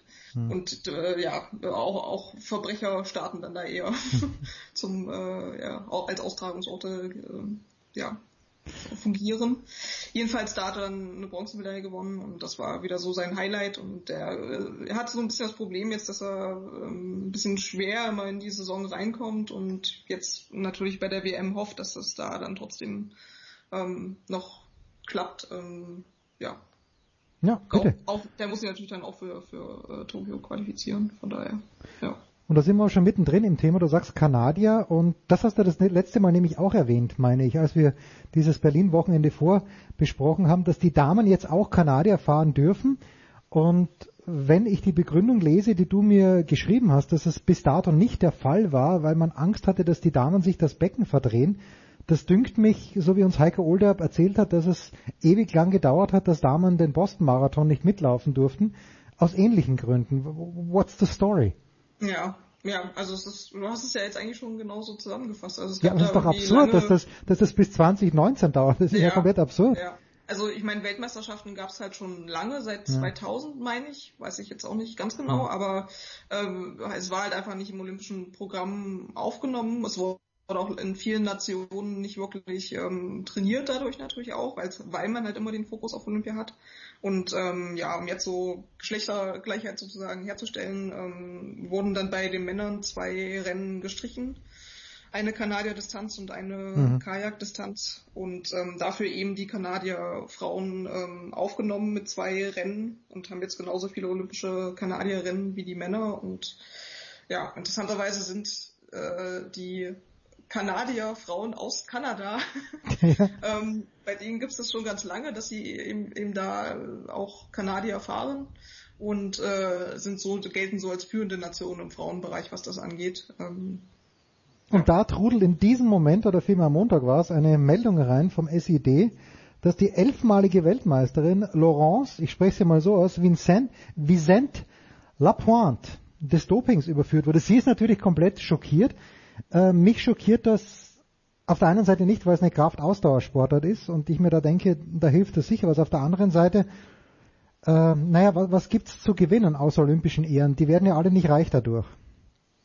Ja, ich kenne mich jetzt mit dem kanadischen Sportsystem nicht mhm. so sehr aus, aber bei denen, wie ich halt gerade schon gesagt habe, ist es halt auch ähm, was, was sehr lange schon verankert ist und was, schätze ich dann mal, auch eine, eine gewisse Anerkennung erfährt ja. Und was auch umkämpft ist. Ne? Also die haben da irgendwie der 30 Athleten, die ähm, im Trainingslager teilweise in, um irgendwelche Ausscheidungen fahren, während man in Deutschland irgendwie vier oder so hat. Ne?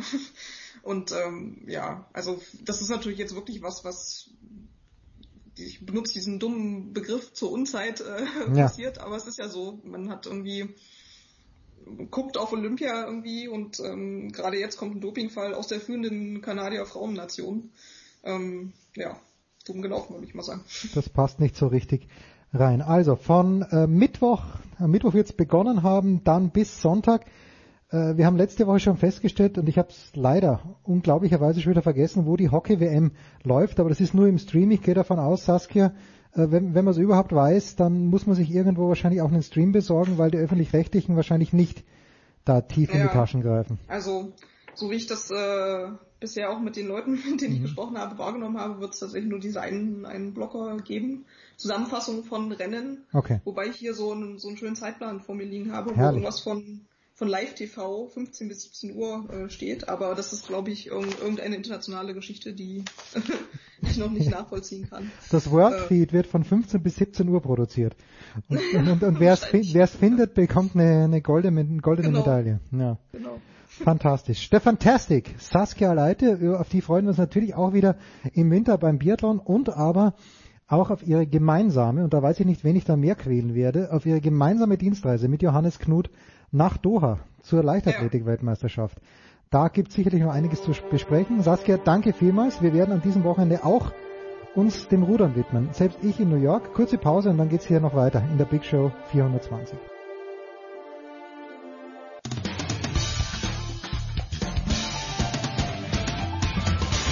Hallo, hier ist die Angie Kerber und ihr hört Sportradio 360.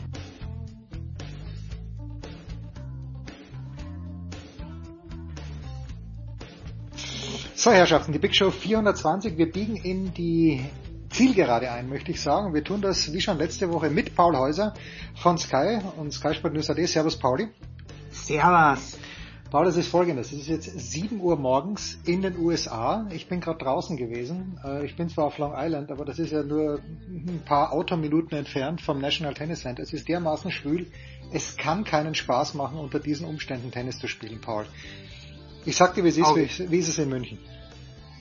Ja, äh, so richtig, ja, Wolken verhangen. Ich würde jetzt mal sagen 15, 16 Grad. Ich habe heute Morgen Tennis gespielt, dafür war es super. Plätze schön langsam, so wie ich es mag. So richtig verregnet von, von letzter Nacht. Alles super langsam. Aber ja, da könnte ich, da könnte ich lang durchhalten. Aber in der Hitze, boah, da würde ich eingehen. Aber, aber wie? So wie Federer letztes Jahr gegen Millman. So wie, genau, da ist er ziemlich eingegangen. Das erste Mal, dass ich ihn eigentlich wirklich so gesehen habe. Die große Frage, die ich, mit der ich eröffnen möchte, Pauli, ist äh, betreffend Daniil Medvedev, der in diesem Sommer das Finale in Washington erreicht hat. Der ist im Finale von Montreal gestanden, hat das Turnier in Cincinnati gewonnen. Aber wird er eingehen, Paul? Was denkst du denn? Irgendwann, ich sag meinem Buben immer, irgendwann muss der müde werden, der Medvedev. Das gibt's ja nicht. Oh ja, irgendwann mal muss er müde werden, aber wie heißt so schön im Englischen, im Amerikanischen? He is in the mix. Er ist in der Verlosung für den Titel sogar, würde ich sagen. Aber großes Fragezeichen, großes Fragezeichen hinter seinem Körper. Er hat sich da behandeln lassen müssen gegen Djokovic. Ich glaube, am Bizeps war es irgendwie. Jetzt hat er eine Woche, um zu regenerieren, aber gegen Goffin, ich glaube, wenn das Spiel noch ein bisschen länger gegangen wäre, wenn es da 5-5 im Finale gestanden hätte, wenn Goffin noch das Break geschafft hätte, ich glaube, er wäre eingegangen. Er hatte schon Krämpfe. Der hatte ja schon äh, Mitte erster Satz so leichte Krämpfe. Und ja, Best of Five, in den Bedingungen, so wie du es gerade beschrieben hast, habe ich da meine großen Zweifel, dass er da wirklich, äh, ja, dann einen Nadal oder einen Djokovic im Best of Five schlägt. Federer traue ich ihm zu. Ich würde sogar sagen, Medvedev hat bessere Chancen, die US Open zu gewinnen als Roger Federer aktuell. Ja, ich bin mir auch nicht ganz sicher, was ich von Federer halten soll. Ich habe das Spiel gegen Rublev gesehen. Jetzt ist natürlich so, wenn der Rublev den Ball trifft, Paul, dann wissen wir beide, ja, dann, dann ist immer schwierig für den Gegner und dass er so trifft wie gegen Federer, der natürlich auch nicht wahnsinnig gut gespielt hat, dann kann das sein in zwei Sätzen. Aber I don't know what to make of Federer, ähm, weil nur zwei Matches, von denen er eines verloren hat, das ist mir zu wenig Vorbereitung, Paul. Da gehe ich, glaube ich, mit dir einher und bei Djokovic weiß ich es nicht mit dem Ellbogen. Also mein Favorit, wenn ich jetzt Geld setzen müsste, bei bet365.com, ich schaue gleich mal, wie da die Quote wäre. Ich würde meine Kohle auf Nadal setzen, Paul. Ja, ich sehe Djokovic doch leicht vorne vor Nadal, aber ja, er scheint schlüssig. Ellbogen ist halt puh, ist immer so ein bisschen die Sollbruchstelle ja, bei Djokovic in der Vergangenheit gewesen. Ähm, ja, muss er, er meinte, er hat es in der PK ähm, relativ beschwichtigt und hat gesagt, so schlimm ist es nicht, alles gut. Ja, müssen wir beobachten. Die Frage ist, wer wirklich, also für mich gibt's eigentlich nur zwei Top-Favoriten, das sind Djokovic und Nadal. Ja, und dann mit nach großen, nach einem großen Abstand kommt dann vielleicht ein, ein Daniel Medvedev und dann Roger Federer. Aber es ist ja, also man, man traut ja niemanden eigentlich richtig zu, jetzt hier die die Big Three dann richtig zu, also Tsitsipas hat es geschafft bei den Australian Open gegen Federer, aber wer soll, wer soll dann wirklich so einen Lauf schieben, dass er, dass er die ganz großen Jungs dann auf der großen Bühne Best of Five schlägt? Also das, mir, fe mir fehlt da die Fantasie. Wie sieht's, wie sieht's bei dir aus? Traust du Medvedev einen Titel zu? Nee, oder? Nee, überhaupt nicht, weil Medvedev hat ja auch noch keine Geschichte bei äh, Grand Slam Turnieren, wo du wirklich sagst, okay, das könnte was werden. Von Tsitsipas bin ich in den letzten Wochen echt enttäuscht. Ich meine, irgendwann muss auch der Junge müde werden, aber der hadert mir zu viel. Ähm, und Zverev, ja, was soll man zu Zverev sagen, Paul? Er sagt ja seit Wochen und Monaten, dass die US Open 2019 das Turnier sein werden, wo er so richtig durchstartet, aber das hat er natürlich auch gesagt, um sich selbst und Lendl Zeit zu geben. Jetzt wissen wir, Lendl ist nicht mehr dabei. Ich sehe niemanden. Ich weiß auch nicht, wie, wie ich den Dominik einschätzen soll, der letztes Jahr ganz knapp dran war, Nadal zu schlagen. Also ich glaube, es fehlt allen Leuten, das ist, glaube ich, das Grundproblem, Paul, es fehlt allen Leuten der Glaube, dass sie in den ersten drei Runden, also wer auch immer dann spielt, vielleicht Katschanov. Was hältst du von ja, Katschanov? Ja, vielleicht jemand, der, der jemand ja. wegschießen kann. Sehr gut. Karin Kaltschanov äh, finde ich, finde ich gut. Ja, vom Glauben her äh, fällt mir natürlich noch Nick Kyrgios ein, aber Best of Five und äh, mit diesem Wahnsinn, den er jetzt schon wieder gebracht hat in Cincinnati, äh, no way, no way, dass der bei einem Slam äh, sieben Matches äh, seine seine Birne im, im Griff halten kann. Ja, boah, ähm, ist wirklich schwierig. Karin Katschanov finde ich sehr interessant vor allem ähm, kommen da die Erinnerungen hoch an letztes Jahr, dieses Wahnsinnsmatch, das er gegen Nadal hatte. Da hatte er Nadal eigentlich schon und war, war wirklich ein, super Duell. Danach ja auch äh, Team gegen, gegen Nadal. Ach, Dominik Thiem, ich würde es mir so wünschen, dass er es jetzt auch, ähm, dass er da mal topfit jetzt reingeht in, in so eine US Open, nachdem er letztes Jahr so gut gespielt hat.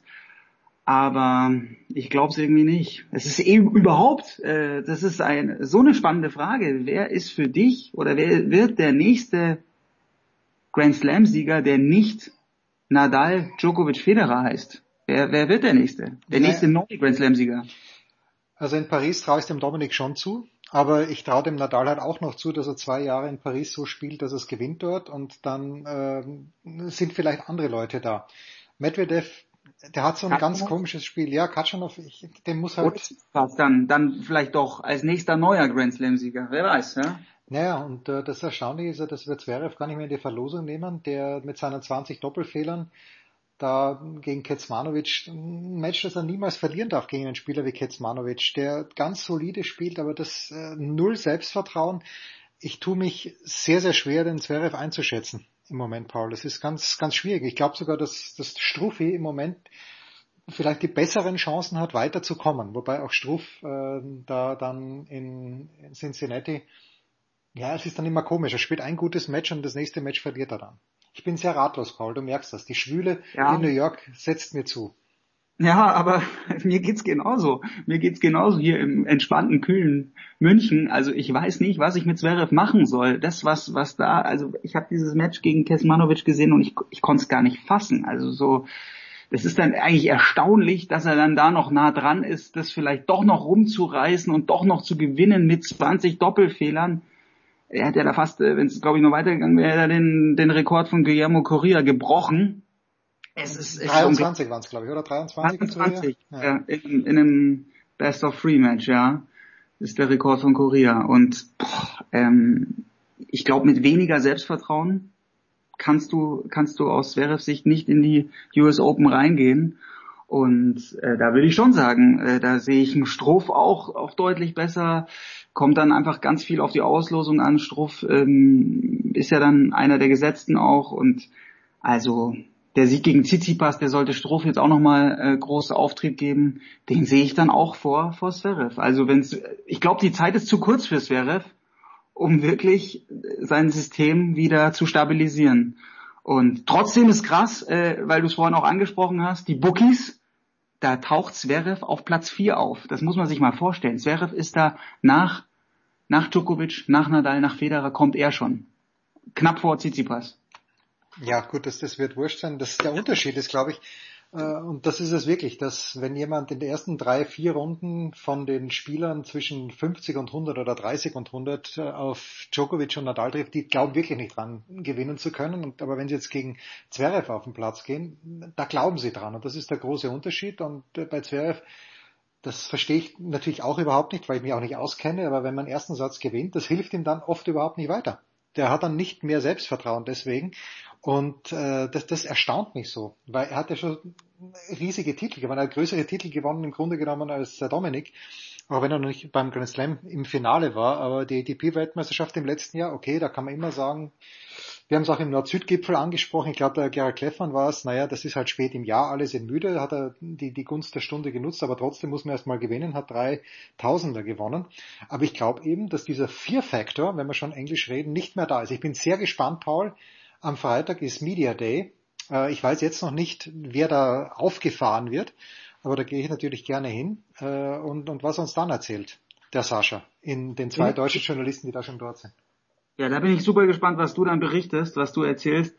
Also das, das ist ja wirklich, ich habe äh, auch euren Nord-Süd-Gipfel gehört und ich gehe total mit mit mit André, mit Gerald und natürlich auch mit dir und André finde ich hat es schön beschrieben, er bleibt so spannend. Also diese Krise, was da los ist, es, es wäre, finde ich, ist eigentlich das Thema, das Thema überhaupt, wie man, wie man so, also wirklich so den Faden verlieren kann. Aufschlag, seine ganz große Stärke, erster, zweiter Aufschlag und dann aber auch dieses kopflose Spiel, teilweise dann einfach, dass er da überhaupt nicht bei sich ist. Er muss doch spüren, dann auch gegen so einen Kesmanovic, wenn er näher an der Grundlinie dran ist, an der Baseline, er hat das teilweise ja richtig gut gemacht und dann, dann kann er die Punkte diktieren und kann die Gegner dominieren, so wie es letztes Jahr, also er hatte ja letztes Jahr, äh, wissen wir ja noch genau, auf Sand diese Phase München, Madrid, Rom, da hat er, da hat er genauso eine Phase gehabt wie jetzt eben Medvedev. Da war er der Spieler der Stunde, ähm, ab, abgesehen von Nadal natürlich noch und ja, jetzt ist er so weit weg davon und wir kennen es ja auch, äh, wir als jetzt wirklich ähm, Amateur Tennisspieler. Nicht mal das, Paul, nicht mal das. Mal, das sind, wir, sind wir ehrlich, äh, als ähm, Hobbyspieler, sage ich jetzt mal. Äh, aber jeder kennt das doch, wenn der erste Aufschlag, wenn's, wenn einfach nichts geht, wenn du da nichts spürst. Ja, was machst du? Da machst du dann halt, damit du nicht immer diesen Druck auf den zweiten hast, dann machst du den ersten doch mal mit ein bisschen Sicherheit, mit ein bisschen weniger Tempo, mit Kick rein. Und dass er das nicht auf die Kette kriegt, dass er einfach versucht, einen stabilen ersten hinzubekommen, der also er spielt dann teilweise auch, das meine ich eben so kopflos, so planlos und da braucht's, also das ist doch offensichtlich, dass er mit einem externen Einfluss jetzt, mit einem zusätzlichen Coach und dann vielleicht auch noch mit einem Mentaltrainer, könnte er so viel erreichen, dass er mit dieser Grützensaison, mit dieser wirklich solchen Saison auf Platz 10 im Race steht. Das zeigt doch, das Potenzial ist nach wie vor immens, es ist so viel möglich, aber er ist so weit weg von dem, was er, was er spielen kann. Wahnsinn. Das Erstaunliche ist ja, wenn man seine Punkte abzieht, die er letztes Jahr beim ATP-Finale gemacht hat. Ich weiß nicht, ob es wirklich 1500 waren, weil er nicht alle Partien gewonnen hat, aber es waren, glaube ich, 1300.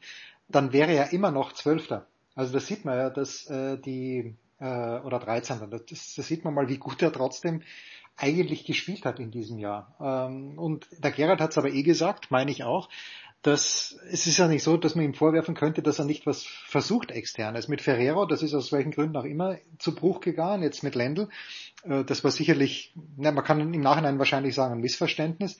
Also er hat ja sogar in Kauf genommen, finde ich, was sehr mutig ist, dass, dass er sich in der Familie hier ein bisschen schwer tut, weil der Papa und der Ivan, die haben nicht viel miteinander geredet. Also das muss, das rechne ich dem, ihm dann schon wieder hoch an. Ja, es bleibt äh, so großes Mysterium, weil wir einfach, ja, weil der Man Zugang, schaut nicht eine, Paul. Man schaut nicht man eine. schaut nicht eine und ich, da könnte ich mir schon vorstellen, dass bei den US Open, dass wir dann einfach noch ein bisschen schlauer werden. Da bin ich, da, da bin ich jetzt auch wirklich sehr gespannt auf die Kollegen von Eurosport, was da für Interviews mit Stach Becker, Boris Becker fand ich einfach wirklich klasse, wie er auch, ja, der, der wirklich die, die Probleme auch knallhart anspricht, der, Ach, ja, und Gerhard hat es, finde ich, auch so schön gesagt, diese PKs und die Interviews, die Zverev gegeben hat in diesem Jahr, waren für uns Journalisten natürlich teilweise dann schon ein Traum, ja. Aber auch irgendwo, muss man sagen, äh, ein bisschen peinlich und einfach äh, ähm, nicht wirklich gut vorbereitet, gebrieft, wo man, wo man sagt, ähm, so kannst du dann auch nicht über, über Ländel reden. Das, kann, das macht man einfach nicht. Wieder schlechter Stil. Und es wird alles einfach ein bisschen kopflos, äh, schlecht gemanagt, schlecht geführt. Da würde ich mir wünschen, dass der, der Bruder, dass der Misha da auch einfach noch viel mehr Einfluss auf ihn hat. Den scheint er da nicht zu haben oder ja, nicht wirklich ranzukommen. Es ist, es, Alexander Zverev, so spannend wie er ist, er bleibt ein großes Mysterium und es macht natürlich total Spaß, da zu spekulieren. Ich, ich stelle mir auch die tollsten Trainerkonstellationen vor, die, die, die vielleicht möglich sind, aber es ist dringend, dringend eine Veränderung nötig. Ob das jetzt jemand ist, ich werfe jetzt mal ein paar Namen einfach rein, so jemand wie Daniel Valverde, jemand, der, der jung ist und der galt ja mal als der Julian Nagelsmann des Tennissports und der hat ja auch äh, Erfolge vorweisen können, so mit, mit Dimitrov, äh, kommt aus dem Murray-Umfeld, war auch bei, bei Berdig. Ja, ob das so jemand ist oder ob es wieder jemand ist, der, der schon auch selber im, als, als Spieler die Erfolge gehabt hat, ja, können wir, können wir jetzt wild ein paar Namen spekulieren. Es sind tolle Trainer auf dem Markt, er muss zugreifen. Äh, Alexander Zverev, äh, du hast es auch völlig richtig gesagt, er hat so diesen Nimbus, so dass, dass alle ähm, schon ein bisschen Angst gekriegt haben vor seinem Aufschlag, vor seiner Power, die gegen ihn gespielt haben, gedacht haben, boah, was ist das für ein kommender Gigant? Den hat er verloren und den muss er wiedererlangen. So ist es, Paul. Und äh, eine Geschichte müssen wir noch ganz kurz ansprechen, die Damen nämlich, wo das ist wie das große Würfeln. Ich glaube immer noch, dass Kerber gewinnen kann, aber Kerber kann genauso gut die erste Runde rausfliegen. Jetzt haben wir in Cincinnati die Situation gehabt, Osaka muss WO geben, Bardi ist im Halbfinale gegen äh, Kuznetsova nicht fit, Madison Keys gewinnt das Turnier. Niemand liebt Madison Keys, also in Europa. In den USA lieben sie vielleicht ein paar Leute mehr, aber in Europa bin ich, glaube ich, der, der Madison Keys am meisten liebt. Aber ich verstehe das nicht. Ich habe keine Ahnung, was da los sein wird. Bei den Damen, Paul, führ mich ans Licht. Wer gewinnt das Turnier bei den Damen? Ich würde jetzt, ich, ich habe ja vor einer Woche, glaube ich, Ashley Barty gesagt. Jetzt würde ich auf Maddie, Maddie Keys gehen, weil... Nein, nein, nein, Paul, Paul, Paul, die Cincinnati-Gewinner gewinnen nie. Ich geb, nein, ich, ich gebe dir, ich geb dir meinen Außenseiter-Tipp. Carolina Pliskova gewinnt in diesem Jahr. Uh, Pliskova. Ja, bei Pliskova, ich weiß nicht. Irgendwie habe ich da auch diese Skepsis, da habe ich immer das Gefühl, Pliskova ist eine, die braucht ganz dringend so ein, so ein äh, On-Court-Coaching, ähm, das die braucht immer, die, die lässt sich so schnell rausbringen von ihrem Plan. Und wenn, wenn sie da auf Gegnerinnen trifft, die, die da Möglichkeiten haben, sie zu, sie zu nerven, dann kommt sie, dann kommt sie ab von ihrer Linie. Und, ach ja, ich, ich weiß es nicht. Pliskova ist natürlich ein, na, ein heißer Name. Es ist, also, es ist ein solider, langweiliger Tipp. Aber ähm, ja, warum denn nicht Madison Keys? Warum denn nicht? Ja, Naja, weil es äh, 27 andere Möglichkeiten gibt. Genau, das ist es. Und es sind nicht mal nur 27 Möglichkeiten, ich glaube, es gibt es 47 andere. Ja, wahrscheinlich. Wir müssen noch kurz, wir müssen über Nick Kyrgios, das interessiert mich, was du, was du zu... Naja, also ich, ich, ich muss, ich muss mich, sagst, ja? Naja, ich muss mich da selbst ein bisschen einfangen, weil äh, ich hatte nur gesehen die Szene, wo er rausgeht, äh, wo er seine Schläger zertrümmert und mit den Schlägern wieder reinkommt und das fand ich, fand ich durchaus lustig. Äh, was ich da, da also, was ich zu diesem Zeitpunkt nicht gesehen habe, war, wie er den Fergus Murphy angepöbelt hat, wie er dann auch Richtung Schiedsrichter gespuckt hat. Und äh, das geht natürlich überhaupt nicht. Da muss ich äh, den Davis Cup Kapitän Michael Kohlmann, der mich sofort an den Ohren langgezogen hat, muss ich ihm natürlich völlig recht geben, sowas geht nicht. Ähm, äh, und ich bin ein großer Fan von Kyrgios, aber da, da hat er eine Grenze überschritten.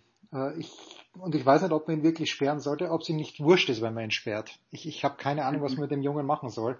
Ich schaue unheimlich gern beim Tennisspielen zu, mein Sohn auch. Äh, Das ist für mich immer der Gradmesser. Aber da ist er um mindestens einen Schritt zu weit gegangen. Ja, was macht man mit, mit so jemandem? Also weil ich bin ja, wir haben ja diskutiert nach Washington, äh, ist dieser Mann gut fürs Tennis? Ja, und Tennis braucht äh, einen Nick Kyrgios. Aber wenn er so ist, dann, dann kann man ja einfach nur sagen, der ist der größte Trottel über, überhaupt. Man muss es doch so knallhart sagen. Das ist ja einfach, einfach nur, nur Schwachsinn pur, was da plötzlich in seinem Kopf vorgeht. Und dann ist er nicht mehr zu stoppen. Und wie der Typ das Publikum begeistern kann, was der, was der auslösen kann bei den Fans und dann gleichzeitig, was der auch für ein Schatzi sein kann, wenn, wenn jemand wie, wie Andy Murray ähm, so einen guten Draht zu ihm hat. Also der kann ja ein wahnsinnig äh, fantastischer, charismatischer Typ sein. Ja, was muss man machen? Also irgendwie, man müsste ihn, du kannst ja nicht von der ATP Tour sagen, wir verpflichten, äh, du musst jetzt, du musst mit einem Coach, du musst, äh, irgend so ein Mentorenprogramm äh, braucht er vielleicht. Das, weil nur mit den Strafen sperren, ich glaube, was ihm richtig wehtun würde, wäre, wenn man ihn für einen Labour Cup oder so sperren würde. Aber das, finde ich, wird dann auch wieder zu weit gehen. Das ist ja schade. Und da bestrafst du ja den Sport. Das geht ja auch nicht. Also man braucht eigentlich ist Andy Murray wäre genau der richtige, äh, um da so als als Mentor äh, zu fungieren. Es ist einfach nur nur so schade, wie wie so ein genialer Spieler sich immer wieder selber so rausschießen kann. Da komme ich ich komme da nicht drauf klar, muss ich echt sagen. Naja gut, und das ist ja wirklich, äh, man weiß ja nicht wer es, aber das ist ein überragender Vorschlag von dir, Paul, mit dem wir auch die Big Show 420 beschließen. Andy Murray ist auf der Suche nach einem Mixed-Partnerin, nach einer Mixed-Partnerin. Ähm, aber wir haben ja gesehen, beim Comeback von Murray in Cincinnati ist Kyrgios auf der Tribüne gesessen. Ich glaube, die beiden verstehen sich gut und na, ich hoffe immer noch, dass Murray zurückkommt. Ich glaube nicht, dass er jemals wieder so gut spielen kann, dass er unter die Top Ten kommt. Aber Murray wäre, glaube ich, der Mann, der Kyrgios an der Hand nehmen könnte. Das ist ein überragender Gedanke, Paul.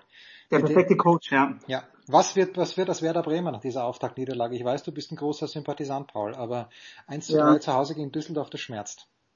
Das schmerzt sehr. Das ist so richtig der Dämpfer, der Dämpfer zum Start. Die haben richtig gut gespielt. Ich glaube, so 25 Chancen, 25 Torschüsse sich rausgespielt, fast 70 Prozent Ballbesitz und machen nichts draus. Und ich habe die Chancen auch gesehen, der dieser neue Torwart von Düsseldorf, Sex, Sex Steffen, Sex Steffen, so ja. ist richtig, Ami, äh, brutal gehalten, aber dann haben die auch Dinger nicht reingemacht, äh, wo er einmal patzt, den Ball nach vorne prallen lässt, irgendwie aus fünf Metern schiebt den der Klassen vorbei. Das war Wahnsinn.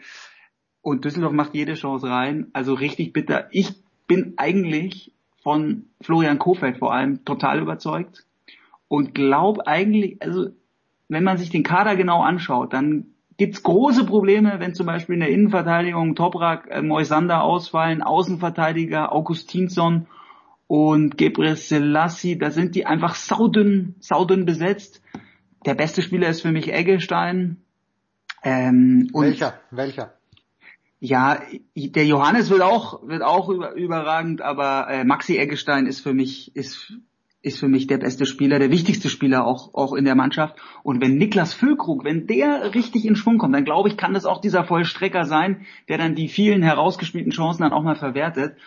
Und dann ist es also mit mit Osako, mit dem Jojo Eggestein ist da schon viel Tempo drin und im Mittelfeld dann ziehen Shahin und und Maxi Eggestein die Fäden, dann traue ich denen auf jeden Fall, ja gut, jetzt muss ich vorsichtig sein, ich traue ihnen zu, dass sie um die Europa League Plätze mitspielen. Das ist halt ganz, ganz schwierig zu sagen, weil ich glaube, diese Saison wird's Jetzt hole ich aber echt weit aus. Also diese Saison Bayern, Dortmund und dann auch Leipzig und Leverkusen. Die vier sind für mich eigentlich schon weg. Die sind vorne weg. Und was dann dahinter kommt, die Plätze, meiner müsste eigentlich Gladbach, Frankfurt und dann kann vielleicht Bremen schon ein bisschen rein. Wolfsburg müssen wir auch noch äh, im Auge behalten. Aber dann, dann kommt für mich eigentlich Werder so wie letztes Jahr. Und vielleicht schaffen sie es dieses Jahr. Und entscheidend ist wirklich die Chancenverwertung. Letztendlich ohne einen Max Kruse wird es, wird es die Krux. Tja, der Max, der fehlt mir auch. Ich, ich, bin mir sicher, der Max äh, verdient in Istanbul unfassbar viel Kohle. Aber äh, ja, er, er, er, fehlt mir auch. Ich danke dir ganz herzlich, mein lieber Paul. Das war die Big Show 420. Danke vor allen Dingen auch an Nicola und weil es Paul gerade erwähnt hat in der Süddeutschen Zeitung. Ich meine, am Samstag war es ein, eine überragende Seite 3 von Holger Gerz über Lutz Pfannenstiel oder über Fortuna Düsseldorf. Und ähm, dort ähm, wird auch beschrieben, wie dieser Torwart zum Beispiel zu Fortuna Düsseldorf gekommen ist. Das war's, die Big Show 420. Danke Paul, danke Nicola, danke allen, die dabei waren. Das war die Big Show auf sportradio360.de. Folgen Sie uns auf Twitter, klicken Sie den Gefällt mir-Button auf unserer Facebook-Seite und abonnieren Sie uns via RSS-Feed oder auf iTunes. Die nächste Ausgabe der Big Show gibt es am kommenden Donnerstag. Bis dahin sollten Sie die Zeit nutzen und die weiteren Angebote auf sportradio360.de wahrnehmen. Play Ball! Da ist gar nichts toll.